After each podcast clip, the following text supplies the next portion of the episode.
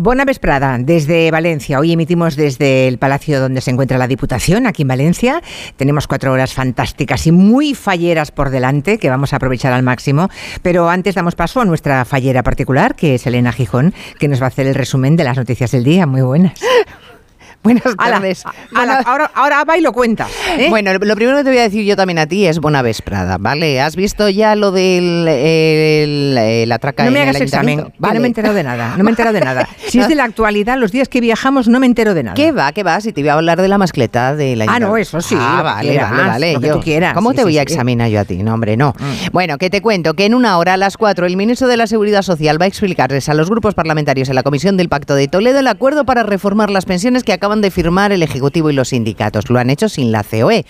Sabes que tenemos al presidente Sánchez hoy en Lanzarote, de cumbre con su homólogo portugués Antonio Costa. Acaban de comparecer en rueda de prensa y a Sánchez le han preguntado los periodistas por esta reforma de pensiones. Dice que están de enhorabuena en el gobierno y que no le sorprende que el PP haya dicho que va a votar en contra.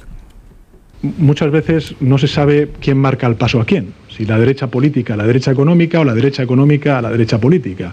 Pero lo que sí que queda claro es que sintonía y sincronía hay total y absoluta entre ambas terminales, la derecha política y la derecha económica. Nosotros, en cambio, en fin, estamos de enhorabuena y agradecemos lógicamente a los sindicatos el apoyo a esta importante reforma. Cuando Sánchez dice derecha económica, está pensando claro en Antonio Garamendi, el presidente de los empresarios, que hoy pedía un poquito de respeto para su decisión de rechazar la propuesta. Se ha referido además Sánchez a la situación financiera de Europa tras los sobresaltos en las bolsas por la quiebra de los dos bancos de dos bancos, uno norteamericano y otro suizo ha querido lanzar un mensaje de calma por el que el sector financiero español dice es absolutamente solvente.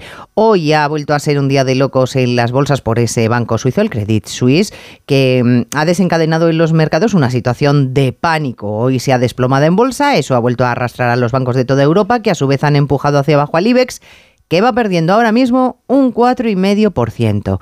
Y te cuento además el enésimo capítulo de la pelea que el gobierno tiene consigo mismo sobre cómo frenar la subida del precio de los alimentos.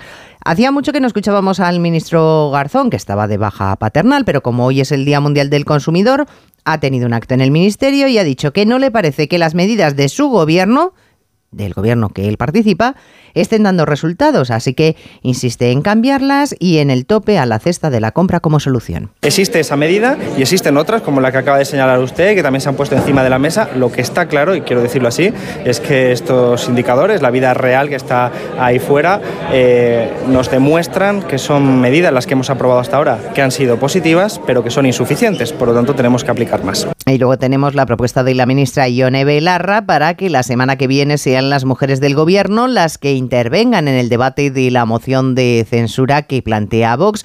Una propuesta que no ha tenido mucho éxito porque la ministra María Jesús Montero ya le ha dicho que no le parece que lo suyo es que sea Sánchez el que intervenga. Bueno, yo creo que quien tiene que tomar la palabra en la moción de censura, quien corresponde es al presidente del gobierno y no tengo duda de que así lo hará y a partir de ahí cualquier miembro del gobierno puede intervenir en cualquier momento, pero creo que tiene que ser él el presidente del gobierno porque se trata de una moción constructiva en la que lo que se pide es justamente que el que presenta la moción presente un programa alternativo al del gobierno de España. Le acaban de preguntar el presidente Sánchez en la rueda de prensa que está manteniendo con Antonio Costa sobre quién va a ser quien defienda la moción de censura por parte del gobierno y ha dicho Sánchez que prefiere guardarse su estrategia, Julia. Bueno, estaba pensando, em, ¿por qué Lanzarote? Claro, es que Lanzarote yo creo que es la tierra de España que tiene más vinculación, eh, que, establece más puentes de vinculación entre España y Portugal, que es nada menos que José Saramago, ¿no? Eh, ahí está su casa, su museo, ahí, estuvo sus últimos años de vida. No sé si es la razón por la que Costa y Sánchez han decidido reencontrarse, encontrarse allí, en esa cumbre, pero desde luego hay, hay razones culturales muy poderosas para que escogieran ese lugar de, nuestro país, Lanzarote. Bueno, pues nada, no te he visto muy fallera hoy, ¿eh? No, no, no. te he visto muy fallera. Te recuerdo días más falleros que hoy, pero bueno. Sí, bueno, eh, todos tenemos nuestros momentos, eh, ¿sabes? O sea que hoy tampoco era el día como para venirse arriba. Bueno, pero vamos, que si tú estás fallera y me mandas una foto vestida como tal, yo lo jalearé mucho, ¿eh? Me voy a hacer dos ensaimadas así en las orejas porque no me, no me quiero morir sin probarme ese peinado. Eso lo tengo que ver yo. Sí, sí. no lo creo, pero bueno. Vale. Hasta mañana, Elena. Gracias. Adiós. En Onda Cero, Julia en la Onda, con Julia Otero. Pues sí, les saludamos hoy desde el Palau de la Batlía, la sede de la Diputación de Valencia. Aquí hemos montado un estudio de radio, lo hemos improvisado nada menos que en el Salón de Plenos y en el Corazón, en el Centro Histórico de Valencia. Está la ciudad de verdad maravillosa, me ha sorprendido enormemente la limpieza, todo está impecable, la temperatura adecuada además, el ambiente y la alegría de las fallas y era una asignatura pendiente que teníamos. Hoy cumplimos con muchísimo gusto esa asignatura pendiente porque hace tres años estaba ya todo organizado, las maletas hechas, todo técnicamente montado aquí en Valencia y llegó el confinamiento. Así que todo aquello quedó en suspenso, pero estamos felices de este gelo faller otra vez tres años más tarde, esa tradición que solamente interrumpimos durante la pandemia. En un rato saludaremos a nuestros anfitriones, el presidente de la Diputación de Valencia, a Tony Gaspar, también a Chimo el presidente de la Generalitat Valenciana.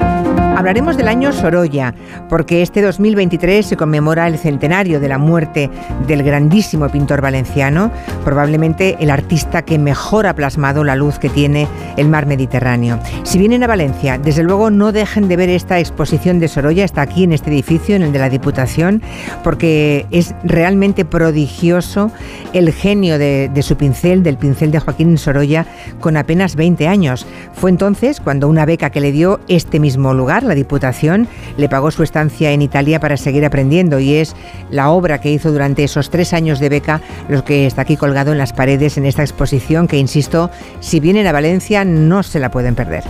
De Sorolla saltaremos a la multipantalla de Borja Terán, nuestro experto televisivo, que hoy aprovechando que estamos de fiesta por tierras valencianas, se ha traído a una estrella invitada a la que tenemos muchísimo afecto, que es la gran Carolina Ferré. Con ella estaremos aquí en un ratito. Del mundo mediático también surge hoy nuestro tiempo de gabinete. Resulta que en los últimos días hay dos personajes curiosos, Miguel Bosé y Mario Vaquerizo, que han aparecido en televisión quejándose de la falta de la libertad actual, incluso comparándola con la que teníamos en tiempos de Franco. Claro, como estamos contaminados del ambiente fallero, vamos a plantear ese pedazo de falla que ha salido por las boquitas de Bosé y Vaquerizo. ¿A qué se refieren cuando hablan de falta de libertad? Es posible que ambos confundan la crítica que reciben en redes sociales con la censura, porque ellos han usado su libertad de expresarse y claro, la gente luego la de opinar al respecto. Vamos a reflexionar sobre esta curiosa desmemoria de lo que fue la dictadura en nuestro tiempo de gabinete en compañía de tres gabineteros que ya están paseando por, por las fallas y que seguramente han asistido en vivo y en directo a la mascleta de hoy. Son Elisa Beni, Juan Manuel de Prada y Javier Gallego. Ahora saludamos a los miembros de la mesa de redacción desplazados hasta la Diputación, Diputación de Valencia. Ya están aquí a punto. Tenemos a Guillem Zaragoza. Pensaba que dirías estos petardos de la mesa. bueno, es una palabra que yo uso muy a menudo. Me Sí. contengo de hacerlo en público porque no es muy... ah, ¿no? No. Llamarle a alguien petardo parece que es muy peyorativo. Y yo solo digo a la gente que más quiero. No seas petardo, entonces me corto. Pero si quieres te lo llamo, ¿eh? No. Barra libre de Sí, por petardo. ejemplo, a Marina Martínez de Vicente se le puede llamar petarda con toda tranquilidad. Tranquilamente yo respondo, buenas Claro. tardes, hola. A Clara Jiménez Cruz también. Yo me lo adjudico, sí. También, y a Boro ni te cuento. Boro es el faller mayor, es el especialista Fallero. en onda cero de las fallas. Pero tienes pinta de haber dormido y todo ocho horas. No ¿Cómo lo hace? No he dormido. No, estoy completamente. Por eso No, te lo pregunto. Hoy vengo sin dormir, curiosamente. Viene sin dormir, pero le ha dado tiempo a peinarse. Hay que No, está guapísimo. Porque- Está con el pelo bien engominado, con una pinta de pulcro y es- estás ideal, Boro. Siempre. Acostumbrado a disimular en fallas. Para que lo sepa toda España, que en Valencia mucho no me lo tinto, es mío. Ese pelo es tuyo, Ahora, todo entero. Las patillas no sería yo tan Las tonto. patillas Por eso, perfectamente canosas, Mucha gente esa- me lo dice. Ahora cuando la vean en redes sociales dirán, mira qué mono, pues sí. Sí. y sin dormir, y sin dormir. Cuando- Tampoco tiene abuela, Boro, ¿eh? No se Cuando crean. vean las redes para sociales, no dormir. le pedimos a nuestra compañera Eulalia Rosa que cuelgue la foto en la que estamos. Estamos hoy sin público. Hay muchísimos oyentes en Valencia que, que deseaban venir a verle, a vernos. No puede ser. Estamos en este salón de plenos de la Diputación y aquí no hay lugar para el, para el público. Otro, otra vez que volvamos, ya lo haremos en un lugar en que puedan ustedes venir. Estamos solos, eh, pero verán a Boro, ¿eh? el que está, Sí. el más guapo es Boro. ¿eh? Ahí cuando lo vean dirán, ese es el experto Pero, Faller, pero ¿eh? es fácil, somos dos y uno tiene el pelo canoso y otro no, es fácil. claro, ya, ya. te dirán, claro, ¿qué es esto? Es fácil. Ya te he dicho que me iba a meter contigo, ¿no? Te he advertido. Dale. Vale, tengo una hora por delante. Buah. Prepárate. Bueno, anda Bueno. que no. Eh, como siempre, su teléfono, el WhatsApp a su disposición para comentarnos cualquier tema de la actualidad que les parezca adecuado. Si son valencianos y nos quieren hablar de Boro, o de la mascleta, o de las fallas, o de lo que quieran, encantados de escucharles. ¿No os ha, no os ha parecido lo que habéis visto de Valencia? Porque claro, Precioso. No, maravilloso. Cuando- cuando qué viajamos- día, qué sol, qué luz, qué Todo. peatonalidad, qué mm, Todo es que- alegría. Se llama envidia eso, ¿eh, Sí, Marina? Hombre, Es que además eh, las calles de Valencia limpias. Sí. A ver, en una fiesta, Sí, en un sí, pedazo sí. de fiesta siempre se caen cositas, ¿no? Y me ha parecido desde anoche que llegamos, ahora todo súper limpio, pulcro, los edificios perfectamente restaurados, recogido rehabilitados. todo Boro antes de acostarse. Sí, Es que no me ha costado, no he podido recoger hoy. Está todo por medio. que no ha dormido Marina. No he dormido. No ha dormido, así que también Antes nos, de engominarse, no sé. nos podemos meter con él hasta cierto punto, ¿eh? No, dale, seam- dale. Si puedes. no seamos ventajistas, que no ha dormido la criatura. Estoy bien. Estoy mejor. Si quieren contarnos cualquier cosa, 638 442 081. Su teléfono, su micrófono en casa.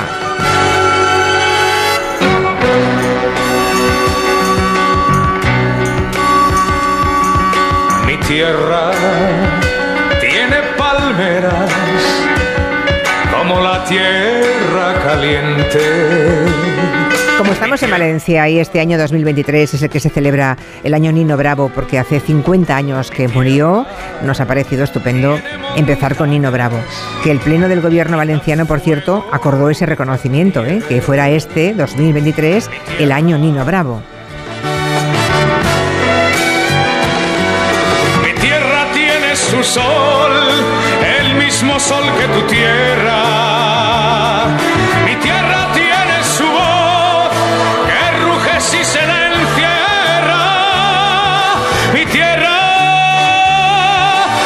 ¿Alguien se sabe el estribillo? ¿No? Marina. Yo, yo sí. Todos. Dime de qué tierra vengo, dímelo tú, buen amigo, tierra de la la que no tengo. Oye, que hace sol en Valencia, El ¿eh? polvo Tiene que hacer tiene que hacer. No me lo esperaba esto, eh, chicas, tengo que decirlo. No estaba preparada yo. No, dímelo tú. Hoy estaba en el balcón del ayuntamiento la hija de Nino Bravo, disfrutando la masqueta. ah, qué bien, no lo sabíamos. Estaba, estaba allí. Pues lo dedicamos a ella, si nos está escuchando, y a su familia. Pero la parte que no habéis cantado. Hemos cantado fenomenal. Vale. Más que el polvo del camino.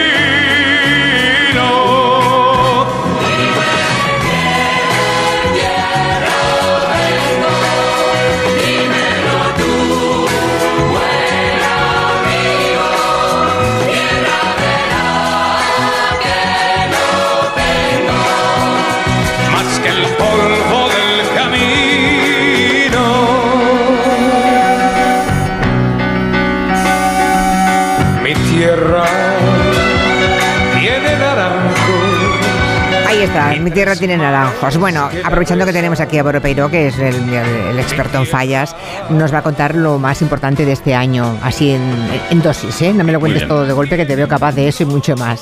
Pero no sé, la falla municipal grande, ¿cuál es este año?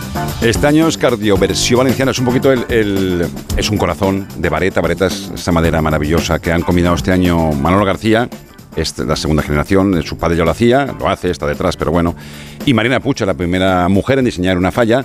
Eh, Marina tiene unas manos delicadísimas, unas manos preciosas, tiene un tacto para todo y lo que se buscan son sensaciones, un corazón de vareta que va a estar iluminado por dentro, las venas, el corazón rojo, por la noche se va a iluminar, va a ser precioso. Y lo que busca son las sensaciones de un corazón. Lo que siente un valenciano cuando, cuando ve una paella del Valencia Club de Fútbol son las escenas de abajo, ¿no? Las sensaciones de un valenciano en, en- en lo que es el corazón. ¿Qué- ¿Por qué le late Lo el corazón a un valenciano fuerte? Pues por el Valencia, por una paella bien hecha, por esas cosas. Ah, qué chulo. Sí. Está, muy bien, está muy bien. Eh, yo he visto, eh, cuando veníamos hacia acá, hacia el edificio de la Diputación en el que estamos emitiendo un programa, hemos pasado por una callecita, dos calles muy estrechas, y siempre, siempre que veo una, una falla ah, plantada, pienso, Dios mío, pero ¿cómo, cómo, le, ¿cómo le ponen fuego a esto si está tocando los balcones, no? Para los que somos de fuera... maravilloso. Bueno, ya, ya, ya, pero... Hay que reconocer el trabajo de ellos. Vienen de toda España y a veces de No me- todo el mundo, ¿eh? Pero algunos vienen yo- yo he hablado, yo he hablado con holandeses, por ejemplo, y están encantados, Oscar, que, que nos envíen siempre, porque a nivel profesional esto es muy complicado, muy complejo, y para ellos es maravilloso el mirar las paredes, tal, cómo estar mojando la pared en vez de la falla para que... Brutal, ellos es lo, que pasan, una lo cosa, pasan muy bien. Una cosa es una, una plaza grande abierta, un cruce de calles que sea amplio, ¿no? Pero pasas por callecitas que son muy estrechas. Por aquí hemos atravesado una. Mm. La falla no era especialmente grande, pero a mí me ha parecido gigantesca y me ha parecido que estaba tocando los balcones de un lado y otro, ¿no? Eso es un espectáculo Sí, es maravilloso. que los que no han visto tienen que ver. ¿Eh? Bueno, creo que también hay una falla dedicada a Noa Igón, Sí. que es una chica, en Valencia la conocéis todos, es muy conocida en redes sociales porque lo que estaba ella visibilizando son las enfermedades raras que tiene, que son un montón. Siete. Tiene. Siete enfermedades, madre mía, madre mía. Tiene miles de seguidores, ha generado muchísima empatía y mm, creo que hay una falla de mm, pensando en ella, ¿no? Sí, tres, con, eh, tres Forques, Cuenca, Pérez Galdós, la hace Víctor Navarro. Víctor hace muchas fallas de estas, eh, se sensibiliza mucho y dedica mucho espacio porque las fallas es eh, algo también muy visual y que también puede ser lugar para que la gente visibilizar con este caso lo que está haciendo Noa. De hecho, se ha apuntado fallera, no era, y está encantada. O sea, está encantada en la falla, se ha apuntado, está encantadísima y claro, el- la falla es ella. Verse ella allí plantada y demás, ¿no? O verse La falla es ella, le han hecho ella, una falla. Ah. El cuerpo es ella, es de un busto de ella maravilloso. Eh, Víctor tomó todos los apuntes, todos los dibujos y tal, y está, y la- y la han plasmado allí. Ella está encantada y lo que busca es eso, es, por más que preguntes, es visibilizar y sobre todo poder conseguir eh, más ayuda para la ciencia y más ayuda para la investigación de esas enfermedades raras. No, no va a parar, es incansable, ha escrito libros, eh, ha sido muy, premiada, tiene más de 100.000 seguidores en Instagram. No Igón, le recomiendo que la sigan porque es una maravilla el trabajo que está haciendo. Y Fallera, una más para la causa. Una maravilla lo que la conseguimos en las fallas. No solamente no todos son fallas, ¿eh? También está una cosa que a Marina le ha mm, emocionado, que es las Mursaret. A ver, eso es mejor que las fallas. eh, convendrás conmigo, Boro. Porque eso es, maravilla. ¿Qué es el Smursaret, por pues es algo que yo hago todos los días sintiéndome culpable y aquí Sí. está institucionalizado. Es el segundo desayuno. Caballeros, no pararemos hasta el anochecer. ¿Qué pasa con el desayuno?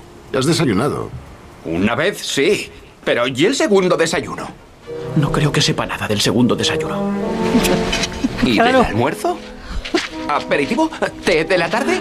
¿La comida? ¿La cena? Esos los conocerán, ¿no? Los hobbits tomaban y siguen tomando un segundo desayuno, los valencianos también. En la Tierra Media esto se toma todos los días. En Euskadi eh, también se puede estar, es un sitio al que se puede ir porque está el Maiketako, que es significa lo de las 11. Tú desayunas. A las 11. Al- vale. Tú desayunas a la hora que te levantas, a las 8. Y luego a las 11 para. A las 11 te empujas un bocata, una cañita, una Coca-Cola, lo que sea. Vale. Pero vamos a hablar del Esmusaret, que estamos en Valencia, así que al turrón. El esmorzaret es una tradición que se lleva muy adentro aquí en Valencia. Aquí sobre las 9, 9 a 12, la mayoría de las personas hace una parada para o bajar al bar o prepararse algo en casa. La tradición del almuerzo viene del campo. Las personas que trabajaban en el campo y que trabajan se levantan muy pronto, a las 5 de la mañana, hacen su faena y a las 9 necesitan un buen aporte de energía para continuar Claro. Y el a que ver, no trabaja en Marina. el campo desayuna Yo después no igual. trabajo en el campo y por eso no metabolizo de la misma forma que forma- un valenciano, ¿Eh? ¿entiendes? Es una forma de quedar. Y Oye, es una forma- Quedamos mañana, ya almorzamos y después lo que sea. Ya. Pero antes que nada, si no quedas a almorzar, no quedas. ¿Para qué? Hombre, si te levantas a las si te levantas a las 5 de la mañana entiendo las Mursaret. Ahora si te levantas a las 9 o a las 8 y desayunas a las 9 de la mañana, Pues a las 11. A las 12 ya te, te Ya da entra. un- un- Vale, vale. un- te pica un poquillo. Bueno, eh, oíamos a Juan Ruiz, que se hace llamar en redes sociales Smursaret porque divulga todos los días, se lo toma, y entonces va contando cuáles son los mejores sitios, las recetas idóneas para disfrutar de la tradición. Por un lado, tienes una picaeta, que aquí se le llama gasto, que consiste en cacaos del terreno, o, o aceitunas, olivas, guindillas, tramusos, y luego una tapa y un bocadillo, o solamente un bocadillo. Pero la particularidad es que aquí los bocatas son bastante grandes. Y para finalizarlo, un cremaet. El cremaet no es más que una mezcla de café con un preparado de ron, azúcar, infusionado con limón, canela, etcétera, a modo de como si fuera postre, ¿no? Y luego a la OFI, ¿no? Pero Esto se puede... lo del cremaet, eh, ojo, cuidado, ¿eh? El cremaet aquí ya es algo sagrado. Cremaet es después, es el café quemado que ha dicho él. Claro. Ojo. Con alcohol, claro. Pero ya hay muchas rutas también de donde hacen los mejores cremaéis de Valencia. El que- el viene mucho de Castellón, es ron. Ron. quemado. Ujú. Te puedes hacer de coñac también, pero el cremaet es, cuidado que, que hay una ruta de dónde hacen los mejores cremaets. Vale, vale. Pero es que además nos contaba Esmursaret que se puede hacer una versión light, que es esto que él ha descrito, con su cremaete incluido, pero luego en fin de semana, para quedar con los amigos y estar más rato, pues ya le añades un poco de morro frito, oreja a la plancha, garraet. Finito ahí, claro. Y luego a la, mira, aquí hay gente que se ríe. Y luego te atizas una paella a las 4 más o menos. ¿no? a las 2 o a las Hay que 3 comer, ya la paella. Claro. Bueno, sí. Habrá que comer. Entre los que nos escuchan hay mucha gente que hace las mursaret. Por favor, que nos lo cuente. Y si no es de valenciana, pero también lo hace, también no se puede. Gente de bien, claro. Pero, pero no puede ser sanito, ¿no? Tiene que ser un poco guarrindongo, ¿no? Un poco, Sí, claro, si te tomas un poquito de piña cortada no vale. Vale, vale, vale. 638 442 081. Tenemos que seguir hablando de la ley Mordaza y de la postura de Esquerra Republicana de Cataluña ante esa ley. Clara. vamos a andar en uno de esos reproches que le hace eh, Esquerra Republicana al gobierno. Gabriel Rufián, el portavoz del partido en el Congreso, le decía al Partido Socialista de Unidas Podemos que se van a seguir permitiendo las pelotas de goma. La propuesta, la maravillosa propuesta que supuestamente deroga la ley Mordaza y que supuestamente por culpa nuestra pues no se va a hacer, sigue permitiendo esto, que es sacarle un ojo a la gente con una pelota de goma. Pero, ojo, porque parece que en la ley Mordaza no hay ninguna mención a las pelotas de goma. Ese es el tema, a pesar de que ha sido uno de los puntos de fricción en la negociación, porque algunos partidos querían prohibirlas en la reforma de la ley Mordaza, la realidad es que el uso de pelotas de goma nunca ha estado recogido en la norma. De hecho, es una competencia autonómica. Alguna policía, como los Mossos de Escuadra, utilizan esas bolas de foam, que no son pelotas de goma, pero que también provocan lesiones oculares. También, también, recuerdo un caso de una mujer hace un par de años a la que también le sacaron un ojo en una manifestación Aquella con mujer- esas pelotas de foam, sí. Sí, aquella mujer que perdió el ojo por el impacto de una bola de foam de los Mossos, una policía que depende del gobierno de la Generalitat, del que, para quien no se acuerde, forma parte Esquerra Republicana, el partido de Rufián. No han prohibido su uso, se prometió una reforma para acotar el uso de las bolas de foam, pero nunca llegó, solamente hay un protocolo que no tiene rango legal en realidad. Pues nada, que Rufián se ha llevado una maldita hemeroteca de libro. Pedía derogar la ley Mordaza para prohibir las pelotas de goma, pero resulta que las pelotas de goma nunca han estado contempladas en esa ley y dependen del gobierno en el que, de gobiernos autonómicos, sabiendo que su partido gobierna en la Generalitat. Pues eso. En Onda Cero, Julia en la Onda, con Julia Otero.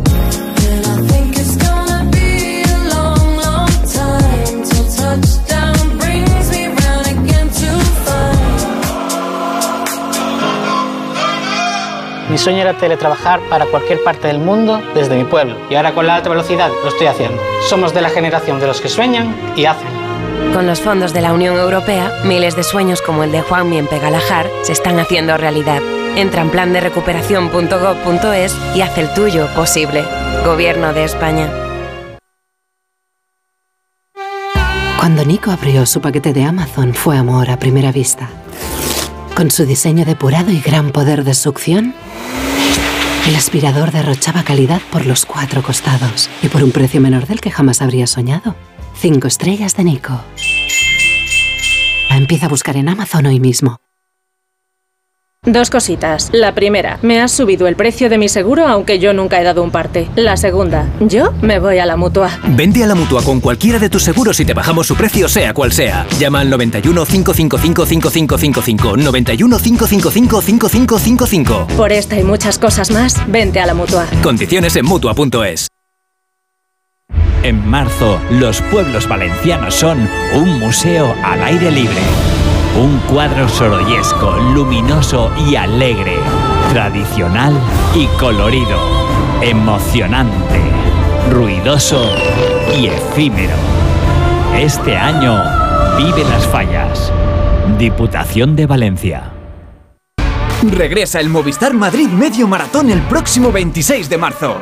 Cálzate tus mejores zapatillas y ven a sudar la camiseta. Únete a la carrera y completa el recorrido por el centro de la capital. ¿A qué esperas? Apúntate ya. Movistar Madrid Medio Maratón.es. Movistar. Tu vida mejor.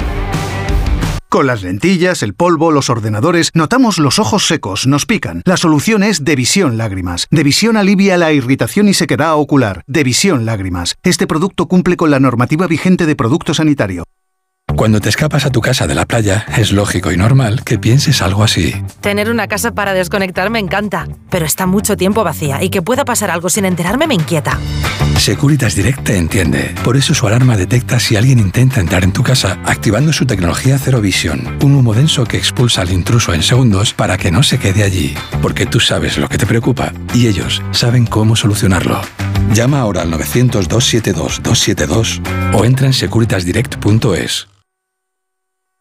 ¿Nervioso? ¿Desanimado? Tranquilo. Ansiomed con triptófano y vitamina B6 contribuye al funcionamiento normal del sistema nervioso. Y ahora también Ansiomed Noche. Consulte a su farmacéutico o dietista. Los Lion Days de Peugeot incluyen VPST, ventajas por ser tú. Una oportunidad con todas las letras para disfrutar de ventajas exclusivas en vehículos nuevos en stock y con entrega inmediata. Condiciones especiales en seminuevos y posventa, solo del 15 al 30 de marzo. Inscríbete ya en peugeot.es. Ya. Yo para mí es, es verdad, ya te acostumbras.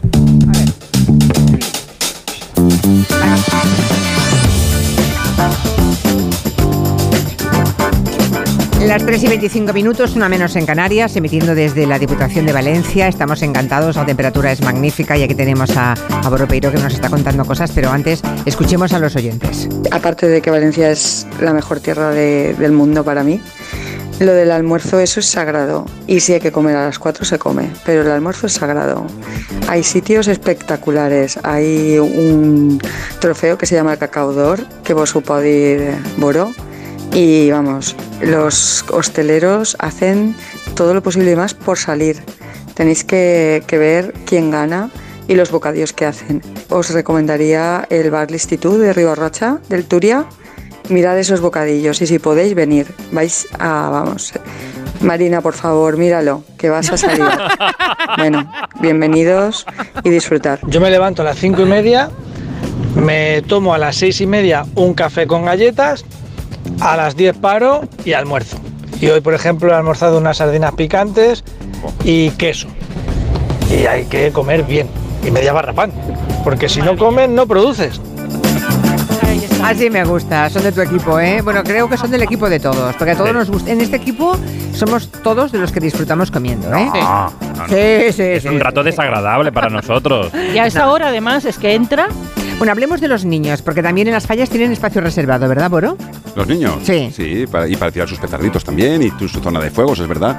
Lo tienen todo preparado. Y los niños. A ver, tienes que cuidar el presente para tener un futuro maravilloso, y son los nanos. Claro, hay que alimentarlo esto desde Es pequeños, verdad, claro. es verdad. Y los nanos suelen ser muy petarderos, el 99,9% de los niños, es verdad.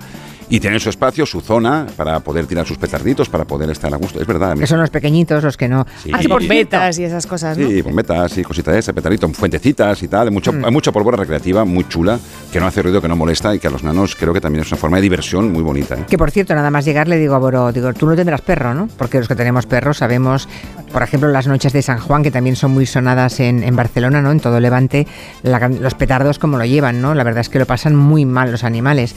Y me decía Boro, hay que acostumbrarles, ¿no? Hay por ahí un estudio que dice que hay que habituarles, de- ojo, desde que son cachorritos, claro. Ya un adulto ya no hay manera de hacer convencerle de que eso es normal. Ya, bueno, de todas formas, eh, es que este debate, es, eh, a mí yo soy muy de pólvora. Ya, ya, ya, ya. No lo habíamos notado. pero, digo, en realidad se puede ser de pólvora y de perros. Es verdad que a los perros, si les acostumbras de pequeños a las cosas. Pero tiene que ser valenciano el perro, claro. O sea, Ya, pero, pero, pero vivimos en el siglo XXI, somos muy, muy, muy modernos. La pólvora ha existido de toda la vida y parece que los perros, es- no, todo ha existido de toda la vida. Parece que ahora sea una molestia. Sabemos que a las 2 de la tarde hay mascletas en muchos sitios de Valencia. Sabemos dónde. Hay que evitar esos lugares, No, obviamente. tampoco evitar esos claro. lugares, pero tampoco se busquemos el radicalismo de que algunos que, que acaben con la pólvora. ¿Pero por qué? O sea, Valencia no entiende nada sin pólvora. Valencia celebra todo con pólvora. Una comunión, traca cuando sale el niño de casa. ¿Qué dices? Un bautizo, traga cuando sale el niño de casa. Aquí todo es pólvora, todo se celebra con ¿Esto que pólvora. estás diciendo es verdad? Sí, claro. Vamos, tan verdad como que estás sentada a tu lado, es verdad. Sí, sí, O sea, sí, sí. Es verdad. Entonces todo se celebra con pólvora porque es una forma de alegría. El valenciano entiende la pólvora como alegría y es verdad. Y entonces la gente tiene que entender que todo esto, aparte de una fuente maravillosa de riqueza, aparte que los pirotécnicos pasean el nombre de Valencia por todo el mundo y donde van son temidos y eso es muy bonito. Yo he ido a ver a pirotécnicos extranjeros y te dicen, no venda ningún valenciano. Pues sí, sí que viene. y os vamos a ganar. Ya está, y no pasa nada. Sí, en los concursos suelen ganar. Claro, suelen, eh, pues ostras, es algo muy No, arreglado. no, que además es que eh, siempre pasa, es decir, siempre hay una parte, una- un, sec- un sector de la población que puede estar más incómodo. En este caso, bueno, lo que me decías es, es que hay que acostumbrar a los perros desde cachorritos a que oigan eso y que no... Yo lo que no- sí que castigo es la pólvora indiscriminada. La gente que puede venir de fuera, que también hay mucha gente, se cree que Valencia es eh, un coto de caza abierto donde puedes tirar. No, eso no es así. Aquí hay reglas. Claro, hay unas reglas, Eso es evidentemente. lo más importante, ¿eh? Eso de ir por la calle que te suelte un petardo entre las piernas. Eso nos parece mal a todos. Yo al no primero sabes, al fallero y al primero al valenciano, te lo digo en serio. Yo me, yo me levantaría, me doy media vuelta y no sabes lo que le haría al tipo este, La ¿eh? cultura del respeto en la pólvora existe, claro. Eso es, eso es la clave, ¿no? Bueno, otra cosa más. Eh, Joaquín Sorolla también está presente en las fallas este año. Ahí está. Siempre ha estado, siempre ha estado porque Pero este yo- año especialmente. Este año especialmente por el, por el año que es. De hecho, después te lo contará el presidente de la Diputación. También Sorolla está presente este año en la campaña de la Dipu, pero, eh, por ejemplo, aquí cerquita, Plaza La Reina, Steve, que es un artista de arte urbano maravilloso y que conocido en todo el mundo, hace su visión personal de, de Sorolla, haciendo pues el busto de un autorretrato de Sorolla. Dicen que hay pocos autorretratos de Sorolla, muy poquitos por lo visto. Pues de ese, del más mítico, está en la plaza y sus ojos son dos miradores. Puedes ver por dentro la estructura de madera, que es muy curioso, subir y asomarte a ver pues Valencia a través de los ojos de, de ¿En Sorolla. qué plaza está eso? Aquí detrás, ¿Dónde en la Plaza La detrás. Reina, muy cerquita, muy cerquita. Ay, hay que verlo, hay que verlo en cuanto acabemos. Está la. Plaza de la Virgen, la Plaza de la Reina al lado. Pues aquí, Muy bien. al lado del ayuntamiento. Seguimos con maldita hemeroteca. Resulta que el diputado madrileño con más patrimonio en la Asamblea de Madrid, justamente él, está recibiendo el bono social que da el gobierno autonómico para familias vulnerables. Sí, este diputado autonómico con el mayor patrimonio en la Asamblea de Madrid, ¿quién es? Pues Enrique Osorio, que además es el vicepresidente de la Comunidad de Madrid, que es la que ha puesto en marcha esa ayuda para paliar la pobreza energética de los más vulnerables que no pueden afrontar los gastos de calefacción. Esa es la definición que utiliza la comunidad. Los más vulnerables que no pueden afrontar los gastos de calefacción. Vale. ¿Y mm, el señor Osorio entonces cumple con los criterios? Bueno, para percibir ese bono de calefacción únicamente se tiene en cuenta que se sea familia numerosa. Es indiferente que Osorio cobre casi 105.000 euros anuales, que tenga un piso de 400.000 euros y 1,4 millones de euros en fondos de inversión y planes de pensiones. Osorio, para recibir la ayuda, ha alegado que dos de sus cuatro hijos siguen eh, a su cargo en la casa O sea, familiar. dos se han independizado y dos están a su cargo. ¿Y cuánto recibe?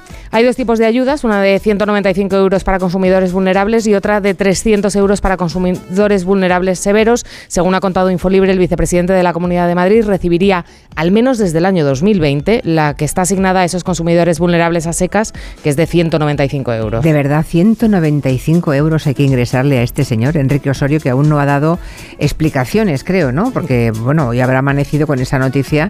Es que, mm, es que te quedas pasmado, no sé ustedes, ¿eh? Todavía no ha contestado esas preguntas de Infolibre. La Comunidad de Madrid dice que como cumple los requisitos puede recibir ese bono social térmico, pero es que Enrique Osorio es el mismo que hace justo un año no veía pobres en Madrid, que miraba así hacia los lados. y que sale a la calle y ve que, que existe pobreza y que, insisto, tenemos que luchar contra ella, pero ve que le dice, no, en Madrid hay 3 millones de pobres y pues por dónde estarán y El vicepresidente madrileño no veía pobres dónde estarán, buscaba, ¿verdad? Pero en cambio se está beneficiando de una medida para luchar contra la pobreza energética. Aunque creo que no es la primera vez, ¿no? Que ocurre algo así. Un cargo del gobierno autonómico de Madrid también recibió ayudas de su propio gobierno, otro Sí, más. Seguro que se acuerda más de un oyente. El gobierno de Esperanza Aguirre en el año 2014, la consejera de Educación, Lucía Figar, que sonó después también para, para seguir a Esperanza Aguirre, recibía el cheque guardería pese a tener un patrimonio con su marido de 125.000 euros. Se defendió diciendo que cualquier persona que cumpla con los requisitos puede recibir esa ayuda, sea o no un cargo público. Cualquier ciudadano que reúna los requisitos de una convocatoria puede participar en ella. Eh, los que estamos en la administración o los que ejercemos cargos públicos, pues tenemos los mismos derechos que, que el resto de ciudadanos. Que no le falta razón, que todos tenemos los mismos derechos, algunos tenemos más vergüenza que otros. Exact- exactamente, o sea, legal lo es, es perfectamente legal que reciban esas ayudas ahora, ah, porque están fijados así los criterios, pero entonces que no hablen de, de familias vulnerables, ¿verdad? No es ni ético ni estético, legal sí, pero mm, vergonzoso también. Que por cierto, parece que Osorio acaba de contestar que tiene una familia numerosa y que sí, que lo cobraré. Que lo necesita, ¿no? Que lo necesita. Pobre. No llega. 190 euros al año es esto, o al mes. Al mes, con una nómina de 105.000 euros que tiene Osorio en la Comunidad de Madrid. Es increíble. Madre mía, ahí lo dejamos, que cada uno saque sus conclusiones.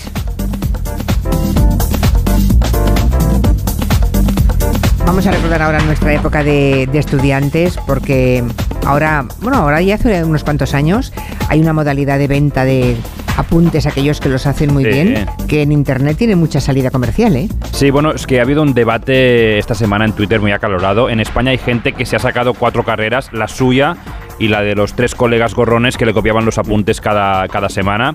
Pero claro, esta solidaridad ha quedado un poco atrás. Esto lo, lo pregunto porque actualmente hay apps, lo que tú comentabas, ¿eh? como Wola, terminado en H, creada por emprendedores sevillanos que ofrecen todo tipo de apuntes para todo tipo de asignaturas de un montón de facultades de España. Eso sí, pagando mínimo 5 euros. Nosotros hemos preguntado a los estudiantes eh, y hay aún muchos que se lo prestan gratis los unos a los otros a los otros compañeros. Yo siempre presto mis apuntes porque me parece muy importante que si otra persona no ha, no ha podido asistir a clase, que tenga los conocimientos que se han dado en clase. Yo la verdad que nunca dejo mis apuntes porque me molesta que me los pida una persona que no ha estado la misma cantidad de tiempo atento en clase, esforzándose y tomando nota de todas las cosas para que después acabe la clase y me los pida cuando he estado dos horas o el tiempo que dure la clase esforzándome en ello. Siempre los dejaría, aunque si conozco a esa persona y sé que no he hecho nada durante todo el curso y me pide los apuntes una semana antes de los exámenes, pues sé que me costaría más dárselos, pero yo creo que sí que se los daría. A mí personalmente no me importa dejar los apuntes porque sinceramente si estoy viendo que una persona le está costando más una asignatura, ella lo que busca es ayuda y yo se la daría encantada. Y muchas veces cuando yo pido apuntes y no me los dejan, me parece una falta de compañerismo Es un poco la cigarra y la hormiga, ¿no? Sí, bueno, a mí eh, personalmente, eh, no prestar los apuntes para mí eh, está a la altura de hacer la cortinilla en un examen para evitar que el compañero te pueda copiar o ser el típico delegado de clase que apuntaba los nombres de la gente que hablaba y luego se lo chivaba a la profe. Estamos de acuerdo. Está a la misma altura, yo creo, ¿eh? Cualquier persona que tome Esmusaret presta los apuntes. Ay, Esas cosas están muy relacionadas, en serio, ¿eh? Oye, pues no sé qué deciros, ¿eh? Hay gente, hay gente que le echa mucha jeta. Una cosa es que no que no puedas ir a clase, mm, que eches un- una mano a alguien y la otra es que sistemáticamente haya gente vaga que se aprovecha del trabajo Pero- de los demás. ¿Qué queréis que os diga? Eso al final del día se ve. Yo tomaba los apuntes y los pasaba a ordenador y se los circulaba a toda la clase, nivel que tengo un grupo de Facebook que dicen que aprobaron la carrera por mí. ¿Qué dices? Pero me parece que la realidad es que el que no estudia no aprueba. Ya, ya, ya, ya. Bueno, si no, como decía mi maestro en televisión, Sergio Schaff, que era profesor en la Universidad de Ciencias de la Comunicación, siempre aprobaba a todo el mundo. Tenía fama de ser un profesor mm, magnánimo. Sí, muy, muy sencillo, ¿no? Casi todo el mundo aprobaba. Y Sergio Schaff decía, ya les suspenderá la vida. bueno, pues además a mí es me un poco el consuelo, ¿no? Es decir, Sí. bueno, no, no llegarás a nada en la vida, ¿no? A base de copiar. Lo Me halagaría mucho que la gente quisiera mis apuntes. Significa que están muy bien, ¿no? Ya, ya, ya. Me encantaría que hubiera unas generaciones como las de Clara. A ver qué piensan ustedes. ¿Tienen opinión al respecto? Pre- ¿Dejaban, prestaban también sus apuntes?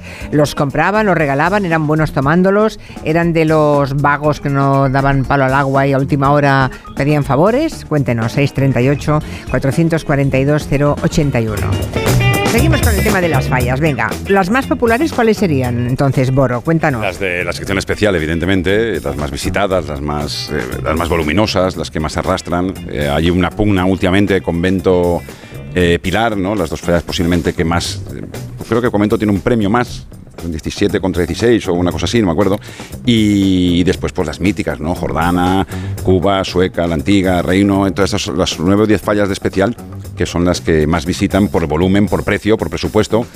Son las que más manejan y, por, y sobre todo por la planta, que es lo estamos viendo ahora, ¿no? Ese espectáculo de ver las grúas, de ver cómo va creciendo todo, es una obra ingeniera. ¿Cuándo se planta? ¿Cuándo se hace la planta? Tiene que estar mañana por la mañana. O sea, O sea, hay gente que aún está plantando, ¿quieres Sí, decir? hoy es, el, hoy es el día Ah. de la planta oficial, pero empiezan muchos días atrás, empiezan el 4 o el 5 por volumen y por todo.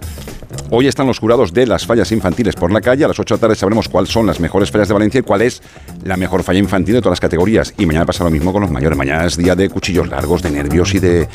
Mañana es- el cetro del mejor. ¿Quién es el mejor y quién es como yo digo, la mejor falla del mundo, no la mejor falla Valencia, porque si la fiesta la inventamos nosotros, el que gana es el mejor del mundo. Esto es como la NBA.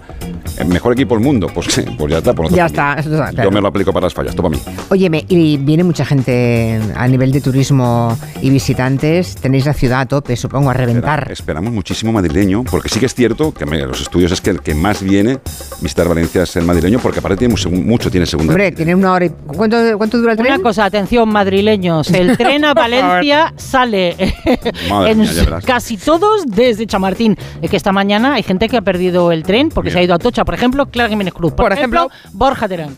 Sí. O sea, se han ido a Atocha. Yo imagino Porque es de donde salían. donde salían antes y deben seguir saliendo. Igual es porque hay trenes Algunos. extra. Igual son trenes extras No, por el tema en de las fallas. Hay Ah, unas obras y por eso están mandando a. pues a ojo, no pierdan ustedes el tren, como ha pasado con parte de Pero este es equipo. Y váyanse a Chamartín. Ahora quedaré fatal, ¿eh? pero es que hay que leer el billete un Mi, poco. mi, mi, mi, mi, Y mi. saber Tengo una pregunta fallera que os estáis liando. no, no. ¿Puedo hacerla? Va por, Sí, va por ti, claro, ¿no? El hombre. billete va por ti, no. Sí, sí, he Ah, sido vale. yo la que. No ha leído que ponía perdido. Chamartín. Bueno, es que si lo normal es Atocha, uno no, no, no lee esa letra Y si Atocha te pilla la de casa de Chamartín a tomar por saco, pues menos. Claro. Pues Una pregunta, Boro. Decías, eh, son las fallas con más presupuesto. ¿Quién paga las fallas? el fallero. Claro, eh, las comisiones de fallas. Una comisión de O fallas. sea, los ciudadanitos que se apuntan, como se apuntan, los cada- militantes de las fallas. Sí, cada falla tiene su, su comisión de fallas, su comisión de, de personas que la forman y luego la forma de financiación cada uno como puede, ¿no? Buscas patrocinadores, que es muy importante, es una buena, es un buen escaparate, muchas fallas para muchas marcas y después las cuotas, la lotería, como antiguamente, la lotería siempre tiene que estar presente. Como el viaje de, FIFA, con el viaje de sí, estudios. Pero es privado, vamos. Sí, tú te apuntas fallero a la falla que quieras y, cada una Y ojo que estamos hablando en este momento con la inflación, los materiales de los que se han hecho las fallas, los precios han subido muchísimo y imagino que el presupuesto también se habrá engordado. El presupuesto Habrá o ha- ha bajado un, poquito también el monumento. El problema de todo esto es que, que sí que se han crecido pinturas, se han crecido el corcho blanco, que es un material que se utiliza mucho, se han crecido la madera y todo esto está haciendo pues que hay una preocupación más ya mirando al 24. ¿eh? La gente mira Claro. al 24 como diciendo, macho, esto Sí, porque este ya está hecho. empezar a recaudar. Claro, claro, claro. De aquí para el 24. Bueno, nos queda Venimos un de unas año. fallas raras porque venimos de dos fallas en un año. Venimos unas fallas en septiembre, en marzo. En el año pasado hicimos dos fallas en una. En No os un año quejéis, que dos. de eso no os vais a quejar. Bo, y ahora- Y lo mismo seguís así, a dos por año, ¿no? Ya le habéis cogido el. No, no, deja, deja. Ten- deja. tengo dos preguntas más. Eh, bueno, si me dejas, ¿cuánta- cuántas, ¿cuántos militantes tiene cada falla, más o menos? Así, la- o la más grande, la más La pequeña. más grande es Gloria Felicidad Tremolar, es una falla que está más por las afueras de Valencia, son unos 1100. ¡Caray! Es muy bonito verlos en la ofrenda. Pero a ver, son 1.100 a pagar, 1.100 a y construir. mayores, 1100, 1100 en total. 1.100 en total. de grupito. Pero cuando van por la ofrenda, que pasa por aquí, por esta calle hacia la Virgen, ocupan toda una calle entera. Bueno, cuando llegan ellos, yo siempre voy a tomarme un café. Digo, ¿quién viene? Ahora, ahora vengo. es muy bonito. y Van carros de niños y carros de niños y carros de niños y carros de niños. Y después ya ven a los mayores. Es maravilloso, maravilloso. Maravilloso, Venga. sí, sí, debe ser un Y espectáculo. caben eso. todos en una carpa gigante que montan allí para poder, claro, para poder reunirse también a cenar y todo, como Y la última que tengo ya, porque yo no me voy a poder quedar eh, a ver la quema. ¿A qué huele una falla cuando se quema? a Gloria. De verdad. un poquito menos épico. Una cosa objetiva, Boro, por favor. Yo también tengo una pregunta. ¿Es que Boro? lo- eh, un momento, lo más bonito de las fallas es la crema, ¿eh? La gente, antes lo- pues yo puedo interpretar como tristeza, es muy bonito. Es ese rito de- del fuego, es tan bonito, eh, te lo digo de verdad, es muy bonito. A mí me parece algo espectacular. Bueno, es un rito, es un rito ancestral que Claro. Es significa porque- mucho es para la humanidad es y todo el levante español. Es Nochevieja, es Nochevieja Claro. para, para el fallero. Porque Claro, entonces cuando ya están quemadas, los WhatsApps hoy en día es Mm. eh, feliz año nuevo fallero. Ese es el día, sí, es el día 20, el feliz año nuevo. Muy bien, hoy cumpleaños 87, además, 87, un hombre que ha hecho reír a muchísimas generaciones, al que tenemos un enorme cariño y que fue el que introdujo en la lectura a millones de criaturas. Me refiero al gran Francisco Ibáñez. A Francisco Ibáñez, 65 años, lleva dándole vida a sus personajes maravillosos. Eh, eh, era fantástico estar mm, enfermo. Yo de pequeña, cuando tenía sarampión, gripe o todas esas cosas que teníamos antes los niños. eh, Ahora también, ¿eh? No tanto, sarampión ya no tienes. No, es que tú ya no tienes niñas, que no es lo mismo. Mis hijas han estado enfermas mucho menos tiempo. Me encantaba porque me traían siempre un El mortadelo, especial, claro. uno gordo. Bueno, eh, Ibáñez, que está todo el día dibujando, salvo cuenta, salvo cuando su mujer lo llama para comer, en ese barrio obrero eh, de San Martín, en Barcelona. El programa que hicimos en la biblioteca eh, García Márquez tiene un rinconcito maravilloso dedicado, dedicado a, a Ibáñez. Bueno, siempre se ha considerado más guionista que dibujante. Nos lo contaba aquí en el programa un día. Mira, a mí me, me, me joroba mucho en una, sola, en una página una sola palabra, repetirla. Entonces hay que cambiarla, hay que cambiarla. Pero claro, eh, contra más años, más tonto eres. Te olvidas de las palabras. ¿no? Has de echar mano, girarte, echar mano al diccionario Sí, es de los sinónimos, empezar a buscar la palabra, la palabra corriente para meterla en Lo cual es horrible, espantoso. Pero coño, sale, sale más mejor, sale más bonito, sale de, de todo, de todo. Ay, el gran Ibáñez, es que lo, le escucho y... Y te ríes. Y me río, Y es te que ríes. conteste lo que conteste, te ríes. Hay una entrevista que es muy de la tía, muy de Mortadelo y Filemón, que le hizo involuntariamente Cuní. Cuní quería llamar a Paco Ibáñez, al de a galopar hasta enterraros en el mar, que es un señor muy serio. Entonces el de producción marcó el teléfono de Francisco Ibáñez y se produjo este momento. Saps que Núria Espert et cita en aquest gran espectacle barra recital, barra encara per definir que es veu el Romea Romancero Gitano? Bueno, a veces, a, a veces me, me confunden también, no creas. A veces dices, mira, estuvo allí, estuvo allí Paco Ibáñez, oh, qué grande es Paco Ibáñez, qué magnífico y tal, y esto. Y digo, no, no, no, no, no, está ahí, está ahí hablando del Paco Ibáñez, de la guitarra y la canción. Yo soy el Paco Ibáñez del lápiz, el lápiz y el papel, lo cual no, no, no, no tiene nada, absolutamente nada que ver. Qué momento, ¿eh? Qué momento. Maravilloso, yo soy el de Mortadelo. Esto le pasó a Luis del Olmo llamando al fiscal general del Estado en su día, Úrculo. ¿Qué opina usted, señor Úrculo, sobre tal y tal cuestión jurídica que se acaba de producir? Le dijo, bueno, yo opino esto, pero soy Úrculo el pintor, ¿eh? Si usted quiere saber mi opinión, yo se la doy ahora. Fue tremendo, sí, sí. Parecía este tro- fragmento de entrevista surrealista un buen homenaje. Cuando de- te de ocurre cuando te ocurre algo así que a todos nos puede pasar, ¿no? A todos absolutamente, eh, pasas un, un rato de vergüenza que te mueres. Ahora para la historia, para la historia de la de radio vida. es que es magnífico, es un regalo a medio plazo que das a todos los demás porque son historias que ni preparadas saldrían tan maravillosas. Cuní insistió un buen rato, ¿eh? Estaba allí con Nuria. Empeñado. Y estaba y cuando usted compuso que soy el de Mortadelo. Bueno, son las 3 y, 30 y 45 minutos. Hacemos una pausa y escuchamos a los oyentes, que hay muchos mensajes de su parte. En Onda Cero, Julia en la Onda, con Julia Otero.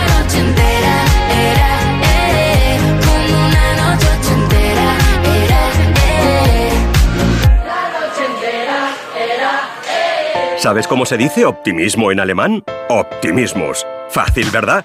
Pues así de fácil te lo pone Opel si eres empresario o autónomo, porque llegan los días pro empresa de Opel. Solo hasta el 20 de marzo condiciones excepcionales en toda la gama Opel. Descubre la tecnología alemana del futuro. Ven a tu concesionario o entra ya en opel.es.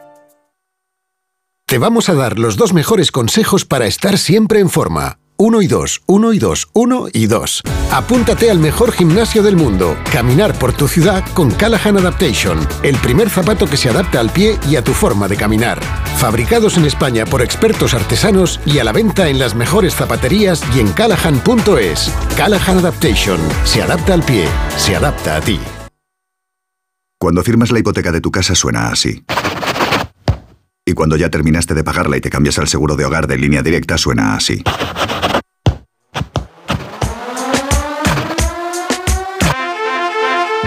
Si ya has acabado de pagar tu hipoteca y traes tu seguro de hogar a línea directa, te bajamos un 25% el precio en tu seguro de hogar sí o sí.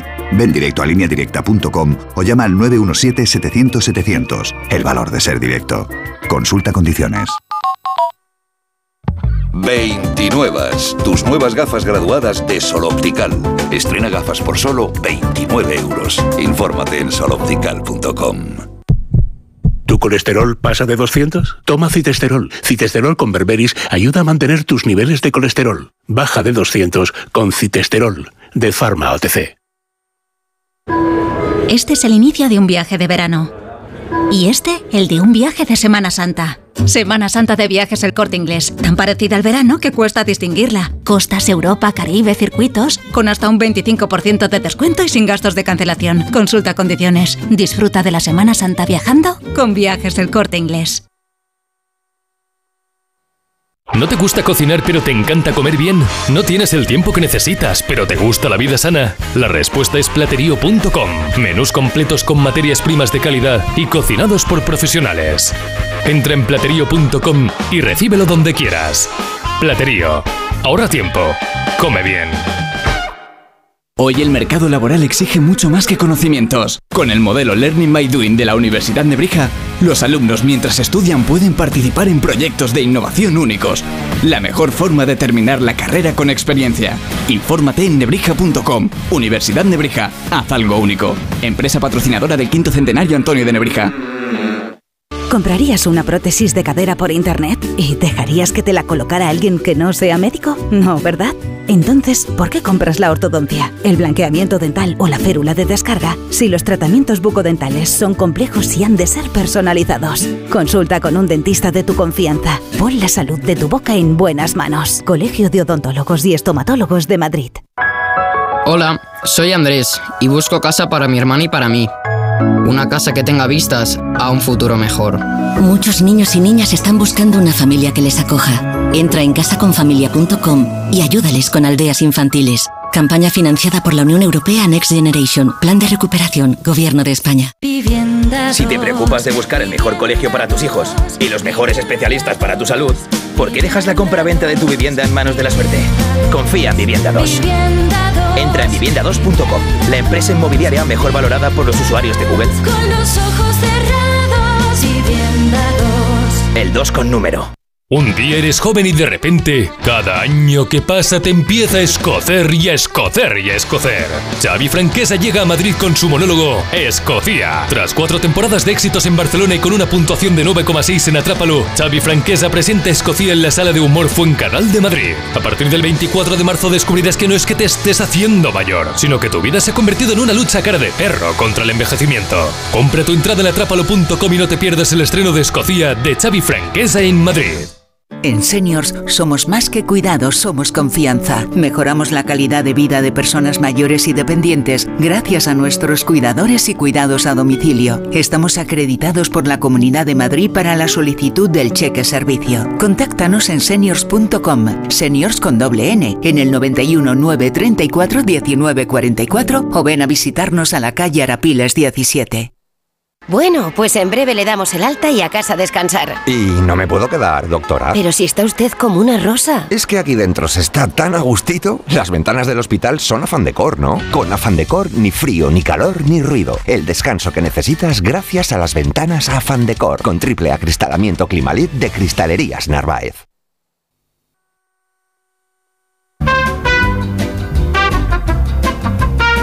A ver qué nos cuentan los oyentes. Buenos días, un saludo desde Masaya, Nicaragua. Aquí son las ocho y media de la mañana ahorita eh, y desde aquí lo escucho al menos desde mayo de 2019.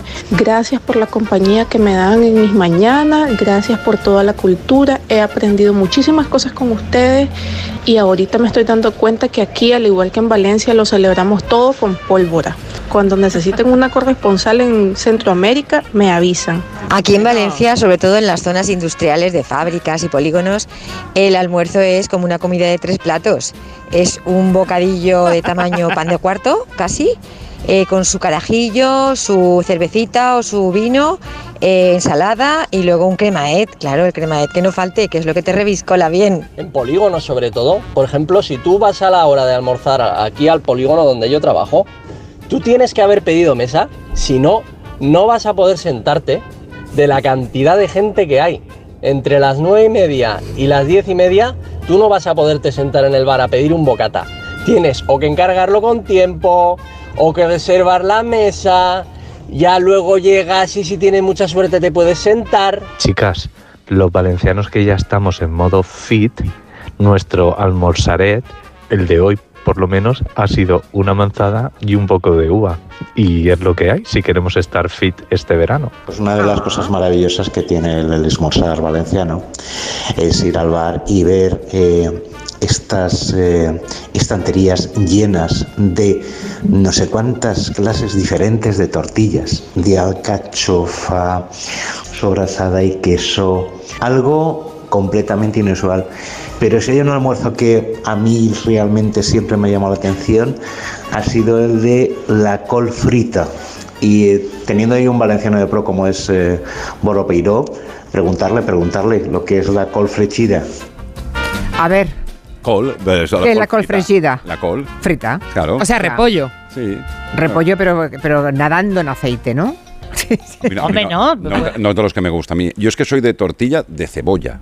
Ya, y ya. si es de patata claro, con cebolla, o claro, siempre. por su- por supuesto. Se debate de la tortilla con ¿cómo que con Se debate que con no existe. Es como una- Que no, que no, claro. Tienes toda la razón con cebolla. Bueno, y el, el valenciano fit le has puesto una cara de desaprobación de cuidado, tengo que decirlo. Ni es valenciano ni es nada. Bueno, yo por un momento he pensado que es el camarero del- de, mi hotel esta mañana, porque es lo que yo he desayunado. Bueno, a- lo primero que he desayunado, las uvas y, y la, Qué pena y venir la a Valencia manzana. Pero luego me he tomado los croissants también, Ah, ¿eh? vale. O sea, has hecho esmorzaret. Convalidamos, Ah. esmorzaré todo del tirón. Es lo único, solamente vale, vale, eso. vale. Bueno, este domingo, 19 de marzo, se celebra el Día del Padre. Y ojo, porque hay que prevenir a todos los oyentes, porque empiezan a circular ofertas y sorteos de regalos muy variopinto.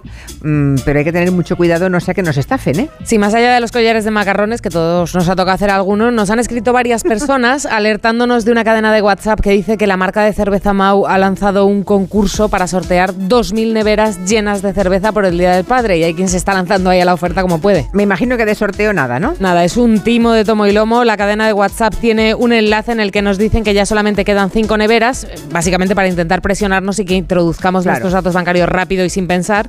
Nos hacen responder a un cuestionario, seleccionar entre varios iconos para saber si nos ha tocado esa supuesta nevera que sortean, pero si paramos un minuto y nos fijamos en el enlace de la web es teamyurl2.ru, que ya nos debería hacer sospechar que obviamente la web oficial de Mau pues no va a ser. No va a ser. ¿Y la empresa es consciente del timo que están haciendo en su nombre? Ha salido ya la marca de cerveza a alertar de que este sorteo es falso, que ellos no están detrás y que una cadena de WhatsApp no es un canal oficial por el que ellos Claro. vayan a hacer ningún tipo de sorteo. Piden también que no se comparta el link, que es otro de los requisitos del timo, y que se lo enviemos a varios contactos para tener posibilidades de ganar. No sirve para nada, ya lo Con esto pretenden, claro, que el timo llegue a más gente para ver si alguien termina picando, porque mm, claro, va- igual 99 no, pero el que pica, uno de cada 100 igual pica. Claro, esa es otra de las claves eh, en las que hay que fijarse, que cuando introducimos nuestros datos para el sorteo nos terminan cobrando 90 euros por una suscripción que en realidad no hemos solicitado. La nevera nunca llega, los 90 euros, hasta que nos damos cuenta de que nos los están cobrando, pues ahí van. O sea, fíjense, lo que iba a ser un regalo para el Día del Padre resulta que, es una, que era una supuestamente nevera llena de cerveza,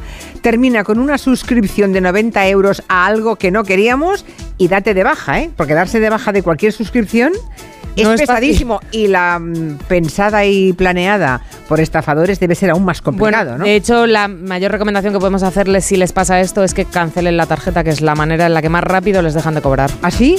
Vale. Pero luego mm, hay que, Luego hay que pedir otra, que te llegue, ya pero tú vamos, sabes. No, pero es verdad, ¿eh? lo mejor es cancelar, ¿eh? Si han dado una tarjeta, siempre que tengas duda de un timo, hay que cancelarla. Eso es Por pereza que dé, más vale prevenir el que, primer requisito, que lo otro. Muy bien, adiós, Clara. Adiós. No te, no te despido porque es que Clara Jiménez Cruz tiene que coger un tren de vuelta porque se va al Congreso de Periodismo de Huesca. Me da una pena que me voy al Congreso de Periodismo Digital de Huesca, donde te han premiado a ti, Julia Otero, y no vienes. Bueno, Pero pero no, no puedo ir. Ya ves. Brindaremos en tu nombre. Sí, por favor, y agradeced mucho al jurado Por supuesto. de mi parte, por favor. Por supuesto. Mañana hablamos. De la estación que, a la que tienes que ir. Sí, por no favor. te, Mira, mira, mira, mira. de... Bueno, Le- lee un poco, anda. bonita, bonita, léete las instrucciones. con Contrasta ese un tonito. poquito de maldito billete. Hablando de leer mucho, hay un profesor de filología que acaba de crear un, un juego de mesa precisamente inspirado en las fallas. Se llama Detraca. Muy bueno. sí, lo ha inventado Juan Céspedes, es filólogo de formación, es murciano. No todo podía ser perfecto, pero es valenciano de corazón. Vale. ¿eh? Eh, el tablero es una especie de circuito como de juego de la oca que mezcla elementos de los juegos de rol y también de los juegos de cartas. Está inspirado en un juego de mesa mexicano del Día de los Muertos y de hecho Juan llamó a esa creadora para pedirle permiso para utilizar alguna de sus dinámicas, cosa que la creadora estaba flipando. ¿Que voy a aparecer en un juego valenciano? Pues sí, sí, te doy permiso. La mecánica es muy sencilla, nos lo ha contado Juan, su creador. Está formado por cuatro equipos. El equipo Ayuntamiento, el Casal, l'Ofrena y la Ruta Fallera. Y cada grupo de ellos tienen que conseguir unas cartas objetos. Pues por ejemplo, el equipo del Ayuntamiento tiene que conseguir el abanico, el estandarte, la banda de música y los palets. Los palets son los premios. El de Casal, pues la parca, la bebida, el blanco y negre, que es un tipo de bocata que se toma aquí en Fallas, y la cámara de fotos. ¿Qué ocurre? Que hay muchos equipos que coinciden con una carta. Por lo tanto, van a tener que intentar robarle esa carta. Boro asentía con la cabeza cuando ha dicho blanquinegra, es un tipo de bocadillo, ¿no? Blanquinegra es maravilloso. Bueno, a ver. Morcilla, morcilla y longaniza, ya está. sí. Eh, Juan ha dicho que se tiene que robar las cartas. ¿Cómo se roban estas cartas? ¿Cómo se roba esa carta? Pues participando como en los premios de fallas. El primero que tire el dado y consiga el número uno ganará la carta y se la podrá robar o bien conseguir de parte del equipo. Bueno, ya queda claro, ¿no? Sí. ¿Algún mensaje más? Y creo que alguno para Boro incluso. Mis apuntes eran los apuntes oficiales de la clase. Y en vísperas de exámenes todos me decían, Manuela, ¿qué pone aquí? ¿Qué pone aquí? ¿Por qué pones tantas abreviaturas? Bueno, porque los apuntes son para mí, haberte los mirado antes, pero yo se los dejaba a todo el mundo. Pues estudiando relaciones laborales en el año 96, mi pareja actual, entonces era compañera de pupitre, me dejó los apuntes de sociología, aprobé y posteriormente la vida nos hizo pareja. Hombre, yo tra- he trabajado y he estudiado toda mi vida y muchísimas veces no podía asistir a clases. Y tengo que dar las gracias a aquellas personas que me los dejaban. Y luego, como bien ha dicho una compañera, eh, tocaba fines de semana y madrugones para poderte aprobar la carrera. O sea que muchas gracias a toda la gente que me ayudó a sacarme la carrera. Una vez mi hermano en la carrera le hablaron de unos apuntes que estaban súper bien, que estaban muy limpios, muy ordenados, los consiguió, se los pasaron y resulta que eran los suyos que se los había pasado ya antes a otro compañero. Esto Los ya es apuntes colmo, para ¿eh? ligar me ha gustado mucho. Todo vuelve. ¿Y el mensaje para Boro? ¿No teníamos algo para Boro? No. Ah, no, no. Era el anterior bloque que terminaba preguntándole algo a Boro. Ya, ya, ya, ya. Vale, una pena. ¿Qué ves? Bueno, pues nada, eh, Boro, que gracias, que ha ya ha acabado. No ha sido duro. Me voy de premios. Te vas a la- al de premios, no te irás a dormir un poco de siesta. No, me voy que van a dar los premios de las fiestas infantiles. Y saber cuál es el Ninot ahora a las cinco y media que se salva de las llamas por votación popular. Oye, pues cuando, los, cu- cuando lo sepas, ven a contarnos. A contarlo Mola aquí. mucho. Cuando los políticos, ahora que estamos en campaña electoral, mola mucho decir, ¿a quién indultamos? Y todas las entrevistas yo las hago igual. ¿A quién en vez de le pegamos fuego con una mascleta? ¿A quién? Y todo eso se decide hoy a las cinco y media. Hoy el Ninot que se salva de las El que se salva, ¿eh? El Votación. indultado, como el pavo, ¿eh? Como el pavo por Biden. Sí. Ven a contarlo cuando pase. ¿Vale? ¿Vale? Pues o nos llamas o algo, pero nos lo cuentas ya que estamos facha aquí. falta, claro que Hombre, en primera línea, faltaría más. Gracias, Boro. Noticias de las Placer. 4, 3 en Canarias.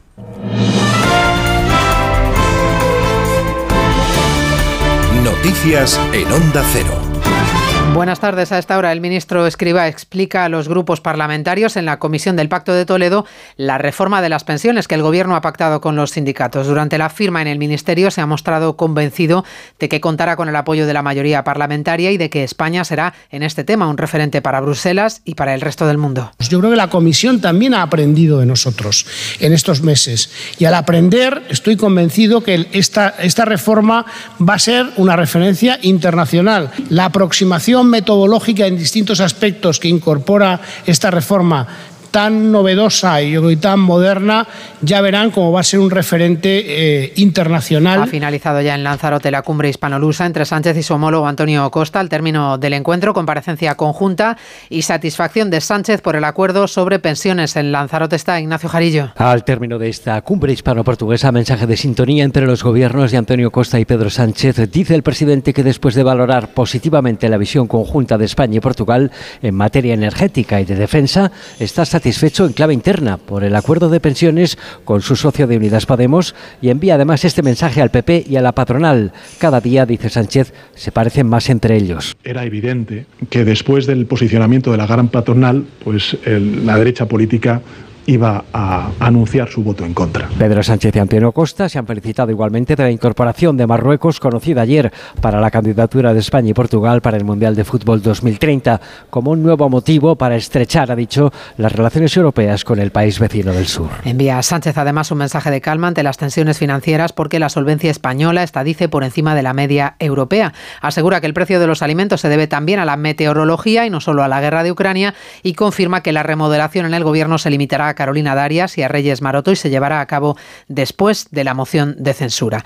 Más cosas. Por primera vez desde la pandemia ha caído el número de defunciones en los primeros meses del año. Según la estimación del INE, bajaron casi un 4%. Mercedes Pascua. Son 3.082 fallecidos menos que en el mismo periodo de 2022. Las defunciones han bajado un 3,8%. La cifra de fallecidos ha ido variando en estos últimos años de COVID. La cifra más elevada fue en 2021 con 88.438 fallecidos en los dos primeros meses del año. Por otro lado, España ha registrado un total de 27.185 nacimientos en enero de 2023. Son 488 menos que en el mismo periodo de 2022. Pero si lo comparamos con 2021, la cifra de nacimientos sube 3.314, un 13,9% más. Después de 10 meses del inicio de la pandemia, nacieron 23.871 niños, que es la cifra más baja de los últimos años. Se está investigando una profesora de Don Benito en Badajoz por un posible delito de lesiones a varios de sus alumnos, alumnos que tienen tres y cuatro años. Ha sido suspendida de empleo y sueldo y ha prestado declaración en los juzgados. Redacción en Extremadura, Juan Carlos González. El juzgado de primera instancia número 2 de Don Benito ha decretado la libertad provisional con obligación de comparecer en el juzgado los días 1 y 15 de cada mes a la maestra de infantil. La investigada ha pasado a disposición judicial esta mañana dentro de la instrucción que se sigue por los presuntos delitos continuados de lesiones y contra la integridad moral. El titular del juzgado no ha adoptado ninguna medida de alejamiento al haberse acordado ya por vía administrativa la suspensión de empleo y sueldo de la investigada. La instrucción sigue abierta y no se descarta que haya más investigados. En Colombia ha habido una explosión de una cadena de minas en el centro del país con más de una decena de mineros muertos. Los equipos de rescate trabajan todavía en la búsqueda de supervivientes porque hay varios trabajadores atrapados. Corresponsal en América Latina, Pablo Sánchez Olmos. Al menos 115 rescatistas trabajan en la zona del desastre para tratar de ubicar a las 10 personas que aún se sospecha que se encuentran bajo los escombros, incomunicados y a una profundidad de más de mil metros. Por el momento, los servicios de rescate trabajan con cuerdas y sin maquinaria pesada, ya que cualquier movimiento en falso podría provocar un derrumbe. Según han adelantado las autoridades, la cadena de explosiones que afectó anoche a cinco minas del interior del país fueron provocadas por una chispa que entró en contacto con reservas de gas metano acumulado. En esos momentos había una treintena de trabajadores en los yacimientos, de los que 11 han muerto, 9 lograron escapar a tiempo y 10 continúan atrapados. Deporte con este Rodríguez. El juego de instrucción número uno de Barcelona admite a trámite la denuncia de la Fiscalía contra el Barça y Enrique Negreira por los pagos millonarios de la entidad azulgrana al ex vicepresidente del Comité Técnico de Árbitros. Se investigan presuntos delitos continuados de corrupción entre particulares, administración desleal y falsedad en documento mercantil. La juez impone una fianza de 10.000 euros a Enrique Negreira. Cerca de 1.600 efectivos volarán por la seguridad durante el Real Madrid-Liverpool de octavos de final de la Champions, que se disputa hoy en el Bernabéu con 1.800 aficionados ingleses en las gradas. Los blancos defienden en este partido de vuelta una clara ventaja tras el 2-5 de la ida. Se juega también el Nápoles Eintracht, todo en Radio Estadio desde las ocho y media. El Cádiz anuncia que va a recurrir la sanción de cuatro partidos a Ledesma y tres a Carcelén, que les ha impuesto el comité de competición por los incidentes ocurridos en el partido ante el Getafe. También han sido sancionados el preparador de porteros con seis encuentros y el segundo entrenador con cuatro. Y el holandés de Klein se adjudica la victoria en la clásica Milán-Turín con el colombiano Gaviria en segunda posición. Actualizamos toda la información en una hora, a las 5, las 4 en Canarias. Este miércoles la Liga de Campeones se juega en Radio Estadio. A partir de las ocho y media de la tarde, el campeón de Europa a seguir haciendo camino en su competición. La ventaja del encuentro de ida da como favorito al equipo blanco ante un conjunto inglés que se tiene que jugar todo a esta carta. Desde el Santiago Bernabéu, Real Madrid, Liverpool. Este miércoles partido de vuelta de octavos de final de la Champions en Radio Estadio, con Edu García. Te mereces esta radio. Onda Cero, tu radio. Julia en la Onda. Formas sensatas de invertir tu tiempo. ¿Invertirlo oyendo otra vez la historia de tu mejor amiga? Sí. Pero tener que esperar para hacerte una ecografía? No. Con Vivaz, el seguro de salud de Grupo Línea Directa Aseguradora, tienes acceso directo a más de 50.000 médicos especialistas, pruebas diagnósticas y más de 1.000 centros y hospitales. Desde solo 17,50 euros al mes sin copago. Porque si en salud no hay tiempo que perder, perderlo en una lista de espera no tiene sentido. Ven directo a vivaz.com o llama al 917-400-400. Consulta condiciones. Amantes de la Fórmula 1, ha llegado nuestro momento. Este fin de semana, Gran Premio de Arabia Saudí. Toda la Fórmula 1, solo en Dazón. ¿Otro día sin saber quién debe hacerse cargo de las averías en tu casa de alquiler? Hazte de legalitas en el 900 100 661 y un experto te ayudará a resolverlo. Y ahora por ser oyente de Onda Cero, ahórrate un mes el primer año. Legalitas y sigue con tu vida. Con las lentillas, el polvo, los ordenadores, notamos los ojos secos, nos pican. La solución es Devisión Lágrimas. Devisión alivia la irritación y sequedad ocular. Devisión Lágrimas. Este producto cumple con la normativa vigente de producto sanitario. El paraíso existe y está en el este de Mallorca. Disfruta de las playas de Calamillor, Sacoma, Calabona, Costa de los Pinos, Sillot y el espacio natural de Sapunta de Namer. Descubre Calamillor y la isla de Mallorca con gente viajera. este sábado en directo desde Pula Golf Resort, gracias a la Fundación Mallorca Turisme y al Consorcio de Turismo de Son Servera y San Llorenç des Cardassar. Este sábado desde las 12 del mediodía, Gente Viajera con Carlas Lamelo. Te mereces esta radio. Cero, tu radio. El cáncer de mama metastásico es una enfermedad incurable. La mayoría de las pacientes diagnosticadas nos estamos muriendo. Y esto duele. Ponte en mi piel. Porque yo antes era como tú, y tú mañana puedes ser como yo. A pesar de esto, amo la vida. La vida mola. Danos vida. Hazte socio. Cancermamametastásico.es Cartagena, ciudad milenaria con una gran herencia cultural e histórica. Cartagena, abierta al mar, puerto de culturas. Este jueves la brújula pone rumbo a Cartagena. El programa se hará en directo desde la sala de exposiciones temporales del Museo Teatro Romano de Cartagena. Este jueves a partir de las 7 de la tarde, La Brújula desde Cartagena, con Rafa La Torre. Te mereces esta radio. Onda Cero, tu radio. Familia, entonces decidido el regalo de papá, ¿eh? Un móvil con una buena cámara para hacer lo que más le gusta, fotos y vídeos a sus nietos. En el parque, en tenis, en los cumpleaños, en la piscina, en ballet, en el ascensor. Regalar siempre será más grande que cualquier regalo. Samsung Galaxy S23 Ultra 512 GB por 1.409,90 euros. Feliz Día del Padre. El corte inglés. ¿Problemas de humedad? Iberdeco Humedades es la solución. Devolvemos la salud a tu vivienda con nuestros tratamientos antihumedad definitivos, de principio a fin, hasta 30 años de garantía. No lo pospongas más. Solicita ahora un diagnóstico gratuito en iberdecohumedades.es 910 31 10.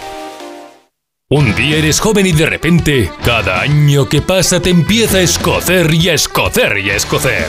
Xavi Franquesa llega a Madrid con su monólogo Escocia. Tras cuatro temporadas de éxitos en Barcelona y con una puntuación de 9,6 en Atrápalo, Xavi Franquesa presenta Escocia en la sala de humor Fuencanal de Madrid. A partir del 24 de marzo descubrirás que no es que te estés haciendo mayor, sino que tu vida se ha convertido en una lucha cara de perro contra el envejecimiento. Compra tu entrada en atrápalo.com y no te pierdas el estreno de Escocia de Xavi Franquesa en Madrid. ¿Comprarías una prótesis de cadera por internet? ¿Y dejarías que te la colocara alguien que no sea médico? No, ¿verdad? Entonces, ¿por qué compras la ortodoncia, el blanqueamiento dental o la férula de descarga si los tratamientos bucodentales son complejos y han de ser personalizados? Consulta con un dentista de tu confianza. Pon la salud de tu boca en buenas manos. Colegio de Odontólogos y Estomatólogos de Madrid. ¡Un euro! ¡Un euro! En Blue Space tenemos todo el espacio que necesitas y las mejores promociones. Alquila ahora tu trastero y paga solo un euro el primer mes. Consulta las condiciones de la promoción en bluespace.es o llama gratis al 900-250-900. Blue Space. Cuanto más vives, más espacio necesitas. Aprovecha el sol instalando paneles solares en tu vivienda o negocio. Los agentes energéticos de FENIE Energía te ofrecen asesoramiento, un estudio de la instalación y te ayudan con la financiación y subvenciones. Almacena los excedentes con tu monedero solar. Entra en fenieenergia.es y recibe una oferta personalizada. Si tienes averiado tu cambio automático, dale una segunda vida. Automatic.es en Automatic reparamos tu cambio automático y hacemos que la vida de tu cambio automático continúe. Entra en automatic.es. Automatic. Expertos en reparación de cambios automáticos. Toda una vida dedicada al cambio automático. Automatic.es. Star Wars, Indiana Jones, El Rey León, Piratas del Caribe. Las mejores bandas sonoras de John Williams y Hans Zimmer, interpretadas por la Hollywood Symphony Orchestra. 16 de marzo, Teatro Real. Entradas en nkprodarte.com o en taquillas. Te compra tu coche, te compra tu carro, te compra tu buga. Te compra tu furgo, te compra tu moto, te compra tu auto, caravan. ¿Te han hecho una oferta? Te la mejoramos. Has oído bien. Mejor precio garantizado y compromiso de pago en 24 horas. Ven a vernos. Onda Cero Madrid 98.0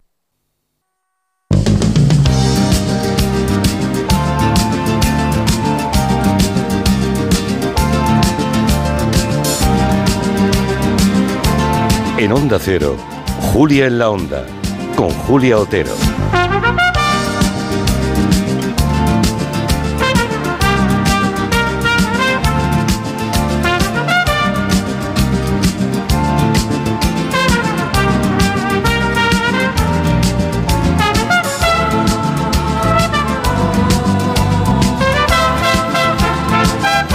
No ha podido venir porque está el hombre enfermo, le tenemos con un trancazo en casa, en la cama, y es una pena porque le encanta también Sorolla a Miguel Ángel Barroquista, a Miguel Ángel Cajigal, el barroquista, y vamos a hablar un poquito de Sorolla ahora con eh, Rafael Gil, que es el comisario de esta exposición de la que hablamos enseguida. ¿Qué tal, Rafael? Buenas tardes. ¿Qué tal? Muy buenas tardes. Me ha encantado la exposición, ¿eh? He estado por la mañana, así luego, luego, luego hablamos de ella.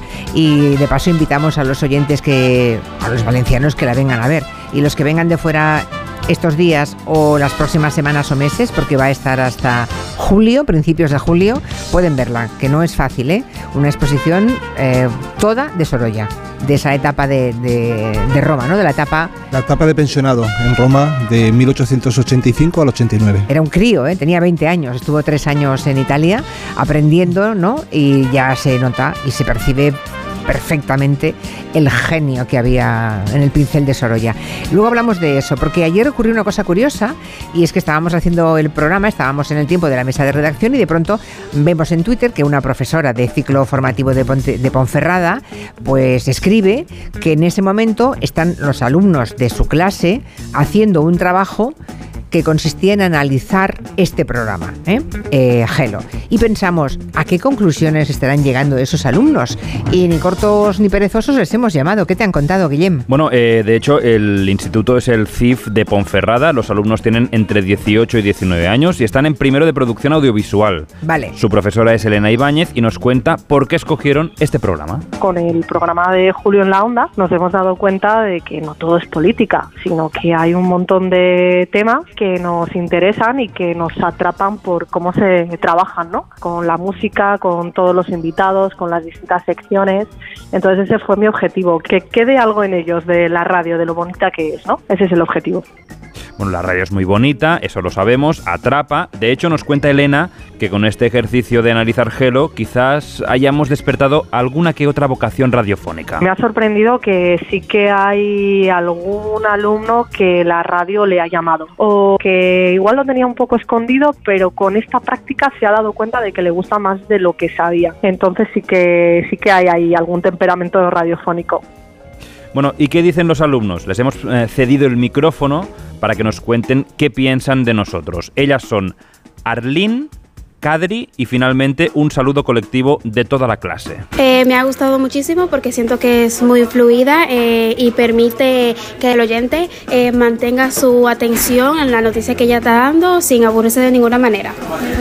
¿Te gustaría trabajar con Julia Otero, con Carmen Juan, con todo el equipo de Julia en la Onda? Pues sí, pues sí, se ven que son personas eh, muy divertidas y que, bueno, aunque hay mucho trabajo detrás, pues que se la pasan muy divertido. El programa que me ha tocado a mí ha sido muy interesante por la manera en la que se desarrolla y los temas de actualidad que trata y cómo los tratan. Sobre todo me han gustado los efectos de sonido que yo creo que ayudan a hacer fluir el programa y que sea menos repetitivo. Y también me ha gustado mucho el territorio Comanche porque trata temas de arte y a mí el arte me gusta. Un saludo para todo el equipo de Julia la Onda. Fantástico, se saben el nombre de las secciones, lo, lo que hace Quintanilla, Muy lo de bien. Carmen Juan, Julia y todo el equipo. Han entendido perfectamente el espíritu de este programa. Desde aquí un abrazo a todos esos alumnos, a Arlene, a Kadri y por descontado a Elena, la profe, porque seguramente es ella la que es oyente del programa, la que le gusta la radio y la que intenta despertar esa pasión en, en los chicos y chicas, ¿no? Un abrazo desde aquí a toda esa buena gente de, de Ponferrada. Hay otra historia que seguramente han visto ustedes, que es una mariscadora de Ogrove que ha causado sensación en las últimas horas porque han publicado unos vídeos en los que se ve cómo está trabajando contra viento, marea, en una situación meteorológica adversa y ahí están ellas. Contra viento y marea, pero en el sentido literal. María Fontán tiene 32 años, es mariscadora además de varias generaciones, le encanta su trabajo. En redes se la conoce como Mariscadora 2.0, por si alguien quiere curiosear, porque es muy interesante lo que cuenta. Bueno, pues hace dos días salió a recoger japónica, babosa, berberecho, como todos los días, pero con el añadido de un viento huracanado, que es que te Brutal. tiraba directamente al mar, y una lluvia abundante. Y claro, los urbanitas nos hemos quedado pegados a las imágenes, alucinados, y nos contaba Eren, invierno trabajar así es muy común. Para nosotros, pues es un día más, es un poco más duro, pero es un día más. Hay que salir a recoger las almejas para ganar el día, si no, ¿cómo hacemos? No es que sean todos los días así, pero bastantes.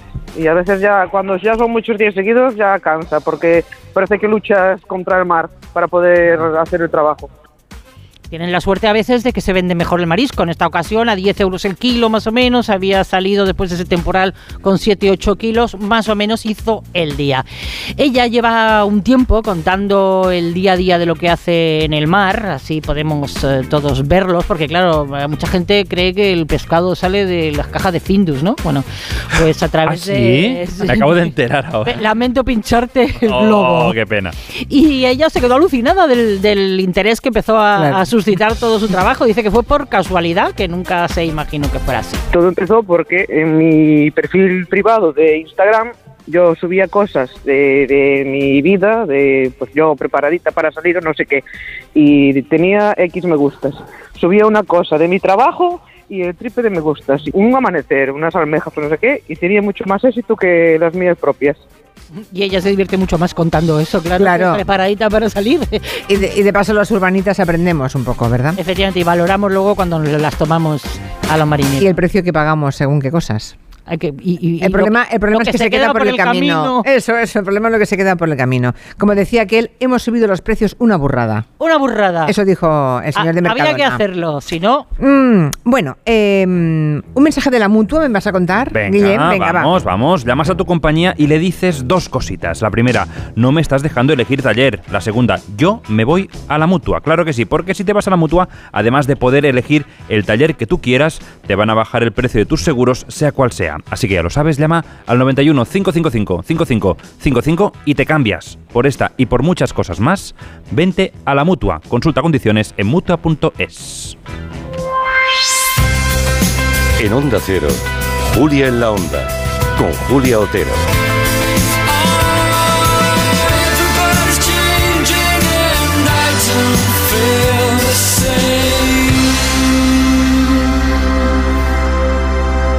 Nuestro sueño siempre ha sido mejorar la salud de las personas. Gracias a la inteligencia artificial lo estamos haciendo. Somos de la generación de los que sueñan y hacen. Con los fondos de la Unión Europea, miles de sueños como el de Raúl y Josefa, de la Fundación Canaria de Investigación Sanitaria, se están haciendo realidad. Entra en plan de recuperación.gov.es y haz el tuyo posible. Gobierno de España.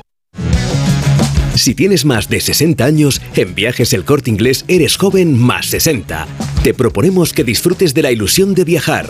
Reserva tu viaje a la playa, crucero o circuito nacional e internacional desde solo 15 euros en pensión completa y sin gastos de cancelación. Además, consigue un 20% de descuento en artículos de viaje en el corte inglés. Infórmate en Viajes El Corte Inglés. Ahora es tu momento. Aprovechalo. Dos cositas. La primera, me ha subido el precio del seguro a pesar de que a mí nunca me han puesto una multa. La segunda, yo me voy a la mutua. Vente a la mutua con cualquiera de tus seguros y te bajamos su precio, sea cual sea. Llama al 91 555 5555. 91 555 5555. Por esta y muchas cosas más, vente a la mutua. Condiciones en mutua.es. Estrenar gafas nuevas esta primavera. En Vision Lab es muy fácil. Montura más cristales antirreflejantes, solo 49 euros. Y con progresivos, 99 euros. ¿Cómo lo ves? Más info en visionlab.es. Cuando te escapas a tu casa de la playa, es lógico y normal que pienses algo así. Tener una casa para desconectar me encanta, pero está mucho tiempo vacía y que pueda pasar algo sin enterarme me inquieta. Securitas Direct te entiende. Por eso su alarma detecta si alguien intenta entrar en tu casa, activando su tecnología Zero Vision, un humo denso que expulsa al intruso en segundos para que no se quede allí. Porque tú sabes lo que te preocupa y ellos saben cómo solucionarlo. Llama ahora al 900-272-272 o entra en securitasdirect.es. Me toca la revisión del coche. Eurorepar Car Service. Necesito un taller cerca de casa. Eurorepar Car Service. Quiero la mejor relación calidad-precio. Eurorepar Car Service. Tu taller multimarca de confianza es Eurorepar Car Service. Eurorepar Car Service. Ahora, ven a descubrir las ofertas del 20 aniversario.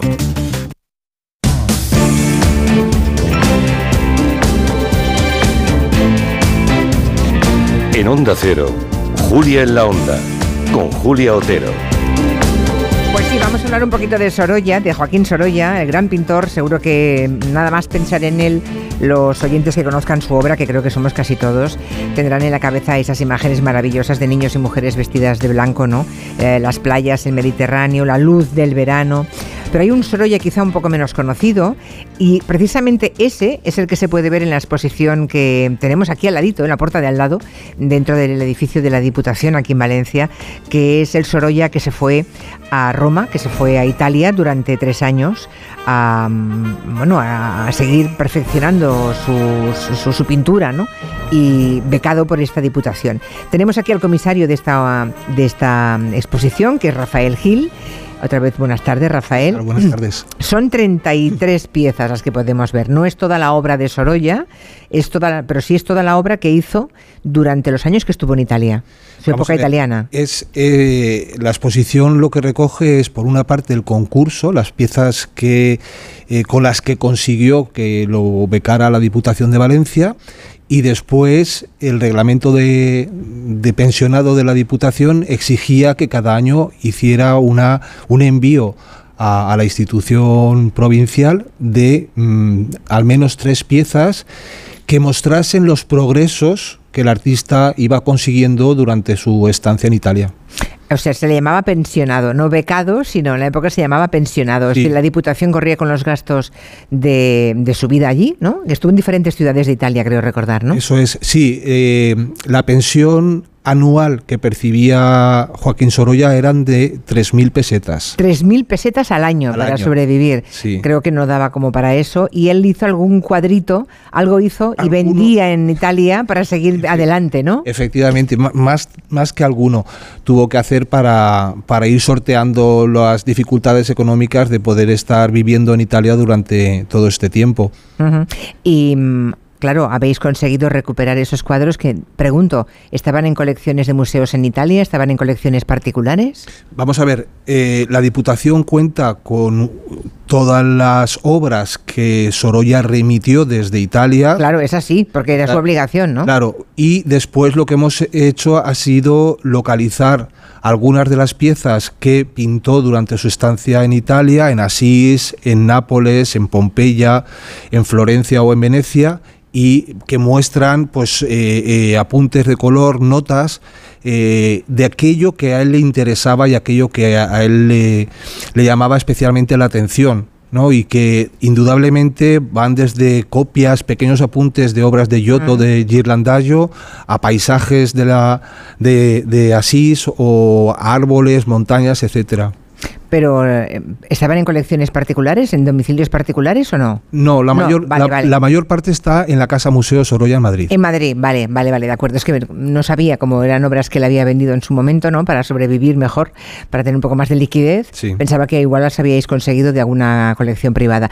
Es curioso porque en la exposición son 33 piezas de, Joaquín Sorolla, pero empieza, como decía Rafael hace un momento, con los cuadros que él tuvo que hacer por encargo por parte de la Diputación para ver si era merecedor o no de esa beca o de esa pensión por la que la Diputación se hacía cargo de su formación en Italia. Hmm.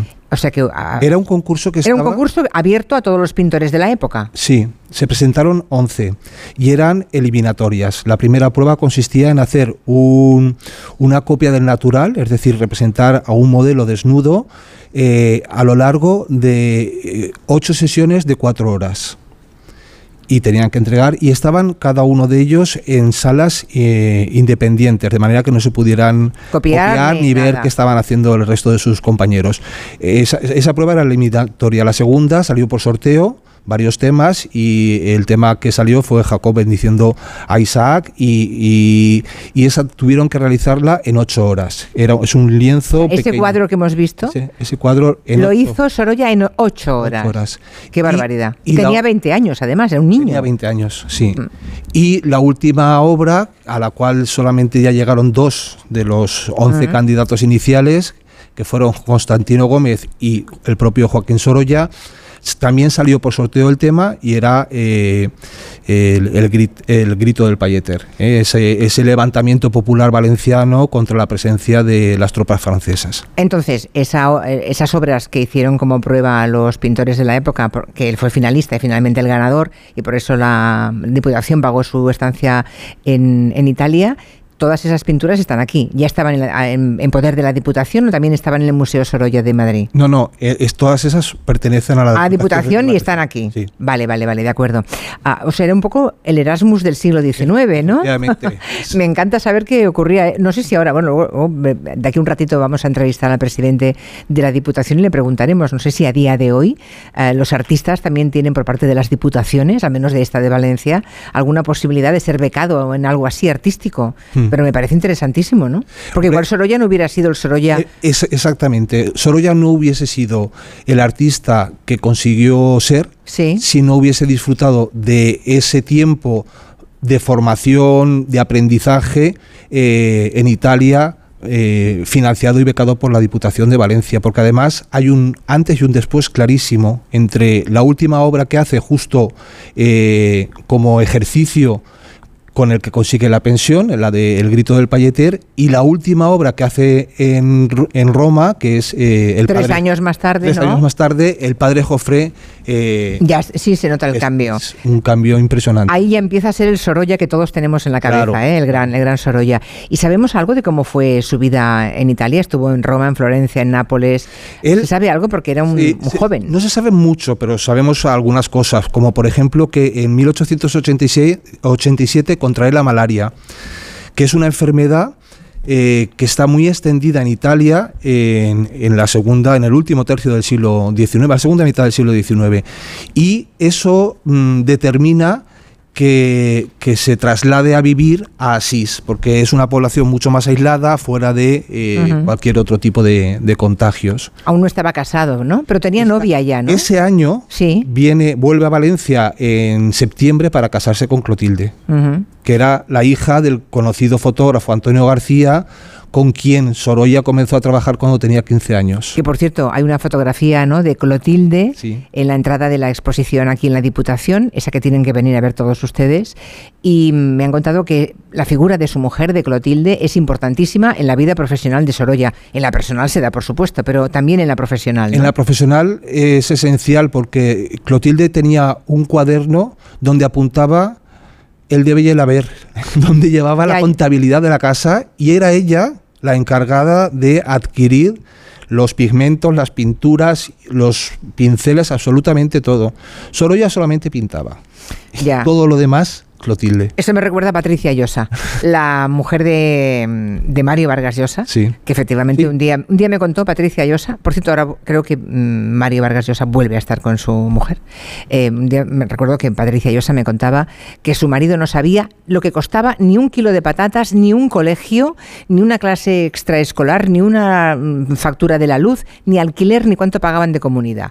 No tenía ni idea de nada. Él solamente escribía y ella le hacía la vida fácil para que él escribiera, ¿no? Exactamente igual. Lo mismo, eh, bueno, es que detrás de los artistas hay muchas mujeres así, ¿eh? Sí.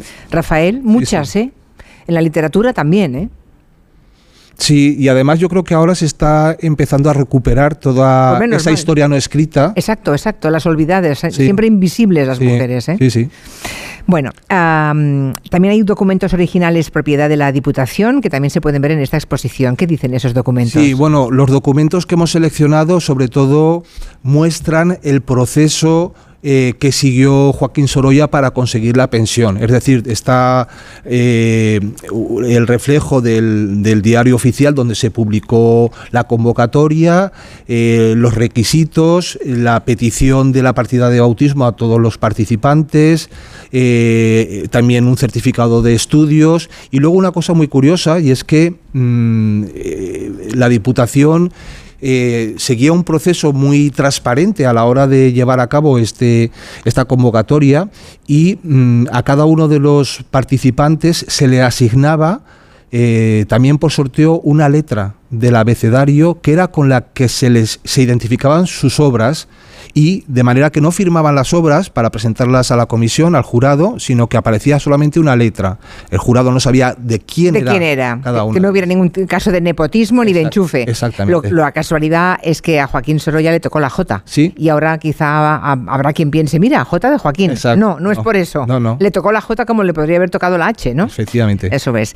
Am, Año Sorolla. Eh, recuerden que esta es la primera muestra íntegramente dedicada al gran pintor valenciano en la comunidad eh, este año en que, se, en que se conmemora el centenario de, de, su muerte y en el que verán esas 33 obras de las que destaca un desnudo femenino que envió creo que en su primer año italiano era, era, y que aquí sentó muy mal porque aquello era era una, Era- una, una procacidad de la época, ¿no? Bueno, eh, numerosos escritos eh, por parte de la institución eh, recriminando eh, el tema tratado y la forma como se había tratado ese desnudo. Es una, es una mujer desnuda con una pierna nada. sobre la otra, no se ve nada prácticamente. Nada. Pero está desnuda, sí, Nada. claro. Y sin embargo, los niños que aparecen desnudos a nadie le. En el segundo envío que, que hace dos, dos niños desnudos, na- nadie se rascó Ahí está el niño de la bola, ¿no? Sí. Que es maravilloso, Es maravilloso. este cuadro. El niño de la bola es maravilloso. ¿Ese habitualmente está en Madrid? No, ese está. es- Está aquí, es vuestro, eh, bueno, vuestro, es de la Diputación, está aquí, perfecto, perfecto. Está depositado en el Museo de Bellas Artes, esa obra. Muy bien. Y lo del niño de la bola, eh, hemos eh, localizado que en- es, es una obra de 1887 y en 1880, es decir, siete años antes, Pedro Antonio del Arcón publica una novela que se titula precisamente así, El niño de la bola, y que cuenta una historia muy mm, propia del realismo social de la época y que podría ser eh, haber servido a Sorolla de inspiración, inspiración. para este Claro, tema. estamos hablando de final del 19, eso es la época del naturalismo, ¿no? Efectivamente. En el mundo literario, Sí. claro. Bueno, no se lo pierdan, me, me ha gustado mucho ver la exposición, de verdad que merece la pena y agradezco a Rafael Gil, el comisario de, de esta exposición, que haya venido a contárnosla. Ojalá venga mucha gente, que por Pues- cierto es gratis el fin de semana, me han contado, ¿no? Totalmente gratuita. El fin de semana. Fin de semana. Entre semana no. No. No, vale. Pero Aprovechen el fin de semana y si no, mm, pues vienen entre semana, pero no se la pierdan. Gracias, Rafael. Muchas gracias, Julia. Enseguida estamos con eh, el presidente de la Diputación. ¿Le tenemos? ¿Ha venido ya? Sí, está por ahí sentado. Sí, está ahí sentado. Enseguida hablamos con él, con el anfitrión. Gracias. De 3 a 7 en Onda Cero. Julia en la Onda. Con Julia Otero.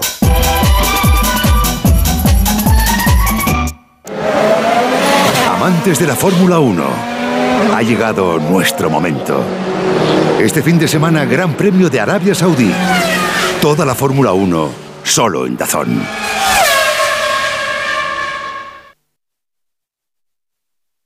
Soy David de Carlas. Ahora, por la reparación o sustitución de tu parabrisas, te regalamos un juego de escobillas Bosch y te lo instalamos gratis. Carglass cambia, Carglass repara. Pide cita en carglass.es. Promoción válida hasta el 29 de abril. Consulta condiciones en carglass.es. Con viajes el corte inglés y Soltour, asómate al verano. Adelanta tu reserva y consigue grandes ventajas y los mejores destinos. Disfruta del Caribe en hoteles Bahía Príncipe o de las mejores playas de Cabo Verde y Albania. Reserva ya sin gastos de cancelación y llévate hasta 500 euros de regalo en cupón del corte inglés. Consulta condiciones. ¿Nervioso? ¿Desanimado? Tranquilo. Ansiomed con triptófano y vitamina B6 contribuye al funcionamiento normal del sistema nervioso. Y ahora también Ansiomed Noche. Consulte a su farmacéutico o dietista. 29. Tus nuevas gafas graduadas de Sol Optical. Estrena gafas por solo 29 euros. Infórmate en soloptical.com. Se interna por el dormitorio, entra en la cama, centra Energisil. Vigor, vigor, vigor, vigor, vigor, vigor. Energisil, vigor. ¿Qué tengo que hacer si presencio un caso de violencia de género? Lo primero, siempre llamar al 091. Y mientras llega la policía, ¿es mejor intervenir o no? Si actuando no se agrava la situación, hay que ayudar a la víctima, pero nunca hay que intervenir si el agresor está armado.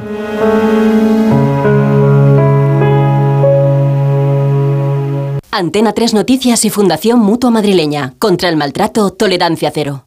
Soy un enfermo de ELA y seguro que me imaginas en una silla, pero mi mayor soporte no es ese, sino la silla en la que se sientan mis acompañantes. Tú también puedes sentarte y sentirte cerca haciéndote socio en ffluzon.org con la colaboración del Ministerio de Derechos Sociales y Agenda 2030. ¿Tú sabes quién debe hacerse cargo de las averías en tu casa de alquiler? Yo tampoco. Por eso soy de Legalitas, porque cuento con expertos que me ayudan a solucionar los temas que yo no controlo. Por solo 25 euros al mes puedo contactar con ellos todas las veces que quiera. Hazte ya de legalitas. Y por ser oyente de Onda Cero, y solo si contratas en el 900 100 661, ahórrate un mes el primer año. Legalitas. Y sigue con tu vida. Onda Cero, Madrid.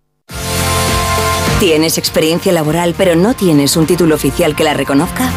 Ahora puedes acreditarla y mejorar tus posibilidades de empleo y promoción laboral. Inscríbete en el procedimiento de reconocimiento de las competencias profesionales de la Comunidad de Madrid. Infórmate en comunidad.madrid o llamando al 012. Tu trabajo se merece un título. Campaña financiada por el Ministerio de Educación y Formación Profesional y por la Unión Europea Next Generation.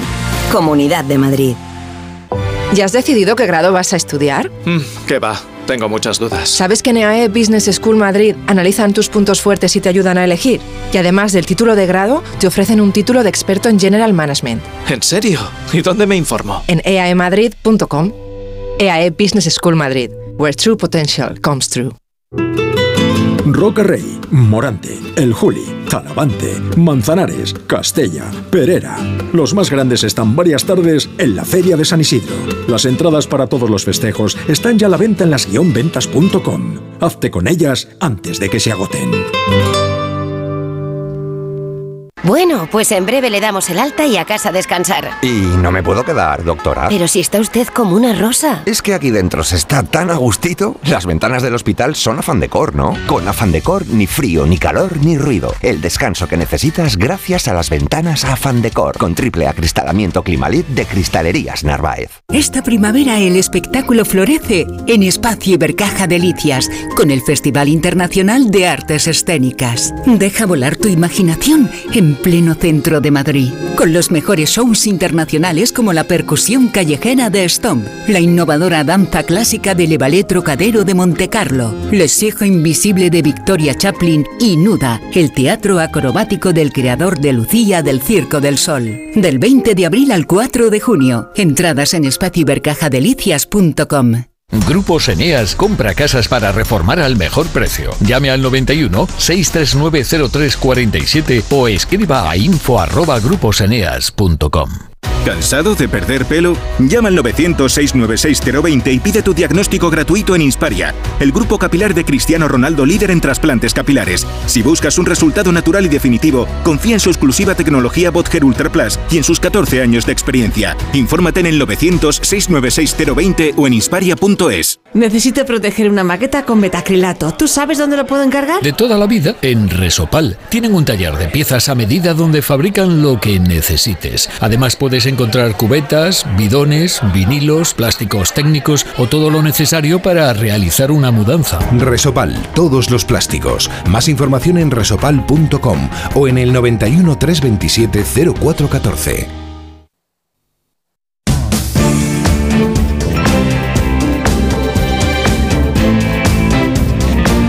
En Onda Cero, Julia en la Onda, con Julia Otero.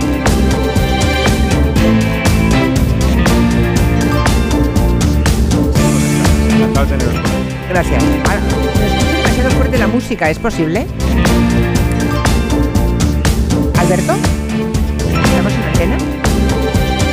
¿Me escucháis? ¿Hola, hola? A ver, ahora, ahora sí.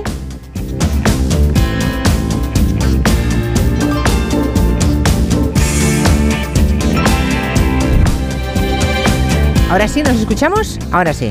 Vale, me confirmáis que estamos eh, en antena, ¿verdad? Vale, perfecto. Pues nada, les decía que aquí estamos con el presidente de la Diputación de Valencia, con Tony Gaspar. Eh, buenas tardes, señor Gaspar. Muy buenas tardes. Eh, que la última vez que nos vimos, bueno, teníamos que haber venido cuando llegó el confinamiento. Teníamos cita aquí, en este mismo salón de, de plenos de la Diputación de Valencia. Llegó la pandemia, el confinamiento, nos quedamos todos como congelados y suspendidos, ¿no? Y todo montado, recuerdo que todo montado, Sí, estaba claro. todo preparado. Todo preparado. Han pasado tres años, aquí estamos, hemos cumplido aquella palabra, ¿no? Efectivamente, tres años después, con muchas cosas que han pasado, pero, Sí, la pero oye, con nota, ¿no? Todas. Han pasado, nos han pasado muchas cosas Exacto. en estos pero tres todas años. superadas, oye, con nota. Al- bueno, al menos provisionalmente hay cosas que hemos superado, ¿verdad? Eh, ¿Cómo ha cambiado la Diputación en estos cinco años? Bueno, pues... eh, Los cinco ver, que lleva usted al llevo- sí, frente, bueno, ¿no? yo en la Diputación llevo 12, porque yo entré de jefe de la oposición, luego me tuve que diputado raso, luego entré de vicepresidente y luego de presidente. Y así que he pasado por todo, he pasado por aquí por el hemiciclo por varios, por, por varios escaños ¿no? del hemiciclo. Y estos cinco años han sido rápidos y, y, sobre todo apasionantes, porque de verdad es que me encuentro una diputación que todavía estaba en fase de shock, porque pasaron muchas cosas. eh, y había que poner mm, había que poner prioridades de, de exactamente cómo iríamos tomando las cómo iríamos cambiando la diputación para adaptarla y sobre todo quitarla del shock. Imagínate una organización de, mil, de, de 1.200 funcionarios en estado de shock donde todo el mundo está asustado de lo que pueda pasar nadie quiere firmar nada. Pero bueno, han sido cinco años donde hemos hecho cosas, donde hemos corregido cosas, donde yo creo que le hemos metido cariño, porque lo principal de las instituciones es que si el que está al frente no le tiene un poco de cariño, pues se queda todo para el que viene detrás. Ya. Ha habido que coger cosas que nadie las había cogido. Entre ellos, por ejemplo, ceder el Palacio de la Generalitat a la Generalitat 40 años después. Yo estoy hablando ¿Eso ha, ocurrido, ¿Eso ha ocurrido ahora? Eso ¿En los últimos eso años? ha ocurrido. He tenido que acabar Antes un era- expediente o sea, de an- 40 años. O sea, antes era de la Diputación. No, el Palacio continúa siendo de la Diputación hasta que lo hemos cedido, pero es un expediente que dura 40 años porque Vale, nadie se decidía a acabarlo. Pero ¿por qué nadie lo acababa? porque había ciertas complicaciones burocráticas. ¿Te Ya. suena de algo? Sí. La burocracia puede hacerse infinita, esa es Sí. la prueba. Mm. Por eso es mi guerra contra la burocracia. Que, que además impide que podamos servir a los ciudadanos de la mejor manera posible. Esto de considerar a todo el mundo culpable por, por, por el funcionario político eres culpable me parece tremendo.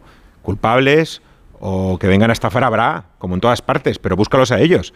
No puedes poner normas para, para que al final se perjudique todo el mundo. Eso yo creo que es una reflexión que se hace en la calle, pero también se hace el presidente de la Diputación. Pues está muy bien, que, que le queda poco al presidente de la Diputación, porque Tony Gaspar, que además de presidente de la Diputación, es alcalde de un municipio de Faura, un municipio no muy grande, son 3.500 habitantes, creo, ¿no? Ah, cuatro veces ha sido ah, reelegido como alcalde, creo que con porcentajes de voto de hasta el 60%, me parece, me han contado. Esas mayorías absolutas ya solamente son posibles en algunos municipios, ¿no? En municipios ya fuera de ahí parece imposible. Bueno, el caso es que luego en la Diputación, y me dicen que este año Tony Gaspar deja tanto la alcaldía, o sea, no se presenta a la reelección de Faura, ni tampoco a la Diputación. A ver, es ¿Y que ya han pasado 20 años desde que me presenté por primera vez a alcalde de Faura. Y han sido 20 años que también han pasado súper rápido. Yo le pongo pasión a lo que hago y por, por eso no, no- controlo el tiempo. Pero han sido 20 años intensos de un privilegio, de un honor de cambiar cosas, de hacer cosas, de mejorar cosas, de equivocarse, de aprender de lo que, has e- de, de- de lo que te has equivocado, de pasar algunos malos momentos pero tocaba poner fin, ¿no? Y entonces, claro, al poner fin a la aventura municipal, se pone fin a la aventura de la Diputación, porque en la Diputación eh, Es condición. tienes- es condición ser alcalde o concejal de cualquier municipio de la provincia. Pero yo siempre cuando me identificaba decía, yo soy alcalde de Faura. Presidente por accidente, porque, porque eso viene después, no por accidente, sino porque viene des- es accidental. Lo que sí que soy es el alcalde, que es lo que me eligen, lo que se vota en las urnas cada cuatro años y eso es lo que... Pero no se aleja de la política, ¿no, señor No, Gaspar? Bueno, eh, no ten- vamos a ver, he tenido eh, de la política municipal, sí, pero es verdad que el presidente de la Generalitat, eh, Chimo Puig, pues ha decidido que le acompañe en la lista de las Cortes y em, pues estaré con él en las Cortes, en otro tipo de, de política, pero ayudando evidentemente en el proyecto. A ver, yo tampoco, la verdad que te lo digo, yo sabía que lo municipal tenía que acabar, lo otro, pues si nacía, nacía algo, ¿no? Yo tengo mi trabajo, me dedico, mi trabajo real está en el sector financiero y... Es el trabajo del que, del que se cobra. Sí, una, ¿eh? enti- una entidad financiera. y Privada. Mi, traba- mi trabajo es Ya. otro, ¿no? Vale. Eh, aunque llevo tiempo dedicado a esto, pero que bueno. Mira, lo, mejor es hacer lo que hagas, pero con toda la pasión, y ya está. Muy bien, la Diputación recibió el año pasado, bueno, el año pasado hace poco, ¿eh? porque fue en el mes de diciembre, el premio al mejor proyecto de desarrollo sostenible. Creo que, mm, bueno, iban un montón de ciudades, ¿no? Se celebró en Madrid y lo obtuvo la Diputación de Valencia por las actuaciones en la mejora de las redes de agua potable, saneamiento, energías renovables. Está, bueno, está bien este reconocimiento. Sí. Es eh, ver un poco por dónde vienen los tiempos, ¿no? Y, por dónde vienen los tiempos, que se reconozca el trabajo. Es verdad que se, eh, hemos tenido muchos reconocimientos. Lo que pasa es que yo soy poco de reconocimiento, yo soy más del trabajo día a día. Reconocimiento está muy bien. Me gusta agradecérselo a la gente de la casa que lo ha hecho posible. Pero enseguida ponemos otro reto. Creo que las instituciones, a ver, eh, es que hay dos tipos de personas que creen que las instituciones son como algo sagrado, ahí que se ha de, no sé, que se ha de venerar y a lo mejor mi opinión, yo soy un poco raro para todo esto. Las instituciones son instrumentos que tenemos Para la que ciudadanía, claro. cuando queremos, no hay ninguna intocable, no hay ninguna sagrada que las utilizamos para mejorar la vida de la gente. Si no se utiliza para eso, perversión absoluta de la institución. Y evidentemente la institución la hacen las personas, y como las personas también se dediquen a pervertir el, funcionamiento de esa institución, pues flaco favor. Por eso, a lo mejor la gente deja de creer en algunas instituciones. Yo soy firme defensor de que las hacemos, son para la mejora del, de, del día a día de la gente. Los que trabajan en ellas son servidores públicos y los que nos toca durante un tiempo, porque somos los políticos, tenemos que dirigirlos en esas condiciones. ¿Nota, señor Gaspar, la desafección de la gente de la política o no? ¿O en distancia corta? Hombre, los alcaldes son los que están siempre más cerca de la gente y como presidente de la Diputación también le tocará hacer de, de, de múltiples alcaldes, ¿no? Eh, alcalde de alcaldes. Sí, alcalde de alcaldes. todos los problemas. Pero seguramente son Pero los que están más sería negar la mayor decir que no hay desafección. Hay ¿No? desafección. Sería negar la mayor decir Ah, que no vale, hay. Vale, vale. Sí que hay desafección. Es verdad que a nivel municipal, la gente, sobre todo después de la pandemia, la, la, mm, referencia que tiene de sus alcaldes y sus ayuntamientos y, y es muy buena.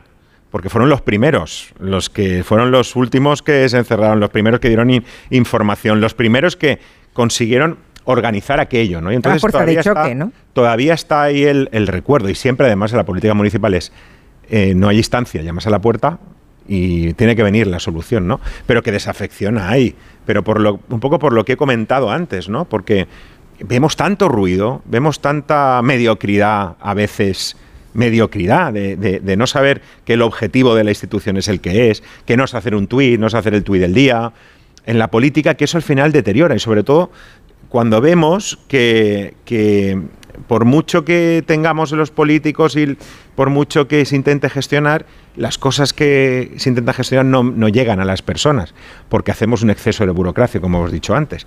Todo eso junto, claro que lleva a la desafección. Ya eso le junta a las redes sociales, imagínate lo que puede ser. ¿Y mm, cómo se mm, llama a votar a, a toda la ciudadanía? ¿no? Es un poco movilizar. Claro, lo primero que hay Claro, que hacer es ¿esto donde, donde lo primero que hay que hacer es donde corresponden las instituciones, empezar a hacer unas instituciones más transparentes, pero de verdad, no de boquilla, ¿no? Que sean útiles. Habrá que quitarle ciertas, como te diría, ciertas cosas que les hemos metido encima. No hace falta ser protagonistas de todos. Mm, Volver a la esencia de lo que es algo pensado para la mejora de la vida de la gente. Empecemos por ahí y entonces movilizaremos y verá que la gente que es Ya. útil, que no es igual que esté uno o no al frente de las instituciones. Porque no haciendo eso hemos llegado, a- hemos llegado, hemos llegado a un punto donde parece que da igual, ¿no? ¿Quién gobierna una Todos son iguales, sí. Pues La no. fra- una frase muy recurrente. Pues no son iguales quienes gobiernan las instituciones. No es lo mismo creerse una institución sirve para, por ejemplo, una diputación, para que la calidad de vida en el pueblo más pequeño sea la misma que en el pueblo más grande y por lo tanto el grande tiene que poner para que el pequeño tenga. No es lo mismo el que cree eso que el que cree que no, que no, que todo tiene que seguir un status quo y que el grande es grande y el pequeño es pequeño. Y eso aplícalo a todos los aspectos de la vida, no solo a la diputación. Claro, hace 10 años eh, la deuda pública del Estado por excelencia era de los ayuntamientos, ¿no? Bueno, se decía, no es así. Se, No es así. Se nos echó el San Benito. Vale. Hace 10 años pagamos el pato de toda la deuda pública, que no era de los municipios, porque es, es, es pequeña, pero en este... Tú fíjate, ahora, por ejemplo, ahora podríamos decir lo. ¿eh? contrario. Sí, por eso digo, ahora, ahora en 10 años se le ha dado la vuelta. Se le ha dado la vuelta. Y nunca fue... A ver, ¿Cómo se dijo? eh, en aquel momento, como estaba toda la presión urbanística, son otro escenario, pero parecía que toda la deuda era de los ayuntamientos. Es imposible que sea toda, porque solo el Ayuntamiento de Madrid tiene más deuda que la mitad de los ayuntamientos juntos. Sería imposible. Pero ahora, pero sí que han hecho los deberes los ayuntamientos. Los han hecho porque han conseguido llegar a prestar todos los servicios, por cierto, más de los que le corresponden, porque al final te va un vecino y te pide un servicio, tienes que dile que la competencia es de otro y no no, no lo entiende Y más durante la pandemia, y más supongo. durante la Claro, pandemia, Claro. pero ha conseguido también ajustar todas las cifras, evidentemente, de la deuda y, y los ayuntamientos son en este momento instituciones saneadas. Y a no ser que uno haya hecho, hay, hay ayuntamientos, hay algunos ayuntamientos en el top de, no estar saneado, evidentemente, pero es que los deberes que tenía pendientes eran muy grandes. Pero eso ha cambiado, eso ha cambiado. Reivindica mucho eh, Tony Gaspar, el presidente de la Diputación de Valencia, el tema de los pueblos, ¿no? El tema del pueblo. Ah, para siempre pobres, ¿no? Para siempre pueblos. ¿Qué significa Nuestro nuevo eso? lema, per siempre pobres. Para siempre pobres, es el lema. El lema de la Diputación desde hace dos o tres semanas Bueno, de hecho estamos en esta, en la sala principal, ¿no? En la sala de actos, eh, y vemos que hay una una franja metálica en la que están todos y cada uno de los, municipios 266 que componen esta provincia. de la provincia, todos aquí. A ver, lo de poble o lo de pueblo siempre ha Sí. estado asociado a algo pues que estaba un poco, mm, pues no estaba en la onda, o a lo mejor eh, no estaba con los tiempos. Pero es que ahora reivindicar ser de pueblo es reivindicar la convivencia, es reivindicar hacer las cosas de una manera más pausada, es reivindicar em, comprender tu entorno, porque muchas veces eh, el de pueblo sabe que no se pueden extinguir los incendios em, limpiando la montaña como si fuera el jardín en medio del Parque del Retiro. Es que no es lo mismo. El, vive con la naturaleza. Es decir, que en este momento el de pueblo tiene muchos valores que yo creo que son buenos en la política, en la vida y sobre todo para la gestión. Por eso hemos querido per siempre pobres, porque realmente ahora, ¿no? Ahora mm, se ha convertido en algo positivo. Ese valor que era un valor más bien neutro o negativo se ha convertido en positivo. Y reivindico la manera de hacer política que se hace en los pueblos, más próxima, más comedida más, educada, parece exacto, más educada entre adversarios, ¿no? Es que en los pueblos no, no, pasa ese nivel de violencia verbal que vemos en cuando hay que decirse las cosas existe la presencia física y a lo mejor en municipios más grandes o, o la política que hemos construido podemos estar uno al lado del otro y no lo decimos por Twitter. Es complicado así empatizar, ¿no? Sí. todos esos valores de, de poble eh, yo creo que el resume, una, diputación lo resume, porque al final trabaja para esos municipios pero me gustaría ir con ese de Poble un poco más allá, ¿no? Ojalá, ojalá la, nuestra, en pleno siglo XXI, algunos conceptos que, nos han intentado vender como modernos fueran más de pobre, mejor nos iría. Que por cierto, la pandemia nos hizo tener a todos un poco el espejismo, que quizá la gente volvería a los pueblos y que si las comunicaciones de las nuevas tecnologías llegaban a esos lugares, podían mm, quedarse a vivir ahí, ¿no? Incluso con hijos pequeños. Eso sería estupendo para la España vaciada o para pequeños pueblos, ¿no? Eso es lo que da vida a los pueblos. no ha ocurrido, ¿eh? no ha ocurrido como se pensaba. Era previsible que no, que no, fuera una cosa que ocurriera, pero era previsible sencillamente porque no solo uno busca la tranquilidad, no busca tener, eh, se buscan más cosas, porque uno también quiere una oferta cultural y la oferta cultural, por ejemplo, de teatro no puede estar en todos los municipios y no puede ser todo por online. Es decir, hay, que equilibrar, ¿no? Eh, si alguien piensa que la España despoblada se arregla llevando a gente a vivir allí, no es así, porque hay mucha gente que prefiere vivir en la ciudad. Lo que no podemos dejar es que la España despoblada viva peor que la España poblada. Es como los municipios pequeños y grandes de la provincia. Mm. La calidad de vida en un municipio que uno que elige en un municipio pequeño tiene que ser la, misma que, lo más parecida que en el grande. Con las limitaciones, evidentemente, todo no puede ser. No, un teatro, un musical no, va a llegar al pueblo, claro. Entonces Pero un médico sí es imprescindible. Eso es imprescindible. Esas cosas, la calidad de vida la da, eh, la da también el teatro y la da la música, la da, pero hay ciertas cosas que debe ser impepinable que estén en cada municipio. Eso es lo que garantiza que no se, no se em, esa despoblación o esa España vaciada. Y luego la gente tiene derecho a elegir dónde quiere vivir. Es que yo a veces he oído comentarios. Va a, seguir, usted viviendo en su pueblo, sí, supongo. Yo, a ver, eh, he compartido, a veces he vivido en la ciudad, a veces en el pueblo, pues tiene sus pros y sus contras, ¿no? Pero bueno, vivir en un pueblo tiene y en un pueblo comunicado, yo tengo la suerte que es un pueblo comunicado. ¿A cuánto, está, de, ¿a cuánto está de Valencia? 30 kilómetros. Ah, bueno, claro, esto, es fantástico, claro. Fantástico, pero, pero también los pequeñitos hay que darles la oportunidad de, a ver, que somos gente diversa para todo. Lo que pasa es que a veces, mira, esto pasa cuando habla, yo muchas veces critico la despoblación. Digo, ya, ya hemos hecho un concepto que no sabemos muy bien ya ni lo que es. Son conceptos que lanzamos es que tiene mucha letra pequeña todo eso. Y no es lo mismo hablar de despoblación en las aldeas de Galicia que en el interior de Valencia. Es que España es muy diversa también. Entonces, a veces queremos simplificarlo y yo creo que si bajáramos más a la humanidad, a, ver exactamente qué quieren esos habitantes o qué quieren algunos que quieren salir de la ciudad, pero eso ya es eh, como bordar muy fino. Pero es que la política tiene que empezar a bordar fino, porque si no estamos... Pues de momento estamos de brochazos hasta arriba ya, ¿eh? Aguanta la mecha, me encantó. Hubo cuando el parón de la pandemia, la Diputación de Valencia lanzó ese eslogan, aguanta la mecha, que era un poco todo una forma de ayudar a todos los colectivos que tienen mucho que ver también con la artesanía y con las fallas. No sé si han conseguido que se recupere ese mundo, porque claro, es que estamos hablando de muchísimo dinero, ¿no? Pues eh, es, un, es un negocio, claro, es que las fallas son también, aparte de una forma de entender la vida, una semana de fiesta, y una valencianidad ¿no? grabada a fuego eh, en la tradición, es también un negocio para muchísima gente. ¿no? mucha economía. Mucha economía, no sé al PIB que aporta, pero mucho. Sector. Ya, ya. Y hubo dos años que hubo que parar y lo pasaron francamente mal. Yo recuerdo las primeras reuniones. Yo estuve la primera, mm, los dos o tres primeros días de desconcierto cuando la pandemia, que no sabíamos, luego ya me vine al despacho y estábamos todo el edificio, mi secretaria y yo, eh, aquí encerrados intentando contactar con los alcaldes. Había ayuntamientos, les hacía falta que no tenían nadie en el ayuntamiento, a ver cómo si en control remoto podíamos entrar por lo menos para pagar las nóminas. Quiero decir, era todo para escribir unas memorias, pero una de las primeras reuniones era con el sector, porque hubo que se quedó, por ejemplo, eh, indumentaristas con toda la ropa recién, eh, recién hecha, preparada Sí, sí. en el taller. Sin nadie, sin nadie que ir a por ella ni pagarla, ¿no? No te digo las fallas, no te digo la pirotecnia. Y en cambio tenían que pagar a los proveedores, a los que habían comprado. Hubo, Brutal. Es verdad que yo creo que ahí el Estado estuvo, estuvo presto y, y- y con las ayudas, con los ERTES, todo eso que lo damos por hecho, pero que se, en podía no haber, se podía no haber hecho, claro. se podía no haber hecho. De hecho, hay países que no hicieron absolutamente nada. Pero lo hicimos y mantuvimos el tejido social y mantuvimos el país. ¿no? Esto, esto es un, esfuerzo global que pocas veces eh, recordamos que hemos hecho entre todos y que cabe recordar que fuimos entre todos. Fue un ejemplo de hacerlo entre todos. Pero claro, el, el Estado, el gobierno podía haber decidido hacer otra cosa. Perfectamente legítimo y se hizo. Pero hubo que ayudar ¿no? por parte de la DIPU, porque estamos muy vinculados con el mundo de la fiesta. Evidentemente somos la Diputación de los Pueblos, ¿no? Y hubo que ayudar, pero eh, fue más la ayuda simbólica de decir, empezamos la Diputación con la ayuda, vamos a hacer un programa, por ejemplo, cuando se puedan disparar los fuegos, como no hay fallas y tal, los vamos a disparar todos en julio y haremos un Tornalayún, que vuelvan todos a- todo a la vez.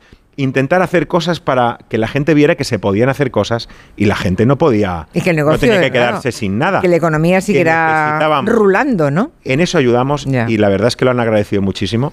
Y, y el calor de ellos a la Diputación con todo eso, ya ves, que no podemos, una Diputación no tiene el presupuesto para hacer un ERTE, pero sí que para indicar el camino en el que podemos ayudar los pueblos todos, pueden- indicó el camino el que había que seguir para que no se quedaran en la estacada.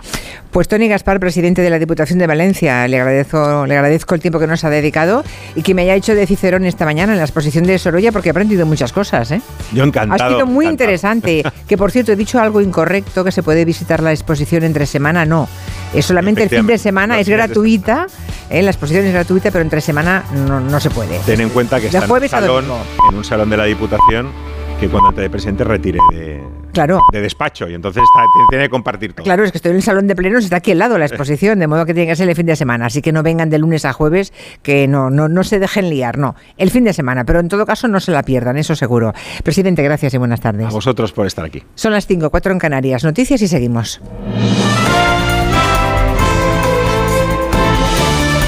Noticias en Onda Cero.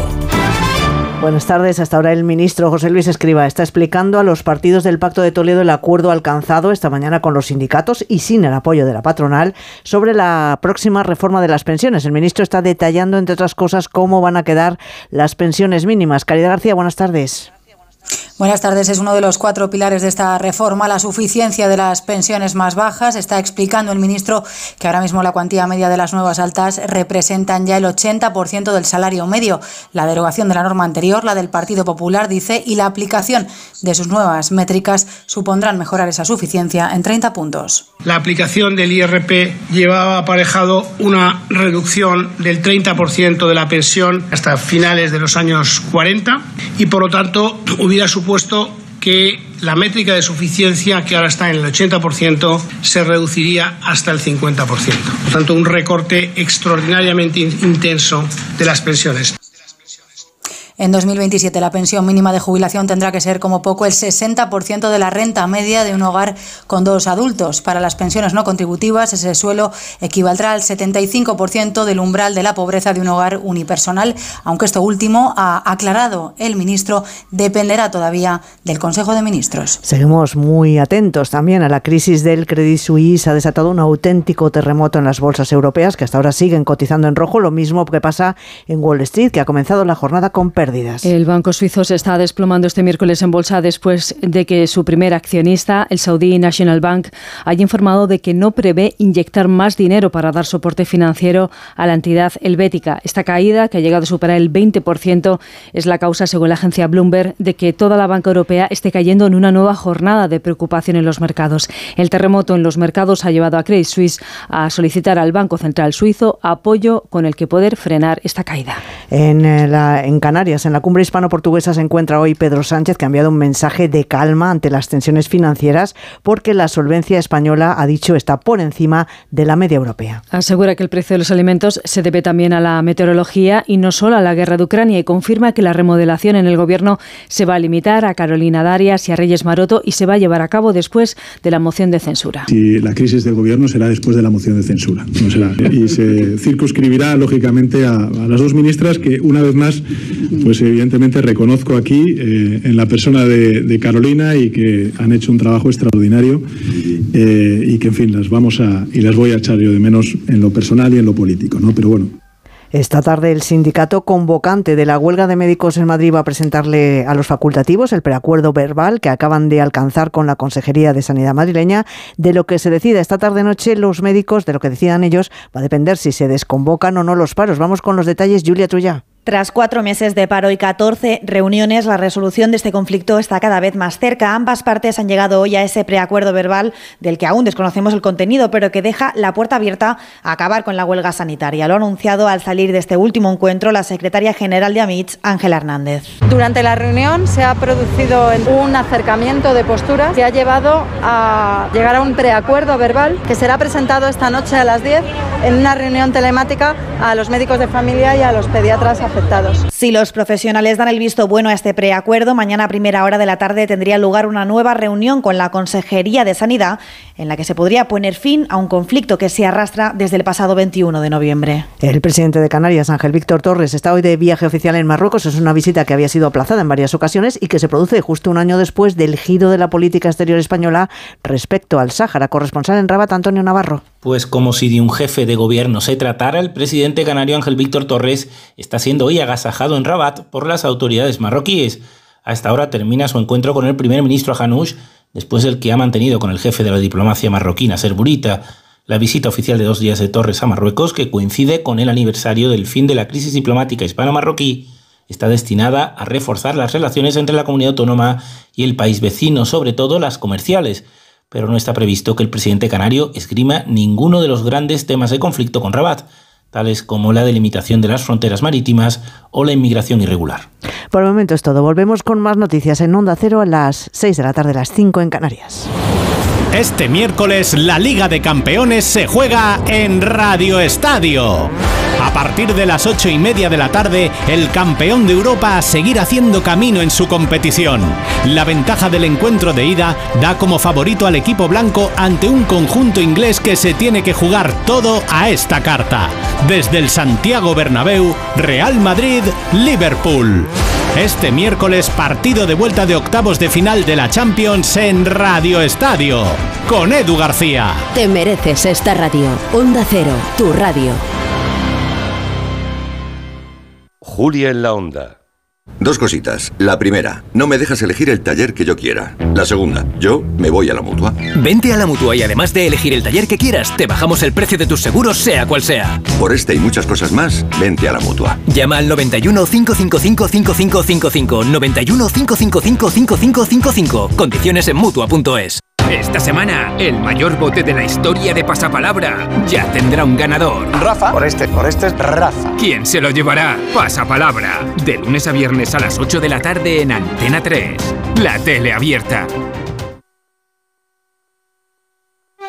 Cuando Sofía abrió su paquete de Amazon, los ojos se le abrieron como platos. Botones sensibles al tacto y sensor de presión inteligente. Era el cepillo de dientes eléctrico de sus sueños por un precio menor del que jamás habría imaginado. Cinco estrellas de Sofía. Empieza a buscar en Amazon hoy mismo. Con las lentillas, el polvo, los ordenadores, notamos los ojos secos, nos pican. La solución es Devisión Lágrimas. Devisión alivia la irritación y sequedad ocular. Devisión Lágrimas. Este producto cumple con la normativa vigente de producto sanitario.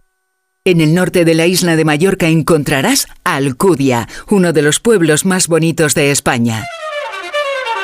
Piérdete en su casco histórico amurallado o en sus playas de aguas azules. Disfruta su gastronomía y su oferta hotelera de calidad. Este domingo descubre Alcudia y la isla de Mallorca con gente viajera. En directo desde el Hotel Viva Golf Adults Only. Gracias al Ayuntamiento de Alcudia, a la Fundación Mallorca Turisme y a Hotels Viva. Este domingo desde las 12 del mediodía, gente viajera.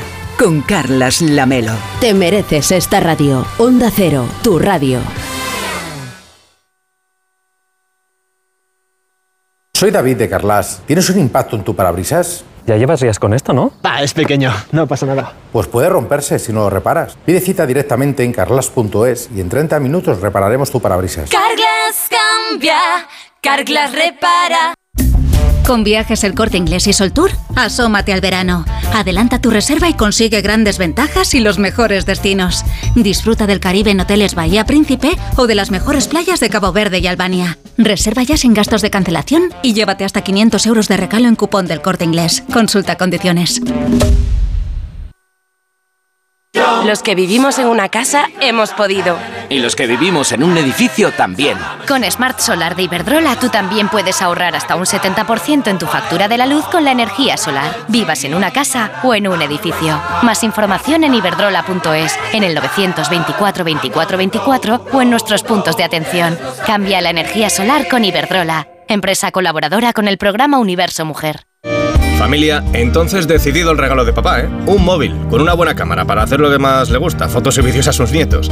En el parque, en tenis, en los cumpleaños, en la piscina, en ballet, en el ascensor. Regalar siempre será más grande que cualquier regalo. Samsung Galaxy S23 Ultra 512 GB por 1.409,90 euros. Feliz Día del Padre. El Corte Inglés. Testimonios reales. Yo soy Marciana. Yo soy Lali y somos amigas. ¿Cuánto que nos conocemos? Mucho tiempo, ¿verdad? Hemos ido a todos los sitios juntas. Y luego, al, al cabo de los 20 años, nos hemos encontrado Nos hemos aquí. vuelto a encontrar. La residencia del Chapó. Me acogieron a mí aquí así. Y desde entonces, feliz. Pero no puedo hablar porque me emociono. Mi residencia es mi casa. Comunidad de Madrid. Oye, estás más rejuvenecida, te han desaparecido por completo las manchas de la piel. En Clínica Barragán disponen de un equipo láser capaz de eliminar las manchas en una o dos sesiones como máximo. Dame el teléfono que llamo ahora mismo. Apunta 913002355. Primera consulta gratuita 913002355. El Servicio 012 de Información y Atención al Ciudadano de la Comunidad de Madrid lanza un nuevo servicio 24 horas, 012 Mujer, dirigido a mujeres víctimas de violencia de género, sus familiares y profesionales. Llama a cualquier hora y recibe toda la ayuda que necesitas. Servicio 012, un número para todo y para todos. Comunidad de Madrid. Fuenlabradaloft.com. Ya quedan muy pocos. Fuenlabradaloft.com. Loft contrastero en Fuenlabrada por menos de 100.000 euros. Fuenlabradaloft.com. En la Semana del Padre, vente a la terraza del Santo Domingo. Reserva tu mesa para celebrar en familia y disfrutar de una oferta gastronómica de calidad en un espacio acondicionado con vistas panorámicas de la capital y descubriendo además nuestro espectacular jardín colgante. Te esperamos en la azotea del Hotel Santo Domingo. Haz ya tu reserva en la terraza del santodomingo.es. Bueno, pues en breve le damos el alta y a casa a descansar. Y no me puedo quedar, doctora. Pero si está usted como una rosa. Es que aquí dentro se está tan a gustito. Las ventanas del hospital son afán decor, ¿no? Con afán decor, ni frío, ni calor, ni ruido. El descanso que necesitas gracias a las ventanas afán decor. Con triple acristalamiento Climalit de Cristalerías Narváez. Clínica Oliver y Alcázar. Especialistas en implantes para pacientes con muy poco hueso. Cirugía mínimamente invasiva con prótesis definitiva en un mes como máximo. Diagnóstico gratuito y financiación. Consulte su caso en el 91 564 6686 o a través de la página web oliverialcázar.com. Más de 30 años de experiencia.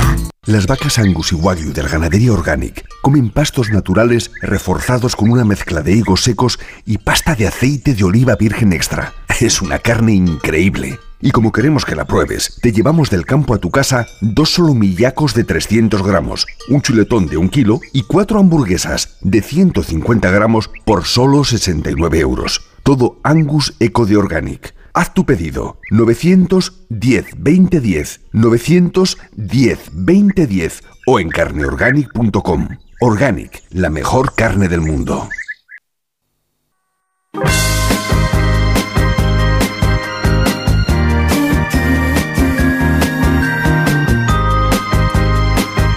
Las 5 y 12 minutos, una hora menos en Canarias. Seguimos emitiendo en directo desde la Diputación de Valencia, en plenas fallas, con la luz del Mediterráneo, con un día maravilloso con una temperatura ideal, ni mucho calor como hacía el, el lunes. El lunes fue fuerte, El fue domingo, heavy, ¿no? el domingo. El domingo fue muy heavy. Hoy no, hoy se está de maravilla en Valencia.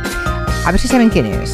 Bueno, ya, es que lo, lo he anunciado a las 3. Pero igual hay gente que se... Eh. Hay gente que viene a las 5 solo a escucharme a mí, Julia. Te digo que no. Hombre, todos los colaboradores tienen su público. Mira, hoy alguien ha preguntado, ¿qué le pasa al barroquista? No me, llames- tiene- no me gusta nada el término colaborador. No. Llámame compañero. ¿Cómo te llamo, compañero? Sí, que es más bonito. Pero- ¿Colaborador qué es? Es que es, que es Colaborador colaborador. es- es muy como- frío. Es como, es, es como el que lleva la... No, no, no, colaborador. Peor es tertuliano. Eh, también. Verás. Bueno. Bueno, tertuliano es casi un insulto, ¿no? Yo ¿Quién no eres? lo. Fíjate, hace veintitantos años que tengo gabinete y en la vida les he llamado tertulianos. Les llamo gabineteros, que obviamente no Bueno. existe, es una patada a la RAE, pero da igual, Pero es que tú eres, eso. eh, tú eres muy grande y has sido una adelantada de tu tiempo y es que eres la mejor, Julia. Ay, Déjame ay, qué pelota, te lo juro. No, ella lo sabe y se lo he dicho por privado y hoy que tengo oportunidad de estar aquí y estoy tan emocionada, te lo juro. Esta señora es Carolina Ferre. Guau. Sí. Eh, se la ha traído Borja Terán porque. Pero además del brazo. Sí, Arrastra. bueno, te la has traído con dos bolsas gigantes de buñuelos. Mm. Me he zampado dos, o sea, ya un kilo de más. Y sabes hoy. que pensábamos que no te iban a gustar. A mí me gusta. Y hemos todo. vuelto al, al churrero y le hemos dicho, Sí. a ver, son para Julia Otero, no sabemos si están bien hechos. No, no, es Ya. que yo he visto esa cantidad de aceite que ha Sí. dejado en el papel, están aceitosos, ¿eh? Yo creo que no he acertado con, Era la, con la aceite churrería. con, con calabaza. Sí, y la calabaza de dentro estaba como de... mm, Sí, y yo digo, por favor, que estén buenos, que, que son para Julia Otero. Pues, Me he pues lo he comido tan, tan ricamente. Así- A mí me encanta el dulce. Son unas fallas sin buñuelos, no son fallas. Vale, o sea, son buñuelos, Buñuelos buñuelos de calabaza este año. Buñuelos de calabaza. Bu- buñuols de calabaza. de han puesto a mí me agradan más buñols de vent, pero, Ya. pero están buenísimos. Pero para eso Igual. falta Semana Santa es Este eso, año ¿no? son todos de... No sé, no sé, Sí. es que depende de, de, de los Santa años. son los Hay buñuelos- modas. Sí. Bueno. Sí, sí, sí. Bueno, Borja Terán se ha traído a Carolina Ferre Sí. porque mm, de Porque vez en me gusta. Bueno, porque le gusta, porque le parece bien, porque a mí me parece todavía mejor y es una opción para poder verla que hacía muchos años que no coincidíamos físicamente. Un demasiados. Yo no sabía siquiera que estabas viviendo en Valencia, Carolina. Estoy, bueno, yo soy de un pueblo de Alicante, viví en Valencia mucho tiempo, trabajé en Canal Now y volví hace cuatro años y pico mm, con la inauguración de nuevo de la televisión pública valenciana, eh, que ahora se llama APUN, Sí. y, y aquí estoy, de momento. Bueno, de hecho, Julia inauguró la televisión. ¿Ah, y sí? tengo aquí el fragmento. Mira, mira Hola. cómo empezó el canal. Ja estem així, per fi. Benvingudes i benvinguts a A Punt, la nova televisió pública dels valencians i les valencianes. Un mitjà modern i plural que vol ser reflex i punt de trobada de la nostra societat. qué- cosa más, más oficial, no más solemne, más... Bueno, era muy Claro. institucional, era la, la reapertura de la televisión pública en Valencia, había, lógico. esta- había estado cerrada durante cinco años y fue un momento que yo recuerdo, bueno, todavía mm, me emocionó. Fue súper chulo, la verdad es que sí, muy guay. Carolina que ha hecho de todo en televisión. A mí me gusta, fíjate, yo vine una... Te ha, una- preparado, te ha preparado un especial, ¿eh? Así que Bueno, prepara- guay. No, pero a ver, vamos, llévanos. vamos a hablar de la vida, en realidad. Sí, ¿no? Porque sí, porque con Eso Carolina... me ha dicho, yo le he dicho, no, vamos a hablar de mí, ¿no? En el programa de Ah, Julia Otero, no. por favor, no, de la tele en general y de la vida. De la vida en particular, Sí, vale. fíjate, Carolina es una estrella de la televisión porque ha hecho todo en televisión, pero también es muy buena compañera. Yo recuerdo que vino una vez a Valencia a una gala de, eh, de Apunt, justamente. Yo me quedé solo y yo dije, me voy a cenar solo a una hamburguesería. Y cogí el teléfono a Carolina, me llamó y me dijo, Borja, no te irás solo por ahí, vente con nosotros, ¿no? Y eso reúne mucho el compañerismo que es la tele en realidad y que no lo tienen todas las estrellas y sí que lo tiene Carolina Ferre y eso no lo voy a olvidar nunca. Y Carolina ha hecho todo en la tele y yo creo que hasta tuviste un late night, un late show, que se llamaba Sí, Plan C. Que solo recuerdas tú, porque lo sabes todo de la tele, pero vaya que... Claro, que fue un super éxito. Tuvo de primer invitado a Miguel Bosé y lo quitaron. Tú, oye, qué casualidad. Luego que vais a hablar de Miguel Bosé. Duró tres programas, duró tres Sí, programas. ¿no? Eh, El primero fue Miguel Bosé, porque yo creo que hice ese programa solo para entrevistar a Miguel Bosé, al que yo eh, idolatro desde pequeña. Ahora ya no tanto. ¿Se te ha pasado? Ya, Se Eh, me ha pasado un iba poquito, pero, pero, pero todavía soy muy fan, me dura, me dura. Eh, pero lo entrevisté porque, porque era como mi máximo, ¿no? Y además le di un piquito, o sea que ¡Ah! ya es que me fui a casa muy contenta. Yo digo, ya se puede terminar el programa y se ve que tanto lo pensé que se terminó. Sí. O sea, tres programas Y aguantó. le cantaste los chorizos parrilleros. Los chorizos parrilleros. Sí, bueno, fue una entrevista muy divertida y era un programa muy chulo. Lo que pasa que terminó porque em, Telecinco no estuvo de acuerdo con la audiencia que tenía, que en ese momento fue un 21%. Me parecía Pero veníamos del Crónicas Marcianas, que recordarás que, que- que, bueno, que lo petaba. No me acordaba, o sea, fuiste la sustituta de Crónicas Marcianas. De Sarda, pero bueno, este era, este era un programa semanal eh, pero Producido sí, por sí, Buena fue, producido por Buena por Fuente. el Terrat, por el Mm. Terrat. Por el Bueno, por el Terrat. Es verdad. Bueno, mantienes una relación, supongo, estrecha con, Sí, con Buena Fuente, sí, sí, ¿no? sí, claro que sí. Has trabajado con él mucho tiempo. Mucho y, tiempo. Mm. Tú imagínate que si hubiera sí. sido un éxito este programa, Eh, eh. Sunset, y pudieras haber convertido en Ellen DeGeneres. Ostras, pues era un poco así, ¿eh? Sí, porque era un poco el sub de Ellen Era un DeGeneres. poco así. eh, comedia con una mujer, ahora que hablamos Sí, tanto de las sí, mujeres sí, sí, sí. cómicas. Pues fíjate, pero Ellen DeGeneres ahora ha que tenido mala fama. El otro día estuvo Silvia Abril. Fíjate, Mira, hablando mira. de Buena Fuente, qué casualidad. Estuvo Silvia Abril en el Late Show que tiene Carolina Iglesias, tu compañera en Días de Tele. Sí. Carol Latte. Eh, Carolate. Y contó esta cosa Silvia Abril de cuando conoció en Estados Unidos, en USA, Wow. a Ellen DeGeneres. Pues ya puedo hablar mal de Ellen DeGeneres porque no voy a ser la única. voy a hablar mal de ella. Venga, no lo O sea, entenderá, no te preocupes. No, no, claro, evidentemente. Eh, me la presentaron y a la hora de darme la mano yo le, le extendí el brazo y ella me dijo, I just wash my hands. Uy. O sea, me dijo, para que los, los que no entienden, Traduce, me traduce. acabo de lavar las manos. Y no me la dio. Haberle tocado el culo. En plan, y yo, Pero será la tía guarra que me está diciendo. O sea, Me no acabo de la lavar las mano. manos y no le dio la mano. Iba Silvia Abril a grabar una promoción porque hizo un programa en Antena 3 Silvia Abril que se llama Juego de Juegos, que era la versión española del programa que hacía Ellen DeGeneres en Estados Unidos, que era como de juegos así como que apostamos y el Grand Prix, ¿no? Y claro, fue a grabar la promo, se fueron a saludar y le retiró la mano. Las estrellas como son, ¿eh? No, de pero igual no por estrella. ¿Y si le da cosa? ¿Y si después de... ¿Fue Pero antes esto o después del fue a- COVID? Fue antes de la pandemia. Pero ella fue no una tanta visionaria. O sea, Claro, ya era antes de la Sí. pandemia todavía, porque mira, después se puede entender, o durante, pero antes no dar la mano. A ver, que no te besen, porque... Ya, porque allí no es tan habitual, ¿no? Aquí no somos más aquí somos, besucones. aquí somos un poco tocones, Sí. ¿no? Yo no sé si en Sí, algún sí, momento, sí. Carolina, que te haya, pa- te haya parecido Que, haya- que te han hayan babosea- sobrepasado. Exacto. Siempre han- me sobrepaso yo. La verdad, yo es que soy muy... Sí. Eres, eres besucona. Sí, un poquito. No, un pero a veces en, en eso las mujeres eh, tenemos el doble que los hombres. Es decir, que Sí. como persona pública a todas las mujeres nos intentan besar. ¿Por Claro. qué? Sí, es verdad, y a los hombres no, o les dan la mano o simplemente les saludan y ya está, y es verdad. Hablo de cargos públicos incluso. Es decir, que a un hombre le dan la mano y ya está. Porque a las mujeres nos tienen que besar. Digo, No sé, me pregunto. Y yo creía que con el COVID esto se acabaría y nos libraríamos de esto y no, ha sido acabar y, y ven y ya a saco. Ha sido Además acabar es que y otra con más vez. intensidad, ¿eh? más efusivo. Sí, Somos sí. personas de contacto. Pero tú has vivido, bueno, además de hacer la noche, pero el programa de la noche te lo dieron un poco como, como regalo, un poco porque te habían quitado de la mañana, que en la mañana Me había encanta tu, tu visión. Sí, hombre, es verdad. Tú en la mañana habías sustituido a María, María Teresa Campos se va a Antena 3. Cuando le fichan un contrato muy millonario a Antena 3, se va a Antena 3 de Telecinco, donde ¿Se el- queda Telecinco vacía? Y Esperando a Ana Rosa, que estaba embarazada de sus gemelos. Y yo la presustituí, podemos decir, ¿no? No sustituí a la Campos, sino que presustituí. claro, pero hubo una sorpresa. Que Carolina Ferre, por cierto, María Teresa Campos te llamó para felicitarte, ¿no? Pues sí. Mira, hoy pensaba que tengo la misma emoción que ese primer día de A tu lado, cuando sustituía a Emma García por las tardes y tal, en el que me llamó María Teresa Campos por teléfono. No sé por qué, de repente me pasan una llamada, soy María Teresa. Bueno, ¿cómo, cómo- tú la imitas bien? Tú que la conoces tanto. Soy madre. Pero te llamó en, en privado, no en no, antena. no, no, en antena. En antena. No me lo podía creer. ¿Y qué te dijo? Pues que, que le encantaba y que lo hacía bien y que estaba tan contenta ella en su casa mirando el programa y que lo tenía que hacer, que quería hacerlo y que me llamó. Y yo, yo pero qué bien, qué feliz me haces y qué feliz estás haciendo ahora mismo a mi madre, Y- y que sé que me está viendo. El resto de, de España no sé, pero mi madre ya- seguro. Y cuando ya se fue a Antena 3 e hiciste las mañanas de Telecinco en, en Telecinco, sustituyéndola a ella y haciendo mejores audiencias que ella, te Entonces volvió, ya me te llamó para no, no, no, es broma. no. Es broma. Pero no, es no que le, porque no le hizo tanta Te gracia. podrías haber quedado perfectamente tú en las mañanas de Telecinco con ese resultado de audiencia. Claro, toda la vida. Imagínate, 20 años, Sí, ¿cómo pero, serías ahora? pero Paolo Basile para eso será lo que será, pero fue, fue justo. Además tenía un precontrato firmado con Ana Rosa y lo... Y lo Pero imagínate 20 años haciendo... este, Igual estabas enfadada por la mañana ahora, en vez de tu espontaneidad. Pues sí, porque esos madrugones, Pero por gusta- favor, tantos años, Yo, no, creo no. que va por otro, yo creo que Borja va por otro camino, pero ¿Ah, sí, por? sí, pero ah, déjalo, haces bien en no. Pero es que mira, Carolina, la risa de Carolina, pero Carolina tiene una cosa que a mí se me ha enganchado de Carolina en televisión, que transmite mucha verdad. Incluso si el programa se le hacía largo, ella lo verbalizaba así. Bueno, en esta segunda o tercera parte, no sé, el programa a veces se hace novena, largo. Pero ¿a quién se le ocurre decir a los espectadores que se vayan que este es el peor rato del programa? Es que se me hacía muy largo. Ya. Es que era un rollo. Eran cuatro, Es cinco- que cuatro cuatro o horas. cinco horas, Ya, ya, pero ya. además de, de esto que, que han seguido manteniendo en Telecinco, ¿no? Antes del Sálvame estaba el a tu lado, que era un poquito más light, pero parecido. Bueno, Blay, no sé yo si era la todos palabra. discutiendo allí todo el rato, y pero ¿esto qué sentido tiene?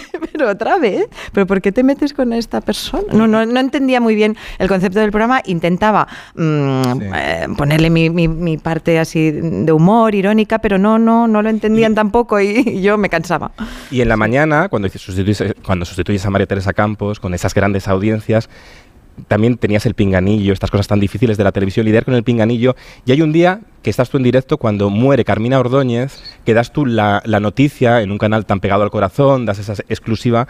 Y creo que fue un momento... Yo creo que fue la primicia, ¿no? Fuimos Sí, la primera la cadena- primera la persona prim- que lo dio, pero también fue un momento que pasaste, lo pasaste, fue complicado en directo, ¿no? Porque te lo estaban intentando confirmar por el pinganillo, tenías alrededor a los depredadores de la prensa rosa, que a veces son muy sí, complicados no, de manejar no recuerdo quiénes eran, pero sé que estaba, bueno, no quiero llamarla Eh. depredadora, pero estaba Carmele Marchante, estaba, estaba Antonio David Flores, estaba, bueno, Sí, lo mm, mejor de cada casa, Sí, vamos. más gente. Entonces en el Pinganillo es verdad que tuve un director esas mañanas un poco, bueno, que gritaba un montón, la verdad. Mm, Es mu- es muy desagradable. Y, y por el Pinganillo. Entonces gritó tanto, se asustó tanto, no sé, yo creo que le vino la noticia y al mismo tiempo me la soltó por el Pinganillo tan fuerte que lo oyeron todos. Entonces cuando mm, me enfocaron para, para decir la noticia estaban todos, ¿pero quién? ¿Quién? ¿Quién se ha muerto? Carmina, Carmina. Entonces me aguaron un poquito ese momento, Y diciendo, ¿no? por favor, que se callen. Yo- Qué yo tremendo. decía- intentando decir la, la noticia lo más seria y, y compungida. Es verdad que me sorprendió, como a todo el mundo, y lo sentí porque Carmina Ordóñez, la verdad es que le había cogido yo cariño. Esas personas que te encontrabas por los pasillos de Telecinco y que, que siempre eran muy amables y que me querían parejar en ese momento con, no sé si era Fran, que se acababa de separar, de Eugenia. ¿Qué me dices? Mi hijo, el, may- el- mi hijo el mayor que ahora se ha separado. tú, tú y yo. No, a mí me gusta más Cayetano. No está mal, no está mal la historia. Eh, qué difícil era hacer una entrevista en un magazine de Telecinco en aquella época, era muy difícil, y tú lo llevabas a la espontaneidad que lo salva todo, porque lo relativizaba todo. Si hubieras estado 25 años en Telecinco en la mañana... O 30 o 40. igual te podías haber ca- acabado... ¿Sabes quién es Mirta Legrand? Sí. la, ¿Eh? la- la señora Sí, sí, que tiene ahora 96 años, creo así. Y se acaba de jubilar, ¿no? No, no, que lo sigue haciendo el programa. Todavía el mismo programa ese de la cena, ¿no? Que hace como una... Un programa con mucha sen- sí que hace la cena, lleva invitados muy con mucha sensibilidad, hace entrevistas a gente pues con esta sensibilidad que vamos a escuchar a continuación. A. Atentos. No estés nervioso, que no te voy a poner nervioso ni te voy a hacer pasar un mal momento. Te lo puedo asegurar, te lo puedo asegurar. No es mi estilo ni mi costumbre. Pero te quiero preguntar, por ejemplo, ¿por qué mataste a tus padres? no me lo esperaba. Para Es que- buenísimo. Hablamos de la televisión española, pero la argentina, madre mía. Pero, eh, ¿por qué mataste a tus Era padres? un chico O sea, que había matado a sus padres, que Ya. tenía un poco cara de también que podía matarla a ella, y tú no, te, no estés nervioso. Pero ¿para qué vamos a esperar a la pregunta? Hagámosla ya. Ay. Ahora tengo curiosidad, pon el resto del programa, por favor. ¿Por qué los mató? Guau, qué fuerte, qué fuerte. Sí, Bueno. sí, pero ella con su táctica, y es verdad que yo hago, en todo caso, este tipo de preguntas no, no he hecho ninguna, pero, pero sí que con una sonrisa y una amabilidad va sacando cositas, ¿no? El mundo de la crónica negra también ha, ha regalado titulares maravillosos. Hubo uno en el caso en su momento, hace muchísimos años, que mm, decía, mata a su, a su suegra sin motivos. Madre mía. O sea, como si hubiera motivos para matar a alguien, la sí. suegra o quien sea, ¿no? Pero en el caso, oye, ellos usan la, motiva- la motivación de todo. Tremendo. Ay, te- pero bueno, tú, Carolina, con tu risa, con tu espontaneidad, con tu naturalidad, eres muy honesta, yo creo, con el espectador, que por eso nos gusta. A mí, por ejemplo, siempre me has gustado mucho, ¿no? Porque en directo transmites esa imprevisibilidad de todo, de todo puede pasar. De tener mucha autoría, que eso también a veces da miedo, porque cuando no eres un busto parlante, pues también te metes en aquí en Apunt, en, canal, en el antiguo canal No. A ver. Te has metido en algún jardín. En Valencia. Que no me la esperaba tan larga, perdón. La furgona. A ver, no me acuerdo. te dio un ataque de risa porque decías, no me la esperaba tan larga. ¿Pero de qué estaba hablando? De una furgoneta, yo creo, pero. Esto te lo han Qué sacado. facilona, de verdad. Esto te lo han Pues- sacado en todos los zappings. Sí, pues no me acuerdo ni, ni, ni del momento. Es que de estos me, me han, me Han pasado mucho. Han pasado mucho. Yo me he Claro, reído es mucho. recordarlo todo. Me he reído muchísimo en la televisión, más que en la vida real. Casi. O igual, porque para mí ha sido lo mismo, ¿no? La, la televisión. Por eso a lo mejor tú destacas esa naturalidad, esa espontaneidad, porque yo me dirijo al espectador como, como a mis amigos, como a mi familia. No, sin, Y creo sin- que eso a veces- sin tacos, ¿no? Pero ¿Y a crees que eso te ha restado tra- trabajo? Es decir, en la televisión de hoy, que seas tan libre en el directo, te haya podido restar algún programa. Silencio. Estoy pensando. No lo sé, no, lo sé. Mira, esta semana... Yo es que eso, Yo eso creo va a que- gustos. Yo creo que sí. Pero esta semana eh, me ha gustado mucho, eh, lo hemos oído mucho, el discurso de Blanca Portillo en el Festival de, De Málaga, Málaga. Por el premio a toda su trayectoria. Vamos a recuperar un fragmento. Sí. Os estaréis preguntando qué hace vestida así esta mamarracha en una noche de lujo y esplendor. Y la vemos con vaqueros y una camiseta. Blanca, sí. Ha sido una decisión muy pensada. Esta noche no estoy aquí para defender un personaje o un trabajo concreto. Estoy aquí porque habéis decidido poner en valor el trabajo de casi 40 años dedicados casi de forma enfermiza a la interpretación. Y puesto que es eso lo que estáis valorando, quiero recibirlo como persona, no como actriz. Y esto es sencilla y llanamente lo que soy, Blanca, una persona. Y luego habla de toda la dictadura del físico, ¿no? Tanto en el cine como... También pasa en la televisión, esa dictadura del físico. Cuando vas cumpliendo años... Por supuesto, Carolina, ¿tú cómo lo vives eso también? Pues, pues lo vivo regular porque me está empezando a pasar. Eh, antes no lo había notado, no lo percibía, ahora se habla más, somos más conscientes y sobre todo yo que lo estoy viviendo en mis carnes. Em, pero sí que lo noto, sí que lo noto, lo siento, lo presiento y sé que pasa eso. Entonces es duro, es duro, es duro porque una se ve en plena forma, porque creo que estoy en mi mejor momento, porque tengo experiencia y ganas. Y la, ya madu- son y la madurez de la experiencia, que es lo más maravilloso Claro, que tenemos. Y, y- y a veces me- eso, me duele que, que eso no se valore y que se valoren otros, otros factores como la juventud, las caras nuevas, los followers que tienes. em, Aunque tengas eso- el discurso eso- vacío, que eso es curioso, ¿no? Pero a mí el otro día maquillaje en la tele, que para una cosa que fui a grabar, me dijeron, eh, claro, es que mm, Borja ya tienes mm, una edad y están buscando perfiles jóvenes. Y dije yo, pero si tengo 41 años.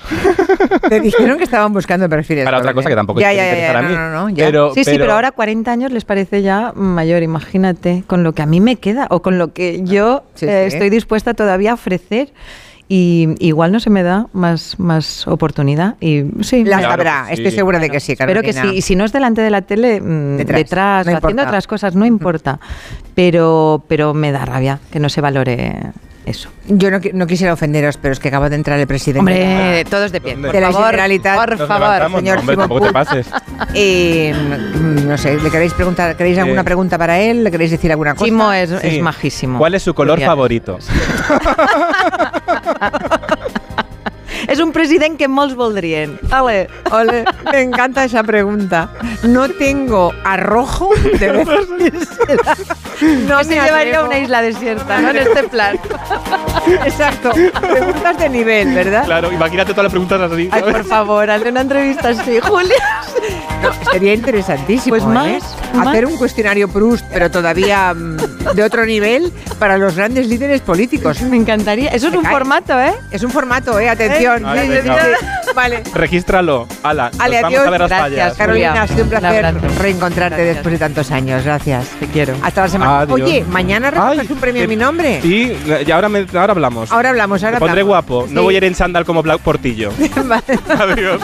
Adiós. Un mensaje de la mutua. Bueno, tienes que llamar a tu compañía y decirle dos cositas. La primera, hombre, es que me has dejado 10 días sin coche. La segunda, yo me voy a la mutua. Claro que sí. Es que si te vas a la mutua, además de poder tener un coche de sustitución, te van a bajar el precio de tus seguros, sea cual sea. Así que ya lo sabes, llama al 91 555 5555 y te cambias. Por esta y por muchas cosas más, vente a la mutua. Consulta condiciones en mutua.es. En un par de minutos estamos charlando con Chimo Puig, el presidente de la Generalitat Valenciana.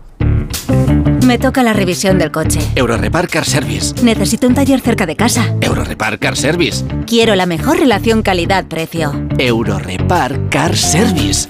Tu taller multimarca de confianza es Eurorepar Car Service. Eurorepar Car Service. Ahora, ven a descubrir las ofertas del 20 aniversario. De primero tenemos cocido completo o bichisua. Y de segundo, merluza en salsa verde o chuletillas con ensalada. Mm, yo tomaré bichisua y merluza. ¿Y usted? Pues yo, yo lo que quiero es decirle que le siento como a un hijo. Vale. Extra Día del Padre de la ONCE. El 19 de marzo, 17 millones de euros. No te quedes sin tu cupón. Cómpralo ya. Extra Día del Padre de la ONCE. Ahora cualquiera quiere ser padre. A todos los que jugáis a la ONCE, bien jugado. Juega responsablemente y solo si eres mayor de edad.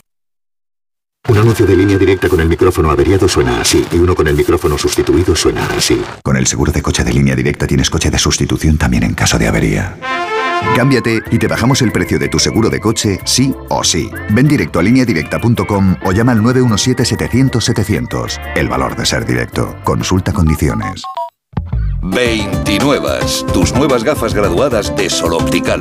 Estrena gafas por solo 29 euros. Infórmate en soloptical.com. Si padeces insomnio, estrés o ansiedad por tener muchos préstamos, podemos ayudarte. Llevamos 15 años mejorando la vida a miles de personas como tú.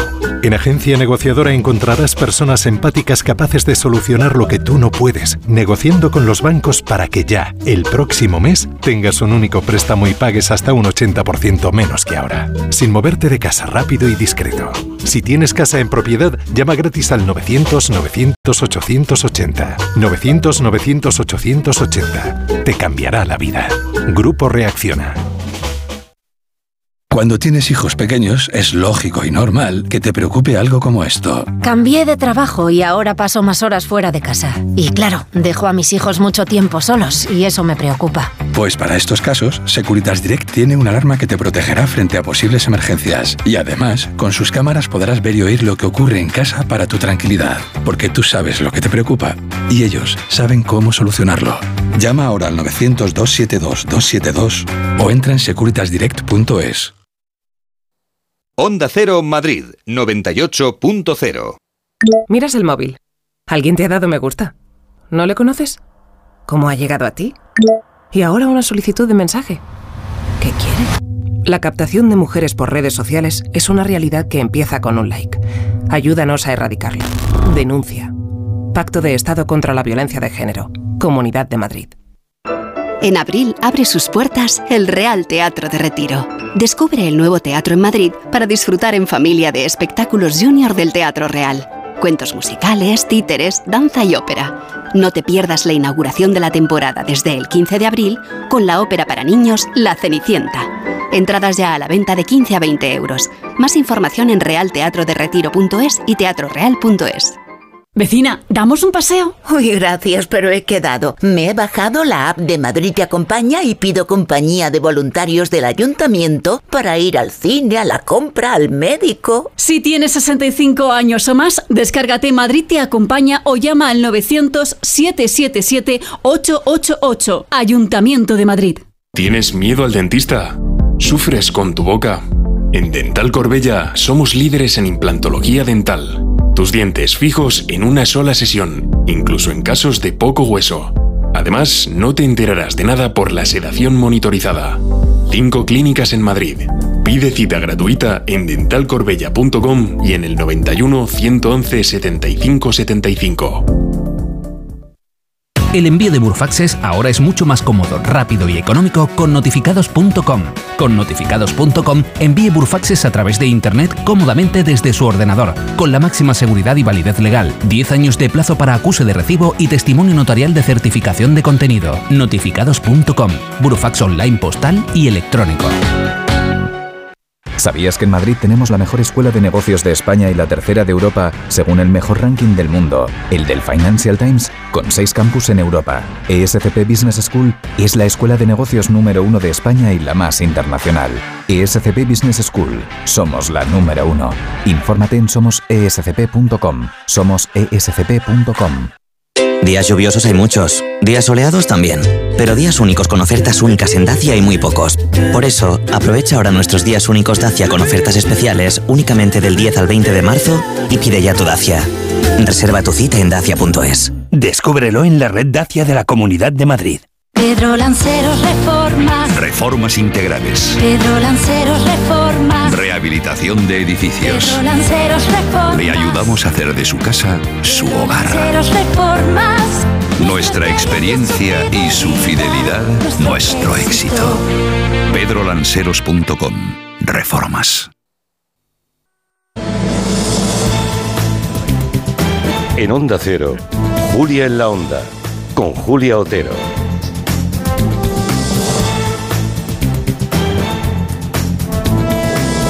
Pues aquí estamos ya sentados con el presidente de la Generalitat Valenciana, con Chimo Puig, que buenas tardes, presidente. Hola, muy buenas tardes. No sé de dónde le hemos arrancado, porque en días de falla van todos ustedes las autoridades de un lugar para otro, ¿no? Que, que a esta hora algo está ocurriendo, seguro. Bueno, están ocurriendo muchas cosas en toda la comunidad porque además de tener las fallas en Valencia y en muchos municipios de la comunidad, también tenemos la Madalena de Castellón, que es de donde venía ahora. Ahora, vale.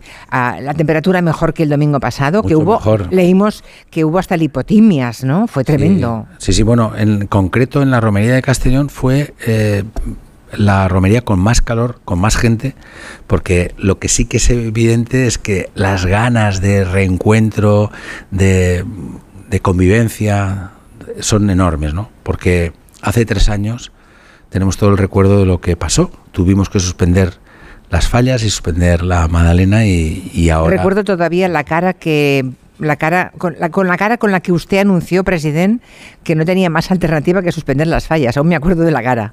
Bueno, ha sido un de Era los un poema. momentos- En aquel momento pensaba que era uno de los momentos más difíciles de, de toda mi vida, ¿no? Lo que es cierto es que, que lo que vino después fue mucho peor.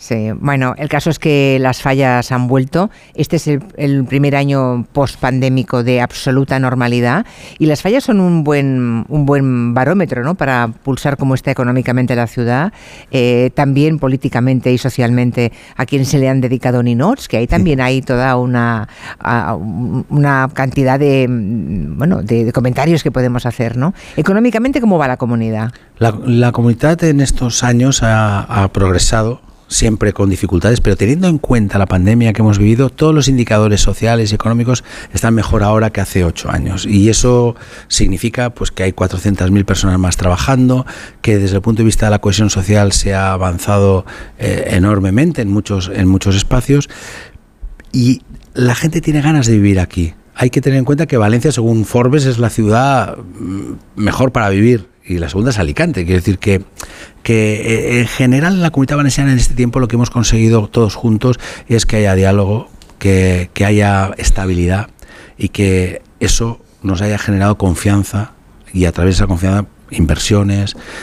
Yo creo que estamos en un muy buen momento a pesar de las múltiples dificultades y sobre todo hoy ve- veíamos los datos de la inflación, la- las dificultades que tienen las familias con menos rentas, y, pero bueno, estamos en un buen momento. Por cierto, ¿qué le ha parecido Juan Roch? Ya que estamos hablando de la inflación, básicamente ya sabemos que ese 16 y pico por ciento se refiere a la alimentación. He leído, mm, he leído a economistas decir que si no fuera por la alimentación, la inflación en España no llegaría al 3%. O sea que ese margen enorme de inflación es básicamente la cesta de la compra, ¿no? No sé qué le pareció, él es valenciano, qué le pareció al presidente las declaraciones que hizo ayer Juan Roch respecto a la burrada que habían, ah, uso la palabra, la misma que él usó, que habían subido los precios y cómo hay que hacerlo para que se mantengan las inversiones y demás. Bueno, yo creo que él lo que hizo es una exposición respecto a los resultados de su empresa. En unos resultados en los cuales hay que ver todos los parámetros. Unos parámetros que tienen que ver con lo que ha sido el aumento de las ventas, otro el aumento de la rentabilidad, que es la mitad del aumento de las ventas, y después también lo, que eh, lo que en definitiva eh, aporta a la sociedad. Los 1.200 millones de euros de impuestos, lo que significa también eh, no- 99.000 puestos de trabajo. Es decir, que yo creo que más allá de cualquier afirmación, tenemos que ser conscientes del de, el equilibrio necesario que debe haber siempre entre eh, lo que es eh, la creación de, de riqueza y la Sí. de distribución. Cuando se quejan los empresarios, algunos empresarios, de que hay una parte del gobierno que les trata mal, ¿tienen razón?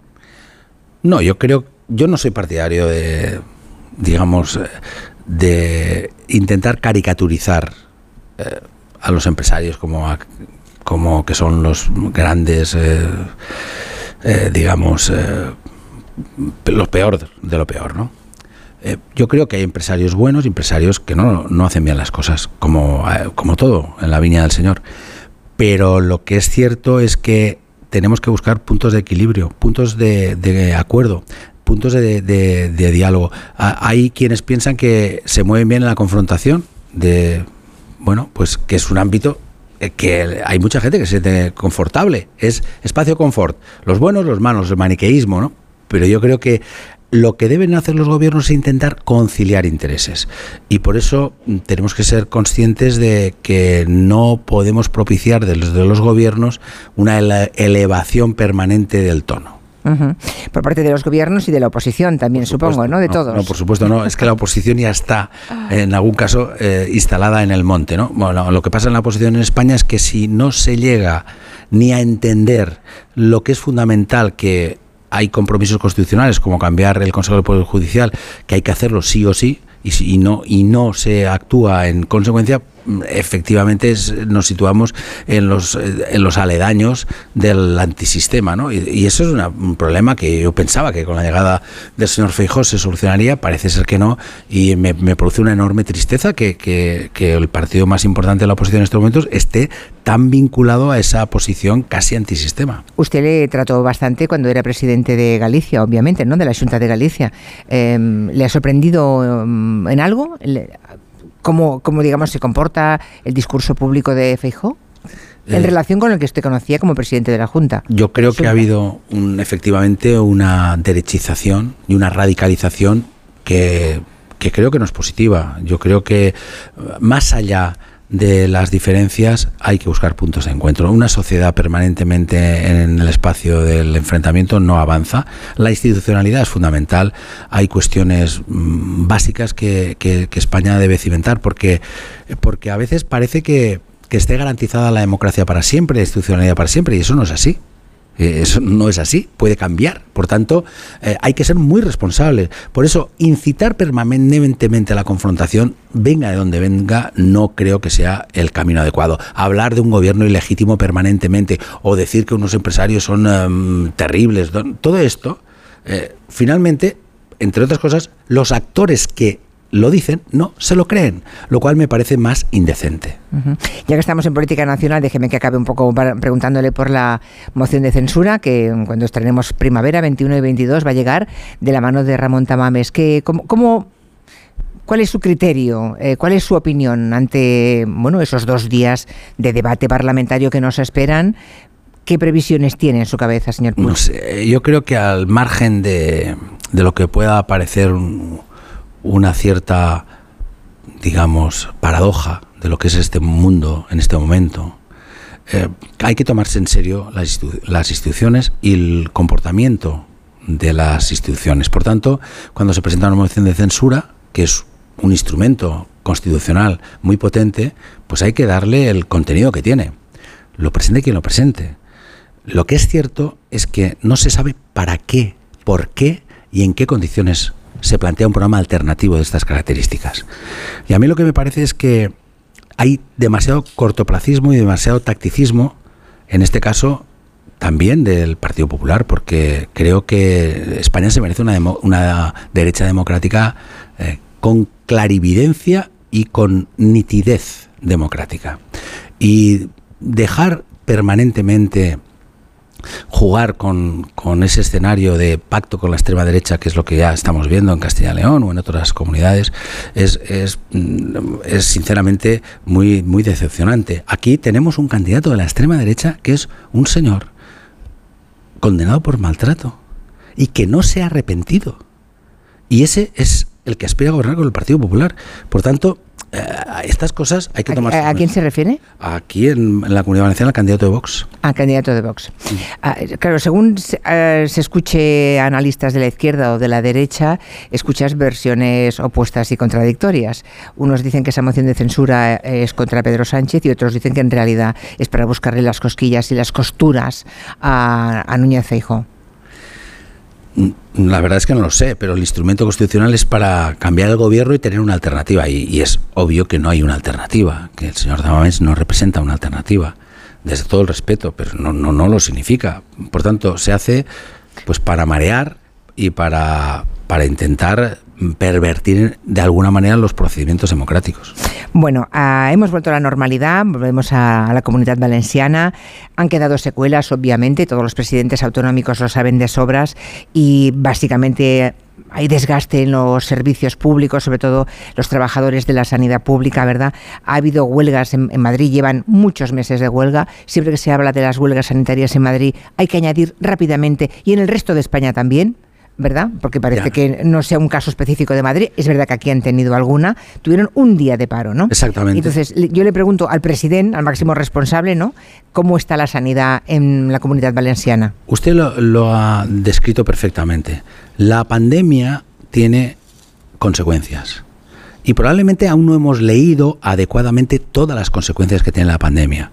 La pandemia nos ha ayudado, por ejemplo, a visibilizar lo que ya existía, que es un problema grave en la salud mental.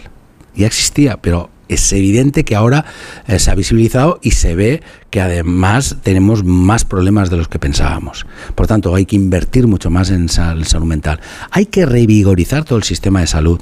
Para eso necesitamos además una financiación adecuada.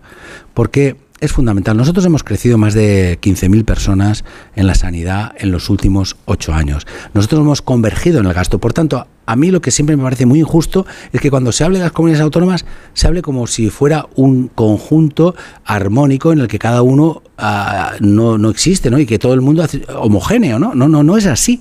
Nosotros hemos hecho un proceso de convergencia con la media nacional de gasto y, por ejemplo, otra comunidad como Madrid, que, que, bueno, que tiene su perspectiva y yo la respeto, ha ido precisamente en el sentido contrario. Nosotros hemos negociado desde el primer día con los profesionales de sanidad y, de hecho, hemos llegado a un acuerdo con todos los sindicatos, menos un sindicato, y ha habido un día de huelga. Pero así todo, lo que es el fondo de la cuestión es que necesitamos garantizar un sistema nacional de salud potente que sea capaz de dar respuesta a lo que nos viene. Y lo que nos viene es afortunadamente un, un, un, aumento de la esperanza de vida, muchísimos mejores tratamientos. Mm, es una maravilla en estos momentos ver que nuestros hospitales tienen una tecnología extraordinaria que se está aplicando y que está mejorando mucho las posibilidades de supervivencia de muchas enfermedades que antes no lo tenían. Pero claro, todo eso tiene que ir acompañado por más recursos y es así. Ustedes han, ustedes han propuesto aquí en, en Valencia que la, los trabajadores sanitarios tengan una jornada de 35 horas semanales a partir de 2025? Hemos acordado... ¿Han acordado eso ya? Sí, hemos acordado que haya un proceso en el que de alguna manera eh, consigamos que los pacientes puedan ser atendidos con más tiempo y que los profesionales de alguna manera eh, estén eh, lo más bien tratados posible porque esa es la realidad. También es cierto que... Hay que contratar más médicos, sí, claro, más supuesto, personal sanitario. Por supuesto. También es cierto que, que, tenemos que ir evaluando, y eso lo vamos a hablar con, con en, la, en la mesa de negociación, tenemos que ver pues que para acabar con las listas de espera también tenemos que hacer autoconcierto, tenemos que concertar con la, con la sanidad privada, que es lo que estamos haciendo, porque lo que intentamos es darle cobertura a todos los ciudadanos que tienen derecho aquí en la Comunidad Valenciana, en el momento de que tienen un, un diagnóstico, que tienen una operación, pueden decidir si nuestra sanidad pública directa no puede darles la cobertura en 60 días, pueden elegir a, una, ir a, a la atención privada pero eso en absoluto tiene que, que, ver con lo que se hizo aquí, que fue un experimento de privatización que lo que acababa... Iba a preguntarle, iba a preguntarle, hombre, ahora estarán diciendo tanto que se quejaban, ¿no? Han vuelto a, eh, digamos, han, han, vuelto a lo público, a la esfera pública, muchos, muchos conciertos que había con la sanidad privada y ahora resulta que pasan los años y tienen que volver a acudir a la privada. No, porque Cu queremos, Cuénteme las diferencias. Sí, la o la diferencia respecto, por ejemplo, a comunidades como la de Madrid, cuya privatización de la sanidad es evidente. Claro, el, el, ¿Cuál es la diferencia? La diferencia fundamental es que el sistema es público y que nosotros acudimos a la sanidad privada, que nosotros en ningún caso deslegitimamos, nos, nos, parece que tiene un espacio, por supuesto. Lo que pasa es que nosotros tenemos que garantizar un sistema público, universal y gratuito de sanidad.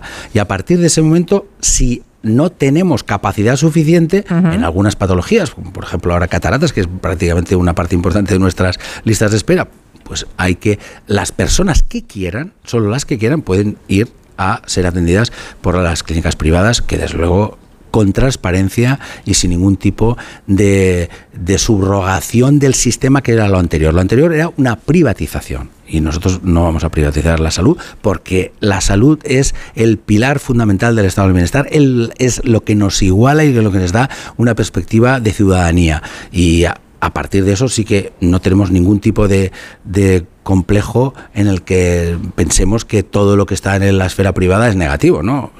Lo que pasa es que lo que no se puede es hacer de la sanidad pública un negocio. Queda claro. La gestión sanitaria, eh, ¿cree, señor Puig, que va a pasar factura en las urnas el 28 de mayo? Lo digo porque mm, es verdad que hay muchísimo ruido, que la gente está viendo esas listas de espera ¿no? en unas comunidades más que en otras, pero es que parece que, que un, un motivo de reivindicación, pero mm, hasta ahora quizá porque no habíamos estado en, instantes tan decisivos y delicados en el tema sanitario como lo que hemos vivido desde la pandemia, no, no parecía que el tema sanitario pudiera tumbar gobiernos o pudiera cambiar gobiernos. ¿Cree que ha llegado ese momento? Creo que es un buen momento para hablar de la sanidad, porque la sanidad es una competencia que depende de las comunidades autónomas, que necesita una financiación que debe garantizar el Estado y que por tanto yo creo que sí que es un debate pertinente mucho más pertinente que otros debates que vienen influidos por la política mm, española que, no afectan tanto al ciudadano como esta cuestión. Y creo que cada uno tiene que plantear de verdad lo que es su alternativa. Y esta alternativa que nosotros representamos, que es una sanidad pública de calidad que llegue a todas las personas, exige además unos recursos que vienen de los impuestos y exige una eficacia, una eficiencia en la, en la administración de los recursos públicos y de eso hay que hablar, claro que sí, con total libertad y, cada uno expresando cuál es su posicionamiento. Porque de eso se trata además cuando se llega a unas elecciones, de elegir modelos. Pero cuanto más ruido, menos se habla de las cosas que interesan al ciudadano, de modo que el ciudadano acaba por no prestar atención porque nada de lo que. no se siente concernido por nada de lo que se habla, ¿no? Pues, es un pues problema que tiene el debate político en España. Nadie llega a las elecciones y no se habla de lo que interesa a la gente. Sí, se caricaturiza todo y se banaliza todo el debate por eso este sí que es un tema fundamental. Hay que tener en cuenta que, la sanidad pública española eh, es, con todos los problemas, una sanidad de las mejores del mundo. Y hay que decirlo a una hora, por los profesionales que tenemos, por, eh, por todo lo que se ha invertido durante años y años. Y por tanto, lo que tenemos que hacer es fortalecerla, vigorizarla y estar orgullosos también porque no se trata de, estar siempre, digamos, eh, situando al pie de los caballos a, los profesionales. Obviamente ya saben ustedes que Chimo Puig es presidente de la Generalitat em, por su pacto de Albotànic con Compromís y con Podem, lo es desde el año 2015. obviamente la idea es reeditar ese pacto, ¿no? Con, que esta vez no tiene a Mónica Oltra, cuya salida del gobierno fue muy traumática, sino a Joan Baldoví como cabeza de lista. ¿Se entiende usted mejor con Baldoví que con Mónica otra? ¿Le es indiferente? Bueno, yo lo que creo es que la comunidad valenciana necesita consolidar eh, esta estrategia de cambio que se produjo en el 15. Mire, el paradigma de la comunidad valenciana ha cambiado absolutamente. Pasamos del año 15 de una comunidad que estaba eh, estigmatizada por la corrupción, que tenía además una decadencia muy clara en temas de empleo, en temas de, crecimiento económico, en temas de recortes masivos y ahora estamos en una situación que desde luego no es el paraíso, ni mucho menos, pero en todos los indicadores estamos mejor que estábamos, tenemos una reducción del paro mm, muy muy clara, prácticamente la mitad de lo que teníamos en aquel momento, también el paro juvenil, tenemos el fracaso escolar ha bajado prácticamente a la mitad porque ha habido mucha inversión en sanidad, en educación y yo creo que además hemos conseguido desde el diálogo social ser un territorio amable a la inversión. Y ahora tenemos la gigafactoría de, de Volkswagen, que va a ser la operación industrial más importante que se va a producir en España eh, probablemente de la historia. Después también tenemos eh, la, decisión de Ford, que a pesar de los problemas va a, instalar aquí el vehículo eléctrico. O sea, hay muchos puntos eh, positivos para la comunidad valenciana en este momento que tenemos que aprovechar. Y para eso necesitamos que haya una consolidación de este modelo, de la vía valenciana de gobierno. Para eso, al final, el gobierno será lo que decidan los ciudadanos, por supuesto. Y cuando decidan, pues van a componer el propio gobierno. Nosotros hemos gobernado desde la diversidad. Yo eh, he tenido desde luego la mejor relación posible que he podido tener con la vicepresidenta en su momento y desde luego ahora con la actual vicepresidenta. Y, y yo lo que creo es que cuando los ciudadanos deciden, los políticos lo que tenemos que es administrar esa diversidad. De eso se trata. Hmm. Ya que me mencionaba lo de Volkswagen, bueno, es que mm, por rematar el tema de las relaciones entre socios y los roces y demás, ¿no? Eh, ¿Es posible competir sin hacerse daño? Lo digo porque mm, lo estamos viendo, que la coalición, por ejemplo, de gobierno en Madrid se mantiene a pesar de las palabras gruesas que se han dedicado unos a otros, ¿no? Entre Unidas Podemos y el Partido Socialista. Eh, es verdad que eso aquí, como mínimo, quizás porque no vivo en Valencia, no me ha parecido que aquí se llegase a ese nivel de enfrentamiento en absoluto. Pero de cara a las elecciones, ¿cómo se hace eso? Es como mm, cascar, mm, ¿no? Hacer una tortilla sin cascar huevos, no sé. ¿Cómo siempre competir por el mismo electorado y no hacerse daño y seguir juntos? Yo creo que hay que competir, cooperar y competir con en buena lid y, cada uno expresando. Ese verbo se lo ha inventado, ¿no? Eh, es una historia que, lo leí una vez en... Competir, vale, vale. Eh, bueno, está, me, lo apunto para usarlo. Cooperar y, y competir, ¿no? Y, pero sobre todo teniendo en cuenta que al final lo, lo que nos jugamos es, es, un proyecto que hemos ido construyendo entre todos y que va más allá de las fronteras de los partidos, desde luego más allá de la frontera del Partido Socialista, pero también de los otros partidos. Aquí ha habido un acuerdo muy importante con empresarios, con trabajadores, con, con sindicatos, y eso es lo que hay que preservar. Lo que hay que preservar es la institucionalidad. Mire, hay, había una cosa que, que, de ser tan obvia me parece que se oculta permanentemente en el debate político español. Y es que los gobiernos tienen que gobernar obligatoriamente para todas las personas, no para los que te han votado. Eh, es una obviedad, pero no pasa así. O sea, no, no, no parece que, que, incluso que el público exija eso. No, no, es que es absolutamente exigible. Tenemos que preservar la institucionalidad. Por eso es tan grave cuando pasan cuestiones como lo de Kitchen, que el Estado actúa contra unos periodistas, contra unos fiscales. esto, esto es muy grave. La institucionalidad es lo que hay que preservar, porque es la garantía de la convivencia. Yo le preguntaba lo de Volkswagen porque mm, obviamente aquí es muy importante, creo que el viernes se pone la primera piedra de una gigafactoría, eh, es, en Sagunto, ¿verdad? Una planta para baterías de coches eléctricos. Esa es la parte buena y luego tenemos la parte mala que es Ford, que tiene un ERE sobre la mesa para trabajadores aquí en Valencia de 1.100 trabajadores, ¿no? ¿no? podrían absorber los de Sagunto? ¿Se puede equilibrar una cosa con la otra o no? Podrá haberlo, ¿no? Eh, vamos a ver, la operación de la gigafactoría es fundamental mm, porque además forma parte de la operación Volkswagen en España, que son una inversión de más de 10.000 millones, en el caso de la Comunidad Valenciana son 3.500 millones, van a ser más de 3.000 puestos de trabajo directos y más de 30.000 indirectos. Por tanto, es una operación además que nos sitúa a nosotros como el polo de la sostenibilidad, eh, de la movilidad sostenible del sur de Europa, a lo que cual también la, decisión de Ford es, muy importante, porque Ford lo que ha decidido es, en vez de, de, estar en el SARRE, estar en la comunidad valenciana para hacer el vehículo eléctrico. Es cierto que eso exige una reconversión de, de Ford, pero claro, una cuestión es una reconversión que ha empezado con esa decisión, que veremos cómo finalmente acaba resultando con el diálogo social, con el diálogo con los sindicatos, y otra cosa es que se hubiera cerrado como va a pasar en Alemania. ¿no? Por tanto, eh, hay que eh, ser, ser conscientes de la situación. El vehículo eléctrico del futuro va a exigir menos puestos de trabajo, pero podemos conseguir más puestos de trabajo con otras cuestiones adosadas a la sostenibilidad. Pues Chimo Puig, presidente de la Generalitat Valenciana, gracias por eh, haber, haberse acercado a la Diputación. Nos contaba el presidente de la Diputación que por fin ahora el edificio en el que están ustedes ya puede ya es oficialmente de la Generalitat, ¿no? Sí, vamos Estaba ahí 40 años de retraso para, traspasar papeles burocrático, por fin lo han aclarado. Gracias, señor Puig. Muchísimas gracias, de verdad. Gracias. Muchas gracias. Son las 6, las 5 en Canarias, tiempo de noticias y luego empezamos el tiempo de gabinete.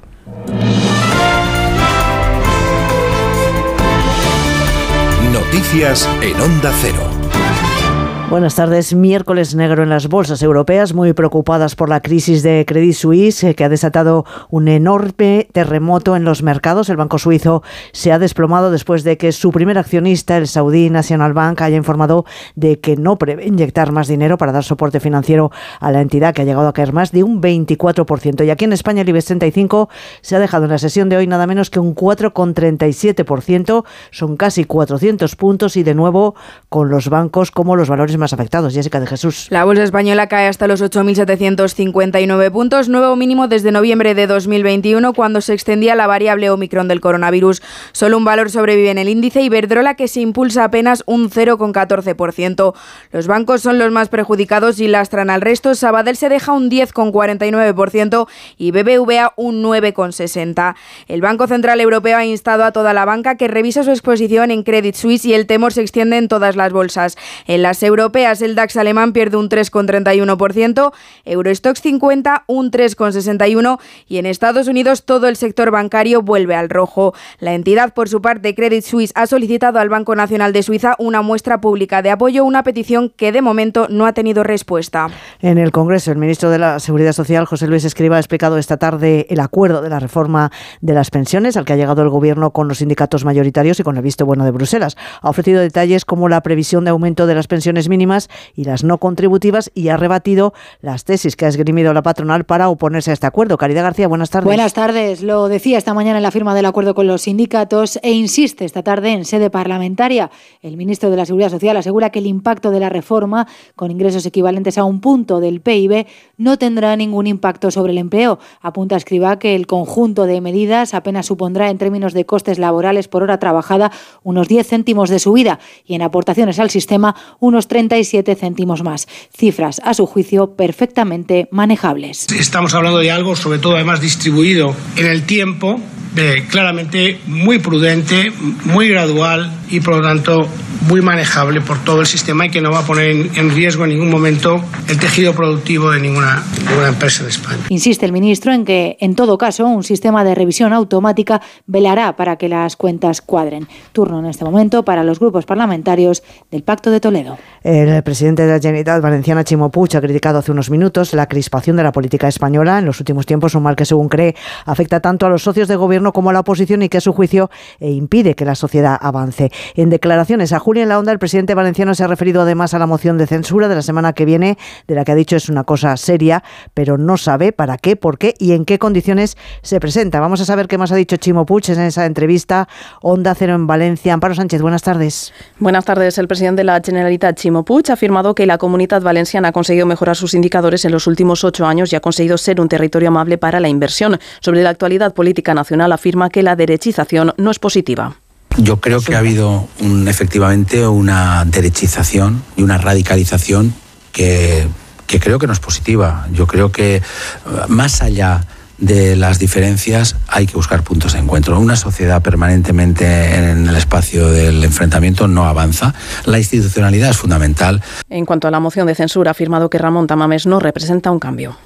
Galicia se ha convertido en una región pionera en su calendario vacunal. Es la primera en el mundo que incorpora la inmunización de todos los lactantes frente al rotavirus y al virus respiratorio sincitial. Este virus infecta al 90% de los bebés menores de dos años y causa bronquiolitis y neumonías que están en el origen de mil hospitalizaciones cada año solo en esta comunidad autónoma. Redacción en Galicia, Marta Rodríguez. El virus respiratorio sincitial provoca bronquiolitis y neumonías en los bebés menores de dos años, un virus que está detrás de las infecciones que sobrecargaron las urgencias y los hospitales en este invierno. El próximo otoño los bebés gallegos podrán recibir la vacuna recientemente aprobada por la Agencia Europea del Medicamento gratuitamente. Alfonso Rueda. Galicia, Galicia se puso a trabajar para ser la pionera a nivel mundial para su inclusión en el sistema público de salud en Galicia. Sistema Público de Salud en Galicia. Además, el gobierno gallego extenderá la vacuna contra el rotavirus, ahora limitada a prematuros. Y la pregunta que les hacemos en nuestra página web ondacero.es.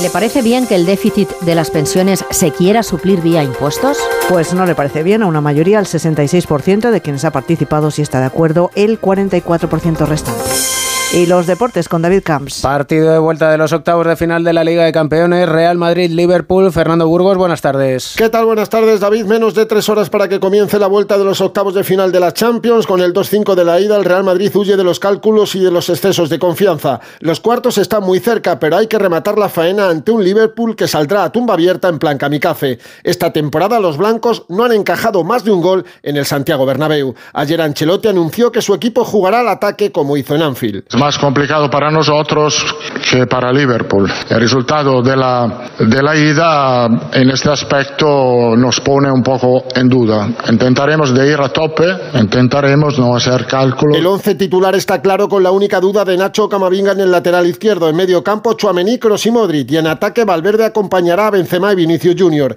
Se llenará el Bernabéu con 3.000 aficionados ingleses. A la misma hora se juega el choque en Nápoles-Frankfurt con ventaja para el conjunto italiano 2-0, clasificados el Manchester City y el Inter de Milán junto al Milán, Benfica, Bayern de Múnich y Chelsea. El sorteo de los cuartos de final será el próximo viernes. Más noticias a las 7 de la tarde, las 6 en Canarias en La Brújula con Rafa La Torre.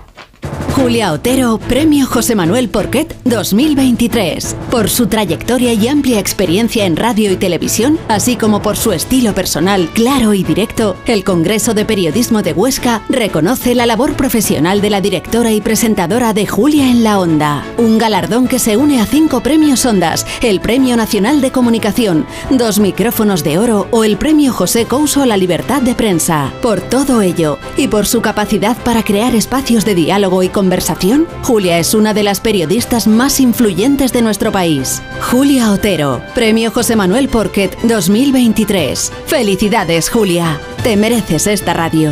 Onda Cero, tu radio. Julia en la Onda. ¿Sabes cómo se dice optimismo en alemán? Optimismus. Fácil, ¿verdad? Pues así de fácil te lo pone Opel si eres empresario o autónomo, porque llegan los días pro empresa de Opel. Solo hasta el 20 de marzo condiciones excepcionales en toda la gama Opel. Descubre la tecnología alemana del futuro. Ven a tu concesionario o entra ya en opel.es. Dos cositas. La primera, un motero llega donde nadie más llega. La segunda, un mutuero siempre paga menos. Vente a la mutua con tu seguro de moto y te bajamos su precio sea cual sea. Llama al 91 555 5555. 91 555 5555. Por esta y muchas cosas más, vente a la mutua. Condiciones en mutua.es. Las mejores ficciones ahora se escuchan. Solo tú y yo sabemos lo que hiciste. Me están acusando de homicidio. Desierta sangre. Creen que yo las maté. Me quiero dirigir a esas mujeres que creen que la vida ha acabado para ellas. Jimena soy yo. Somos capaces de cualquier cosa. Solo en Sonora. Papá, ¿y este año para el Día del Padre qué quieres? Jamón, jamón, jamón de tu jamón directo. Jamón, jamón, jamón de tu jamón directo. Bueno, pues no sé, lo que tú quieras, cualquier cosa vale. ¿Pero en serio no habías pensado en nada? Jamón, jamón. Bueno, eh... Regálale jamón, si lo está pidiendo. Tujamondirecto.com 984 1028. Jamón, jamón de tu jamón directo. ¿Tu colesterol pasa de 200? Toma citesterol. Citesterol con berberis ayuda a mantener tus niveles de colesterol. Baja de 200 con citesterol de Pharma OTC. Cartagena, ciudad milenaria con una gran herencia cultural e histórica. Cartagena, abierta al mar, puerto de culturas. Este jueves la brújula pone rumbo a Cartagena. El programa se hará en directo desde la sala de exposiciones temporales del Museo Teatro Romano de Cartagena. Este jueves a partir de las 7 de la tarde, la brújula desde Cartagena, con Rafa La Torre. Te mereces esta radio. Onda Cero, tu radio.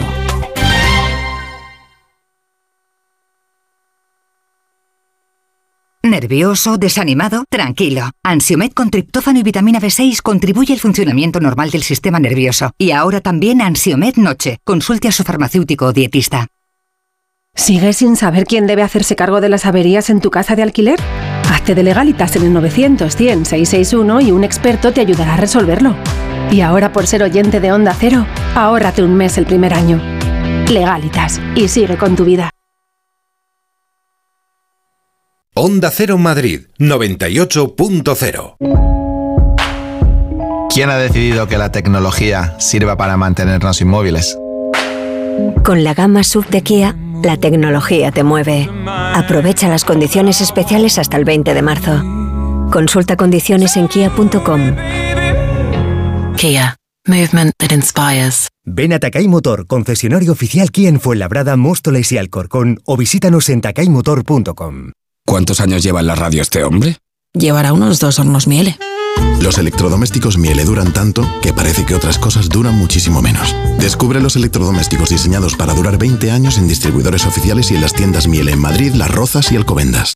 El 22 de marzo se celebra el Día Mundial del Agua, elemento fundamental para la vida, y con este motivo en la Fundación Canal se muestra la exposición Somos Agua. El programa Por fin no es lunes se hará en directo el sábado 18 desde el auditorio de la Fundación Canal en la calle Mateo Inurria 2 para descubrirnos más cosas de esta exposición y de la importancia del agua. Entrada libre hasta completar aforo. Los asistentes al programa recibirán además una invitación para la exposición. Colabora Fundación Canal. El 18 de marzo a partir de las 8 de la mañana, por fin no es lunes en la Fundación Canal, con Jaime Cantizano. Te mereces esta radio. Onda Cero, tu radio. ¿Alguna vez has soñado con ser más alto? Con los zapatos másaltos.com podrás crecer hasta 7 centímetros sin que nadie sepa cómo. Diseño, calidad y comodidad de altura. Solo tienes que visitar www.masaltos.com y elegir los que van más con tu estilo. Recuerda, ya puedes ser más alto sin que nadie sepa cómo. Masaltos.com Pedro Lanceros Reformas. Reformas integrales. Pedro Lanceros Reformas. Rehabilitación de edificios. Pedro Lanceros Reformas. Le ayudamos a hacer de su casa su hogar. Lanceros Reformas. Nuestra experiencia y su fidelidad, nuestro éxito. pedrolanceros.com. Reformas. En abril abre sus puertas el Real Teatro de Retiro. Descubre el nuevo teatro en Madrid para disfrutar en familia de espectáculos junior del Teatro Real. Cuentos musicales, títeres, danza y ópera. No te pierdas la inauguración de la temporada desde el 15 de abril con la ópera para niños La Cenicienta. Entradas ya a la venta de 15 a 20 euros. Más información en realteatroderetiro.es y teatroreal.es. Dale un toque distinguido a tu hogar con la gran oferta de cerámica de Bricolaje Moraleja. Gran variedad y stock para entrega inmediata, con ofertas imbatibles en cerámica como esta. Porcelánico blanco pulido Pure White, 16 euros metro cuadrado. Porcelánico espesorado acero por 10 euros metro cuadrado. Solo en Bricolaje Moraleja, en Getafe, calle Galileo Galilei 14, bricomoraleja.com.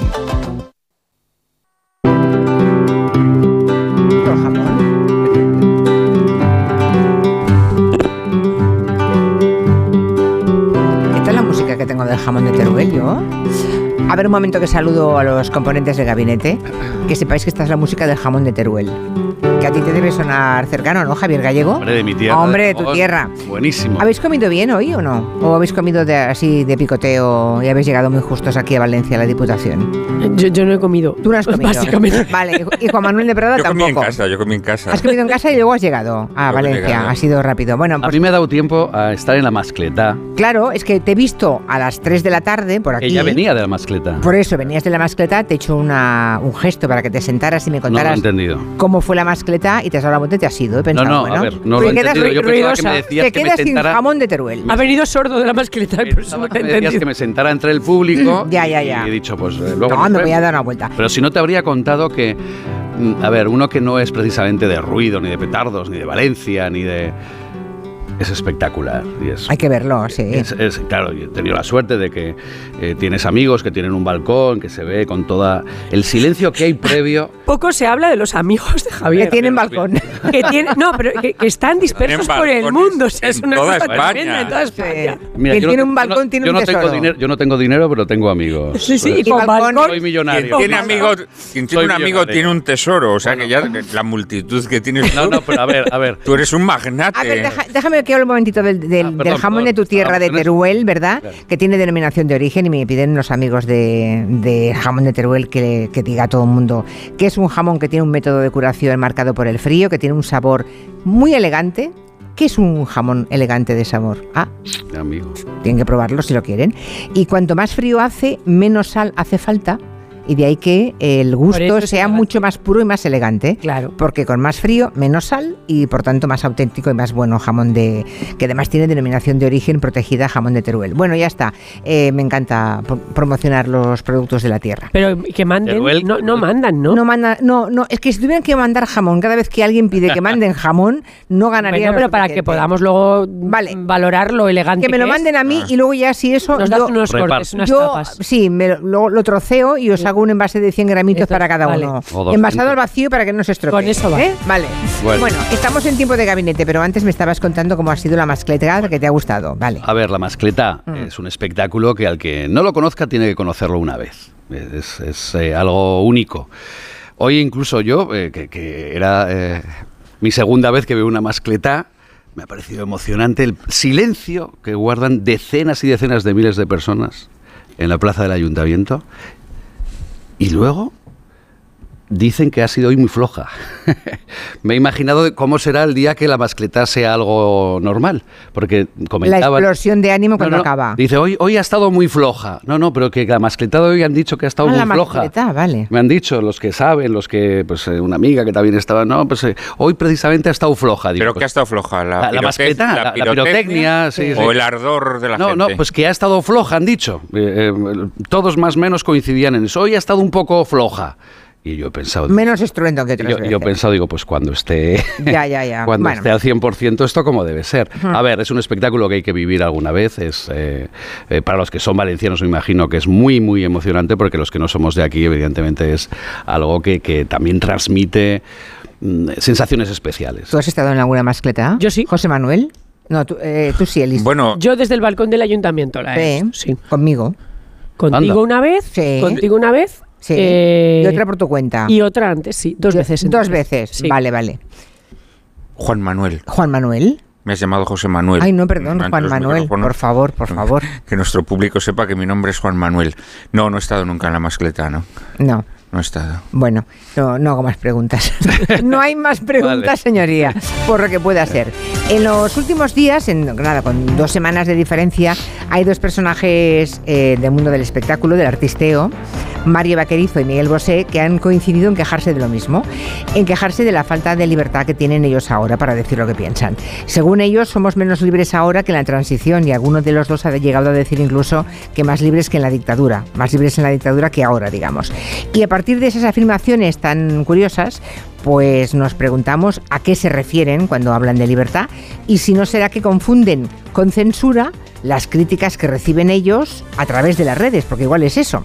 Vamos a preguntarle a Asun Salvador. Buenas tardes. Hola Julia, buenas tardes. Vamos a recordar exactamente qué es lo que dijeron uno y otro. Hace unos días, en un programa de televisión, Mario Vaquerizo le dijo esto a Paz Padilla. que habíamos pasado por, por una dictadura donde no se nos dejaba mostrarnos tal y como somos, donde los prejuicios estaban y tú por llevar el pelo largo, el pelo largo te metían en la cárcel, etcétera, etcétera. Eh, ya te ¿Crees digo, que estamos retrocediendo un poco? Mucho, estamos retrocediendo, ahí queríamos llegar. Yo que, que vengo de una familia en que han vivido la, la dictadura y demás, en el que te decían lo malo que era, yo ahora me siento identificado. Se siente identificado, dice, y le llovieron las críticas por marcarse un bosé, porque lo de Miguel fue unos días antes en una entrevista en el País Semanal. Teníamos más libertades en la transición que ahora, afirmaba, lo sé, decía, porque lo he vivido. Javois, que firmaba esa entrevista, repreguntaba libertad de expresión, libertad sexual, ¿a qué libertades se refiere? Contestaba Bosé, en general, ahora todos son reglas, son leyes, todos son restricciones, todos son cortapisas, intentan crear un patrón de símiles y añadía Bosé, veo en los colegios que todos intentan que los niños contesten la misma cosa, que sepan lo mismo de la misma manera y de ahí no te salgas. No se enseña, se domestica, fabrican lo que quieren que sepas. Algo parecido sobre la libertad también se lo dijo a Pablo Motos ¿eh? en el hormiguero, no solamente en el país. Bien, los métodos educativos de ayer y de hoy merecerían un gabinete aparte, lo dejamos para otro día, pero hay que recordar, porque la memoria social a veces es frágil, que incluso en la década siguiente al fin de la dictadura, durante los años 80, aún se notaban algunos de sus efectos. Recuerdo algunos. Estrenada la democracia, hubo que esperar varios años todavía, por ejemplo, para poder abortar legalmente en España, que quien quería abortar ya abortaba si tenía dinero y se podía marchar fuera a hacerlo, pero legalmente en España no se pudo hasta el 85 y a partir de ahí en tres supuestos. Mm, Te podías divorciar a partir del 81, pero no era un proceso que se hiciera de forma inmediata como ahora y además quedaba señalado. No te podías casar con alguien de tu mismo sexo, eso llegaría mucho después, en los 80 se acababa de despenalizar la homosexualidad, que fue delito hasta 1978 y aun con esa despenalización, la ley de vagos y maleantes siguió en vigor hasta mediados de los 90. Entre finales de los 70 y principios de los 80, el terrorismo de ETA era noticia día sí y día también, y había temor a un nuevo enfrentamiento político y social entre los españoles. Por eso los de Jarcha cantaban aquello que quedó como himno de la transición la libertad.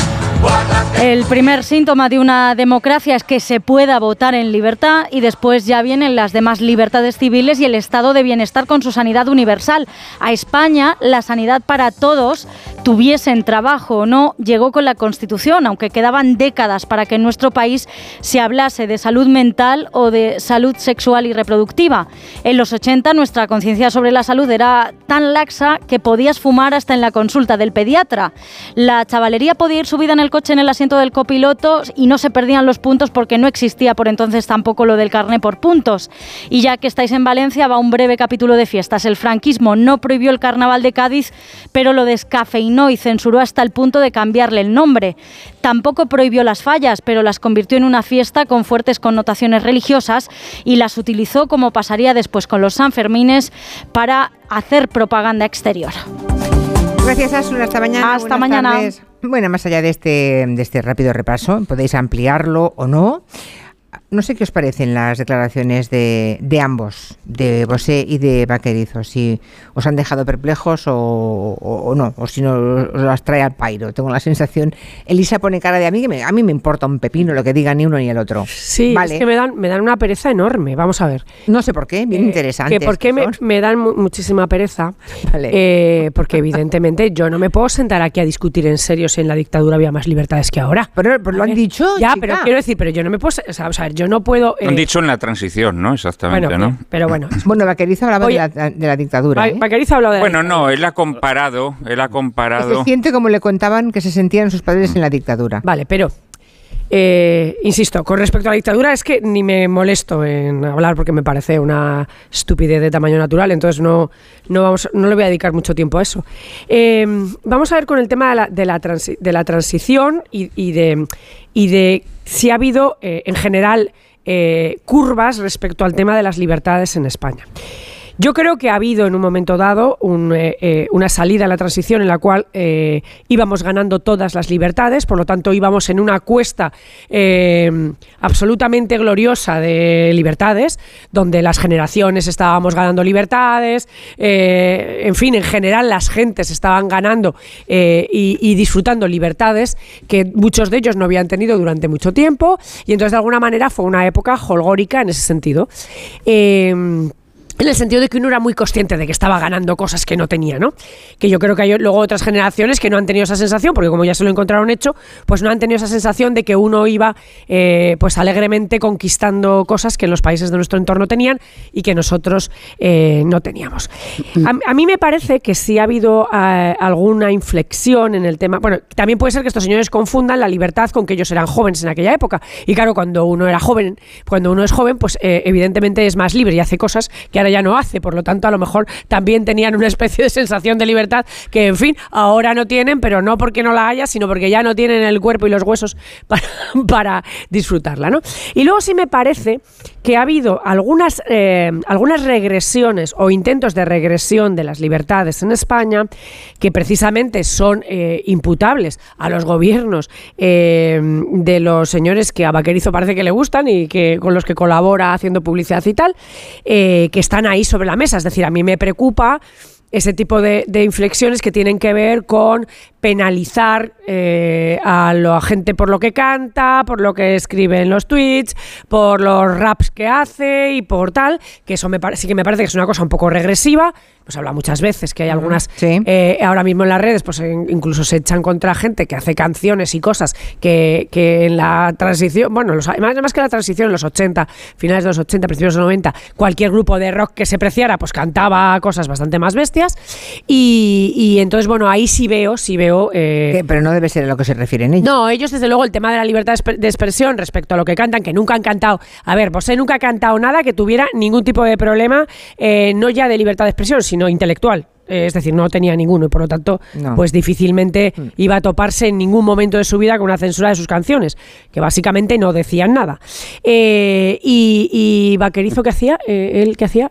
El manager de Alaska. Ah, vale, pues qui- quiero decir eso. Es que como tampoco me lo tenía un poco perdido lo que hacía, pues que tampoco ha tenido muchos conflictos con la libertad de expresión, entiendo. Vale, primera impresión, vale, ya eso está. Mm, no sé quién quiere seguir. Javier, ¿quieres Yo tú o, sí, qué- sí. o Juan Manuel? A mí me encanta el, el asunto de hoy. Eh, Julia. Y... Es un tema fallero, ya lo he dicho esta A ver, mañana. sí, He es dicho al fallero, equipo, exacto. vamos a hacer sí, un está tema bien- fallero. está bien visto, Ya pero- estamos en Valencia, un tema fallero. Pero vamos a ir a- al, al origen de... A ver, eh, que comparemos Hmm. una dictadura, evidentemente, donde no hay libertad de expresión, donde no hay libertad política, con la situación actual, ya de por sí es un síntoma. Y que se hable, y que se De hable su- como... De su capacidad intelectual. No, no, perdona, es que hay mucha gente, muchas personas, que coinciden con estos personajes que ha visitado. Que no voy a calificarlos como tampoco voy a definir la, la dictadura o la transición, porque se han referido más a la transición. Miguel Bosé, por cierto, fue un transgresor en la transición. ¿eh? ¿Sí? Un- sí, fue un transgresor, ¿Qué hombre. y qué No era fácil. qué No era fácil. a Miguel Bosé? A ver, Miguel El Bosé agua de la en sus, fuente, en sus eh, eh, canciones, sí. que ahora lo podemos criticar mucho porque eh, sus Era- opiniones sobre, era- sobre la a pandemia, las ¿qué vacunas, etcétera, todos las hemos criticado. Como es normal, porque estamos, oye, uno puede opinar y se le critica o se opina sobre eh, una opinión que no compartas. Pero Hombre, que Canción Protesta no hizo pero déjame, déjame, déjame que estemos hablando de que, hombre, es que ahora, claro que sí. Ahora muchas veces hay un pensamiento unívoco, exclusivo, excluyente, dominante, que hace que la peor de las censuras, que es la autocensura, a muchos ciudadanos les impida opinar libremente de muchas cosas que opinarían por la reacción que estas opiniones tendrían. Esto lo opinamos muchos y yo coincido. No voy a comparar con una dictadura, una democracia, no. Voy a decir que en este momento donde se Entonces te- supone entonces o presupone que hay mucha libertad, Pero te autocensuras porque no quieres que te critiquen. no, porque sabes que enfrentarte a ese discurso excluyente, exclusivo, dominante, tiene unas consecuencias que muchos a veces Ah, no amigo. son capaces de Entonces es cu- Yo es animo. cuestión de valentías y cobardías, claro, ¿no? De- claro. Mira, y aquí estamos tres personas. Vale. Juan Manuel no ha hablado todavía. Aquí estamos tres personas que muchas veces somos versos libres y nos caen bofetadas porque se presupone que vamos a opinar una cosa de, de un asunto distinta a lo que luego opinamos. Bueno, normalmente aciertan, ¿eh? Los oyentes en la previsión. Bueno, Normalmente pero perdona, nosotros tenemos ideas. Ah, no, claro. Claro, yo hablo, yo hablo, o sea, yo porque tengo Ya, ya. que hablar, porque presupongan que voy a hablar según donde me ubiquen o me etiqueten, o según el discurso dominante.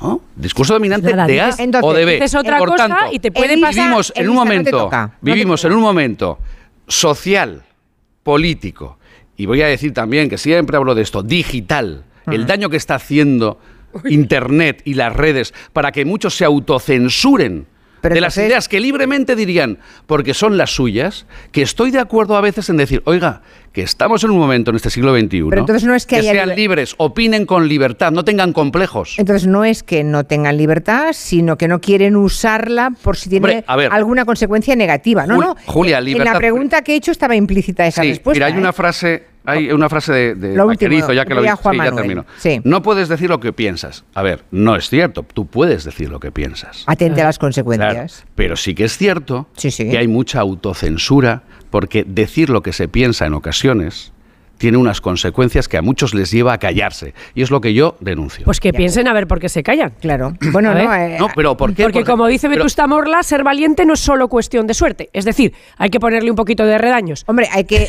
Pero que en una democracia, en un régimen de libertad, En- tengamos que hablar de que hay consecuencias que a muchos le llevan a morderse la lengua, hombre, no ver, estamos la en libertad de expresión- Bueno, a ver, Bueno, ¿me dejáis un poquito? Sí, venga, Juan. Bueno, a mí en primer lugar no me ha gustado la ligereza con la que habéis hablado de estas dos personas, que yo creo que son personas de talento, Yo pero no, ¿eh? muy especialmente Miguel Bosé. Yo creo que Miguel Bosé es uno de los más grandes artistas que ha habido en España en el último medio siglo. Para mi gusto, el mejor cantante que ha habido en los últimos no le hemos 40 años. evaluado, ¿eh? Para nada. No, bueno, pero Para habéis, nada. habéis eh, hecho ver como que es tonto, como que no es un intelectual, no tiene por qué ser. Pero yo lo he definido como un transgresor, Los artistas, Yo he dicho que los canta- artistas no tienen Canción por qué estar dando doctrina. Canción protesta, él y Mecano no hacían. Bueno, es lo pero único que digo. perdona, pero eh, no sé, y Lorca tampoco hacía poesía política. Eh, ¿Qué me quieres decir con esto? Bueno, Bueno. No, no, no, no, perdona. Bueno, no, ¿qué me quieres decir con esto? No, Bueno. no. No hacer canción protesta, pues no pertenece a un género, ¿no? No pertenece a un género de la canción, pertenece a otro. Entonces, bueno, yo creo que os habéis referido a él con, con bastante falta de respeto y repito, yo creo que es uno de los más grandes cantantes No que ha habido en es España, verdad. porque yo, que lo llevo escuchando desde la infancia, pues la verdad es que, no sé, me sé de, memoria 40 canciones de él o 50 y muchas de ellas me parecen de las mejores canciones que se han compuesto en España Bueno, en, eso en es el último medio siglo. Pero dejando no me ha gustado nunca, ni libertad, antes ni ahora, el pero- tema de la libertad. Antes os habéis referido a que desde que estamos en democracia tenemos divorcio, aborto, matrimonio homosexual, no sé qué. Aldous Huxley decía que siempre el aumento de la libertad sexual es proporcional al descenso de la libertad política. Siempre a los pueblos, cuando los quieres oprimir, lo que les concede son alegrías de bragueta. Esto es una norma que recorre todas las civilizaciones humanas desde la noche de los tiempos. Entonces, eh, habría que afinar un poquito más lo que entendemos por libertad. El problema de las libertades, de las llamadas libertades que se, que se crean o se conceden graciosamente eh, a través de la Constitución y de otras normas eh, al comienzo de nuestra democracia, es que consagran el modelo de la llamada, por, por los estudiosos de la política y de la filosofía, la libertad negativa, que es aquella libertad que no tiene más límites que la libertad del vecino.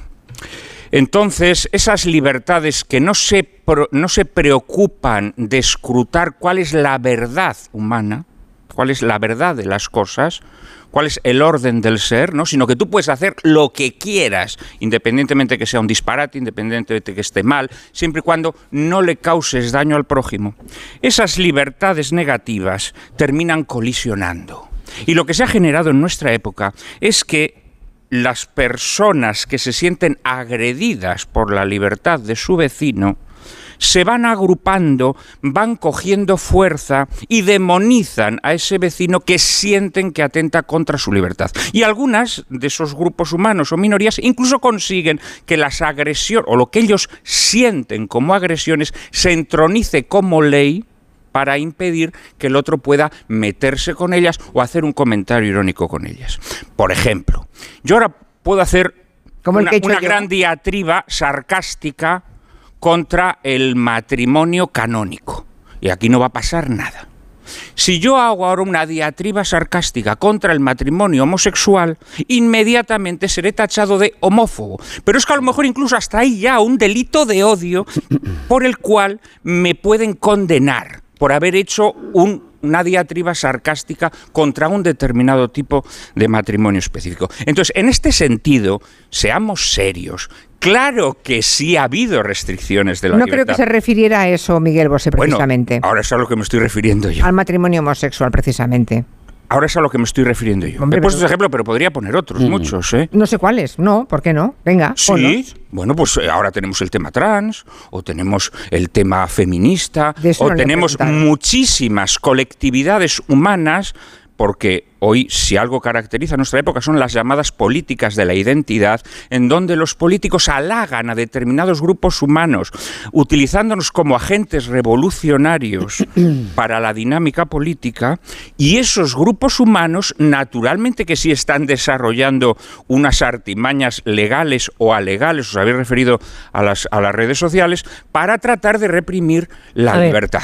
Yo también quiero acabar de una manera muy, Yo estoy muy de muy acuerdo en lo que simple. estás diciendo, Juan Juan Manuel. Eh, quiero acabar de una manera muy simple. Yo ya soy una persona que aunque a lo mejor los oyentes eh, no sepan que fundamentalmente soy escritor, llevo casi 30 años dedicado a escribir.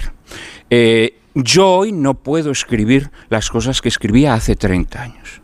Y esto es así de simple, pero así de duro. Mira qué ejemplo. ¿Quién te- ¿Pero quién te lo prohíbe? Me lo prohíbe, en primer lugar, las editoriales no me publicarían las cosas que a mí me publicaron hace 25 años. Y en segundo lugar, podría correr riesgos porque las cosas que yo escribí en mis Pero- primeras obras fíjate- son Pero, hoy ver, consideradas el problema- el problema es- son hoy consideradas absolutamente insoportables. Mira, es que quiero, quiero enganchar, no, quiero engancharlo con lo que está diciendo Juan Manuel. eh, yo creo que sí tenemos que reconocer A que ha habido. Y tienes autocensura, ver, Juan Manuel. quiero- a Tienes ver, yo procuro no procuro- tenerla, procuro A ver, no tenerla. a ver, yo voy al tema este, ¿vale? Hombre, el perdona, tema de la libertad, ¿de no qué es es la verdad, libertad? la tiene. ¿Cuál es la libertad Claro, de es que a expresión eso voy yo. y cuáles son las consecuencias y cómo lo estáis planteando? Mira, hablaba él de escritores y precisamente tengo sobre la mesa aquí un libro eh, eh, de un señor que se llama Gomen Golan que, es- es que, eh, tardó 10 años en escribir este libro y fue premio Nobel en 1915, pero seguro que nadie lo habéis leído. Eh, ¿Por qué? Porque este señor, eh, Franco prohibió sus obras el día 5 de abril del 39 en España, no ha sido traducido desde los siglos, eh, porque este señor tomó unas determinadas posiciones respecto a la guerra española Eh, y eh, claramente pidió eh, a Francia y a la Sociedad de Naciones que ayudara a la República Española.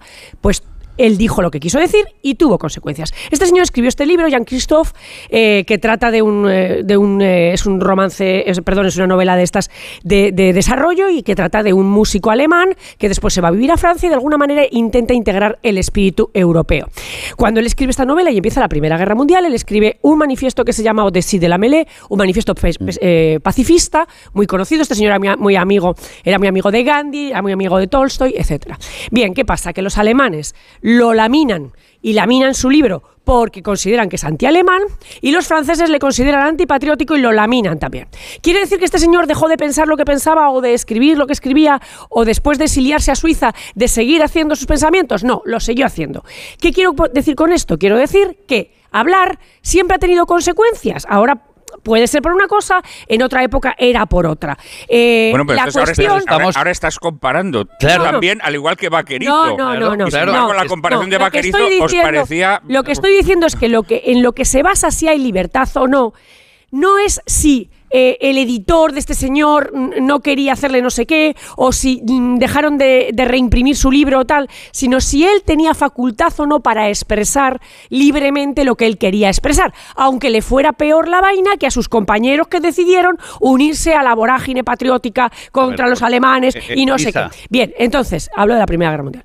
Entonces, bueno, pues él tomó una opción ética, una opción ética. Entonces, decir que no hay libertad o que hay menos libertad, porque uno considera que si que si dice cosas pueden tener consecuencias, pues decirles que se bajen del guindo, porque ser libre siempre ha tenido consecuencias en todas las épocas del mundo. Bien. La diferencia es si eres valiente o si eres cobarde. Vale. La libertad exige un ejercicio de valentía, ¿eh? valentía personal.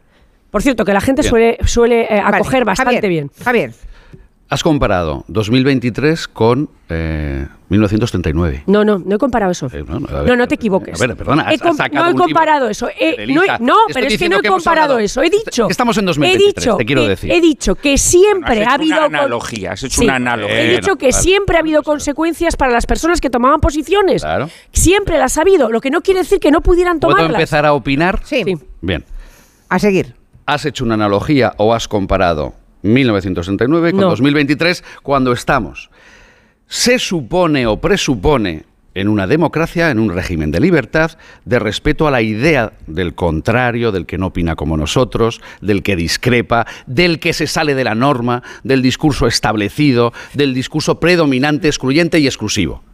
Pero eso, Pero, ¿eso oh, dónde casualidad, pasa? pero, oh, Pero eso casualidad. dónde pasa. Que Deja terminar. Que acabe. O casualidad, que es que ahora yo comparto, y tenemos el caso, es que Juan Manuel, acabas de decirlo, una persona como tú, que yo te considero valiente, yo te considero una persona que no tienes complejos, verso libre.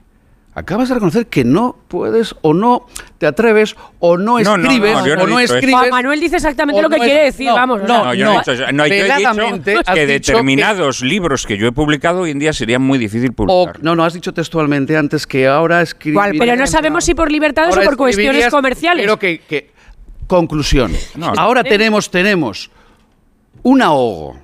¿Pero qué ahogo? Sí, tenemos un ahogo. Vamos a ver. Tenemos un Os ahogo voy a poner un que nos ejemplo. impide ser Ya que- lo libres que No, muchos. no tenéis un ahogo, tenéis libres- miedo. Ya que- tenéis miedo. ya que es decir, Elisa tenéis Beni- miedo. Ya que Elisa tenéis Aquí estamos miedo. tres personas que no Elisa, tenemos A ver, miedo. Y cuidado con esos por no plurales, ¿eh? Cuidado con esos plurales, que a lo Claro. mejor algunos defendemos cosas más difíciles de defender que las que defiendes tú. No digas que tenemos miedo. Claro. No personalices A veces ir tanto. contracorriente Bueno, es No, no me vamos a refería- ver. no me refería a ti, Ya eh, que habéis hecho analogía, ya que has hecho analogías con épocas tan remotas, voy a hacerla yo. En el año 14, como sabéis, se, declara la Primera Guerra Mundial. Y en España, en España la prensa acoge eh, colaboradores eh, germanófilos y francófilos, que además muchas veces rompen, porque siempre suele decir, bueno, los francófilos eran más los de derechas, los, eh, los germanófilos eran más derechas, los francófilos eran más de izquierda. Esto es falso. Valle Inclán, que era carlista, era francófilo, Baroja, que era, se supone, más avanzado, era germanófilo, eh, Jacinto Benavente era germanófilo, el otro era, en fin. Toda esa gente exponía sus ideas en la prensa. Toda esa gente exponía sus ideas en la prensa. Periódicos como ABC publicaban artículos de escritores o de colaboradores germanófilos y francófilos. Por favor, decidme si hoy en la prensa, ante la guerra que hoy hay en Europa, también encontramos opiniones que nos muestren el haz y el en vez de la guerra, nos muestren aspectos favorables a una u otra de las partes contendientes. ¿Existe esto hoy en la prensa española? Pero eso, eso, Eso es la polarización. Pero eso no es cuestión No, de- no, no, de no, que no, no, haya- perdona, no es la polarización. No, es que no hay. No hay. Sí, sí, A hay. ver, No hay. A ver, Minoritarios. Sí, es minoritario, pero Juan Manuel, minoritario, no, se trata de Yo no leo en la no prensa trata- nacional, No, en los medios de comunicación de ámbito nacional, que se analice eh, la, la- la conflagración con puntos de vista diversos. Bueno, pues yo en algunos nada. sitios sí, teniendo en cuenta, por ejemplo, sé que desde el ámbito desde el ámbito de Podemos la, la analizan de una forma completamente diferente a desde el ámbito del Partido Socialista, por ejemplo. O sea, quiero decirte que yo sí he leído esos análisis. Hombre, si lees, pero en todo si caso, contexto, está Claro. todos los días artículos al respecto. Entonces, lo que digo es que no, no falla la libertad. Falta el respeto y la comprensión que la gente tiene de la libertad del otro. Hombre, claro. Eso es lo que se está rompiendo en esta Es que democracia. es- es no la libertad estamos. para expresar. Pero es una razón, es, es una consecuencia de la polarización. sí, claro. No, pero No no, hay no es consecuencia de la polarización, es ¿Cómo que consecuencia, es consecuencia de que no hay capacidad para determinar lo que es justo y lo que es injusto. ¿eh? Y entonces lo que ocurre son cosas como la que está ocurriendo ahora, repito, con estas últimas leyes, en donde hay sectores minoritarios que tratan de imponer su caso personal como verdad indiscutible. Y no solo eso, sino que quieren propagarla y que quieren disponer de los instrumentos de la educación No, para Y que los así- hijos de los demás Y seamos aún así, aleccionados. aún así yo he, y aún así yo he es escrito y me he manifestado reiteradamente sobre los defectos y los problemas nefastos que va a producir la ley trans, que veremos que los produce. Es decir, y lo he dicho aquí y nadie me lo ha impedido y, ya lo he escrito. y ya me contarás y los nadie me lo ha efectos que poco a poco tendrá en tu vida. Bueno, pues oye, si los tiene que tener, que, que se tengan. Es decir, es que esa es la ¿Y por historia. qué los tiene que tener? Pues no lo sé, porque hay mucha ¿Por gente, qué los porque tiene hay que mucha tener? gente abyecta, porque hay mucha gente fa- eh, eh, fanática, porque hay mucha gente fascista, porque hay mucha gente, porque hay mucha gente así y eso eso es- Tenemos que forma parte de la naturaleza humana, pero no tiene que ver con la el nivel Pero de toda esa gente no tendría que Eh, estar tenemos- protegida por las leyes. Tenemos que hacer una pausa y Justo. regresamos. Que quiera opinar Pido sobre la. Sí, luego te la pides para empezar. Javier, de acuerdo. Una pausa, va. Me comunican que el aeropuerto ha desaparecido. Hay que cubrir el colapso de los transportes, ¿vale? ¿Y si cubrimos la crisis de abastecimiento? Oiga, ¿cómo que no hay aeropuerto? Que no hay aeropuerto, caballero. ¿Te imaginas un día sin aeropuertos? Descúbrelo en undiasinaeropuertos.com. AENA, aeropuertos para ti. Ministerio de Transportes, Movilidad y Agenda Urbana, Gobierno de España. Soy David de Carlas. Si tienes un impacto en el parabrisas, no esperes a que se rompa por completo. Entra directamente en carlas.es, elige día y hora y te lo repararemos en solo 30 minutos. Carglass cambia, Carglass repara. Los Lion Days de Peugeot incluyen VPST, ventajas por ser tú. Una oportunidad con todas las letras para disfrutar de ventajas exclusivas en vehículos nuevos en stock y con entrega inmediata. Condiciones especiales en seminuevos y posventa, solo del 15 al 30 de marzo. Inscríbete ya en peugeot.es. Lo vives. Lo luchas y lo disfrutas. Sí, el deporte te lleva a hacer más deporte. Por eso en el corte inglés del 9 al 19 de marzo, hazte con marcas de fitness, running y trail como Nike, Adidas, Under Armour, Puma y llévate un 30% de regalo. Para tus futuras compras en todos los deportes. Solo en el corte inglés. El 22 de marzo se celebra el Día Mundial del Agua, elemento fundamental para la vida. Con este motivo se muestra en la Fundación Canal de Madrid la exposición Somos Agua. El programa Por fin no es lunes se hará en directo el sábado 18 desde su auditorio para descubrirnos más cosas de esta exposición y de la importancia del agua. Con la colaboración de la Fundación Canal, el 18 de marzo a partir de las 8 de la mañana, Por fin no es lunes desde la Fundación Canal en Madrid, con Jaime Cantizano. Te mereces esta radio. Onda Cero, tu radio. Lo vives. Lo luchas y lo disfrutas. Sí, el deporte te lleva a hacer más deporte. Por eso en el corte inglés del 9 al 19 de marzo, hazte con marcas de fitness, running y trail como Nike, Adidas, Under Armour, Puma y llévate un 30% de regalo. Para tus futuras compras en todos los deportes. Solo en el corte inglés. El paraíso existe y está en el este de Mallorca. Disfruta de las playas de Calamillor, Sacoma, Calabona, Costa de los Pinos, Sillot y el espacio natural de Sapunta de Namer. Descubre Calamillor y la isla de Mallorca con gente viajera. Este sábado en directo desde Pula Golf Resort, gracias a la Fundación Mallorca Turisme y al Consorcio de Turismo de Sonservera y San Llorenç des Cardassar. Este sábado desde las 12 del mediodía, gente viajera con Carlas Lamelo. Te mereces esta radio. Cero, tu radio. Con las lentillas, el polvo, los ordenadores, notamos los ojos secos, nos pican. La solución es Devisión Lágrimas. Devisión alivia la irritación y sequedad ocular. Devisión Lágrimas. Este producto cumple con la normativa vigente de producto sanitario. Esta semana, el mayor bote de la historia de Pasapalabra ya tendrá un ganador. Rafa. Por este, por este es Rafa. ¿Quién se lo llevará? Pasapalabra. De lunes a viernes a las 8 de la tarde en Antena 3. La tele abierta. Onda Cero, Madrid. Más del 35% del emprendimiento en la Comunidad de Madrid está liderado por mujeres, pero podrían ser muchas más. Arrancar mi proyecto con el apoyo de la Comunidad de Madrid ha sido fundamental. Hemos trabajado para conseguirlo y crecer juntas. Comunidad de Madrid.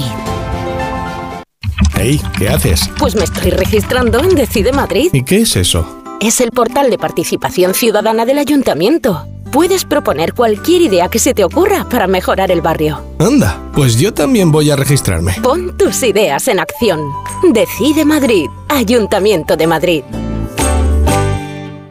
Si estás pensando en diseñar o redecorar tu local, si necesitas que alguien de confianza se haga cargo de tu obra, llama a Decorman, porque Decorman se encarga de todo sin anticipo de cantidades y llave en mano. Confía en Decorman para diseñar y reformar tu negocio y encontrarás la verdadera tranquilidad. Decorman 91 609 3370 o decorman.es.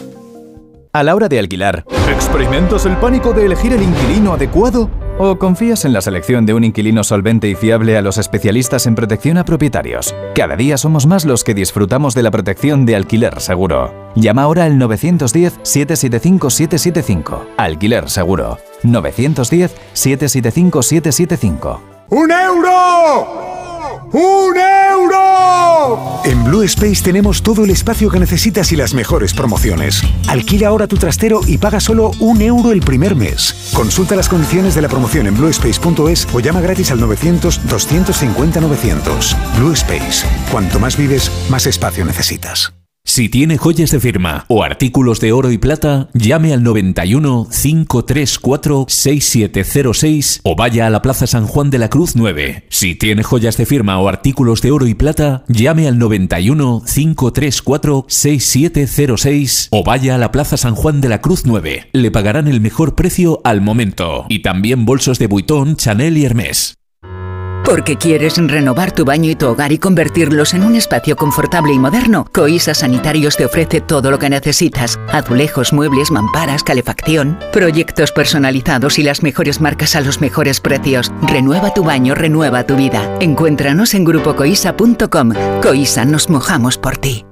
Muebles Adama. Renovar sus muebles es renovar su vida. Venga a conocernos y le sorprenderá todo lo que podemos hacer por usted. La más amplia variedad de muebles de calidad y diseño a un precio increíble. Muebles Adama. Ver a la calle General Ricardo 190 o entra en mueblesadama.com.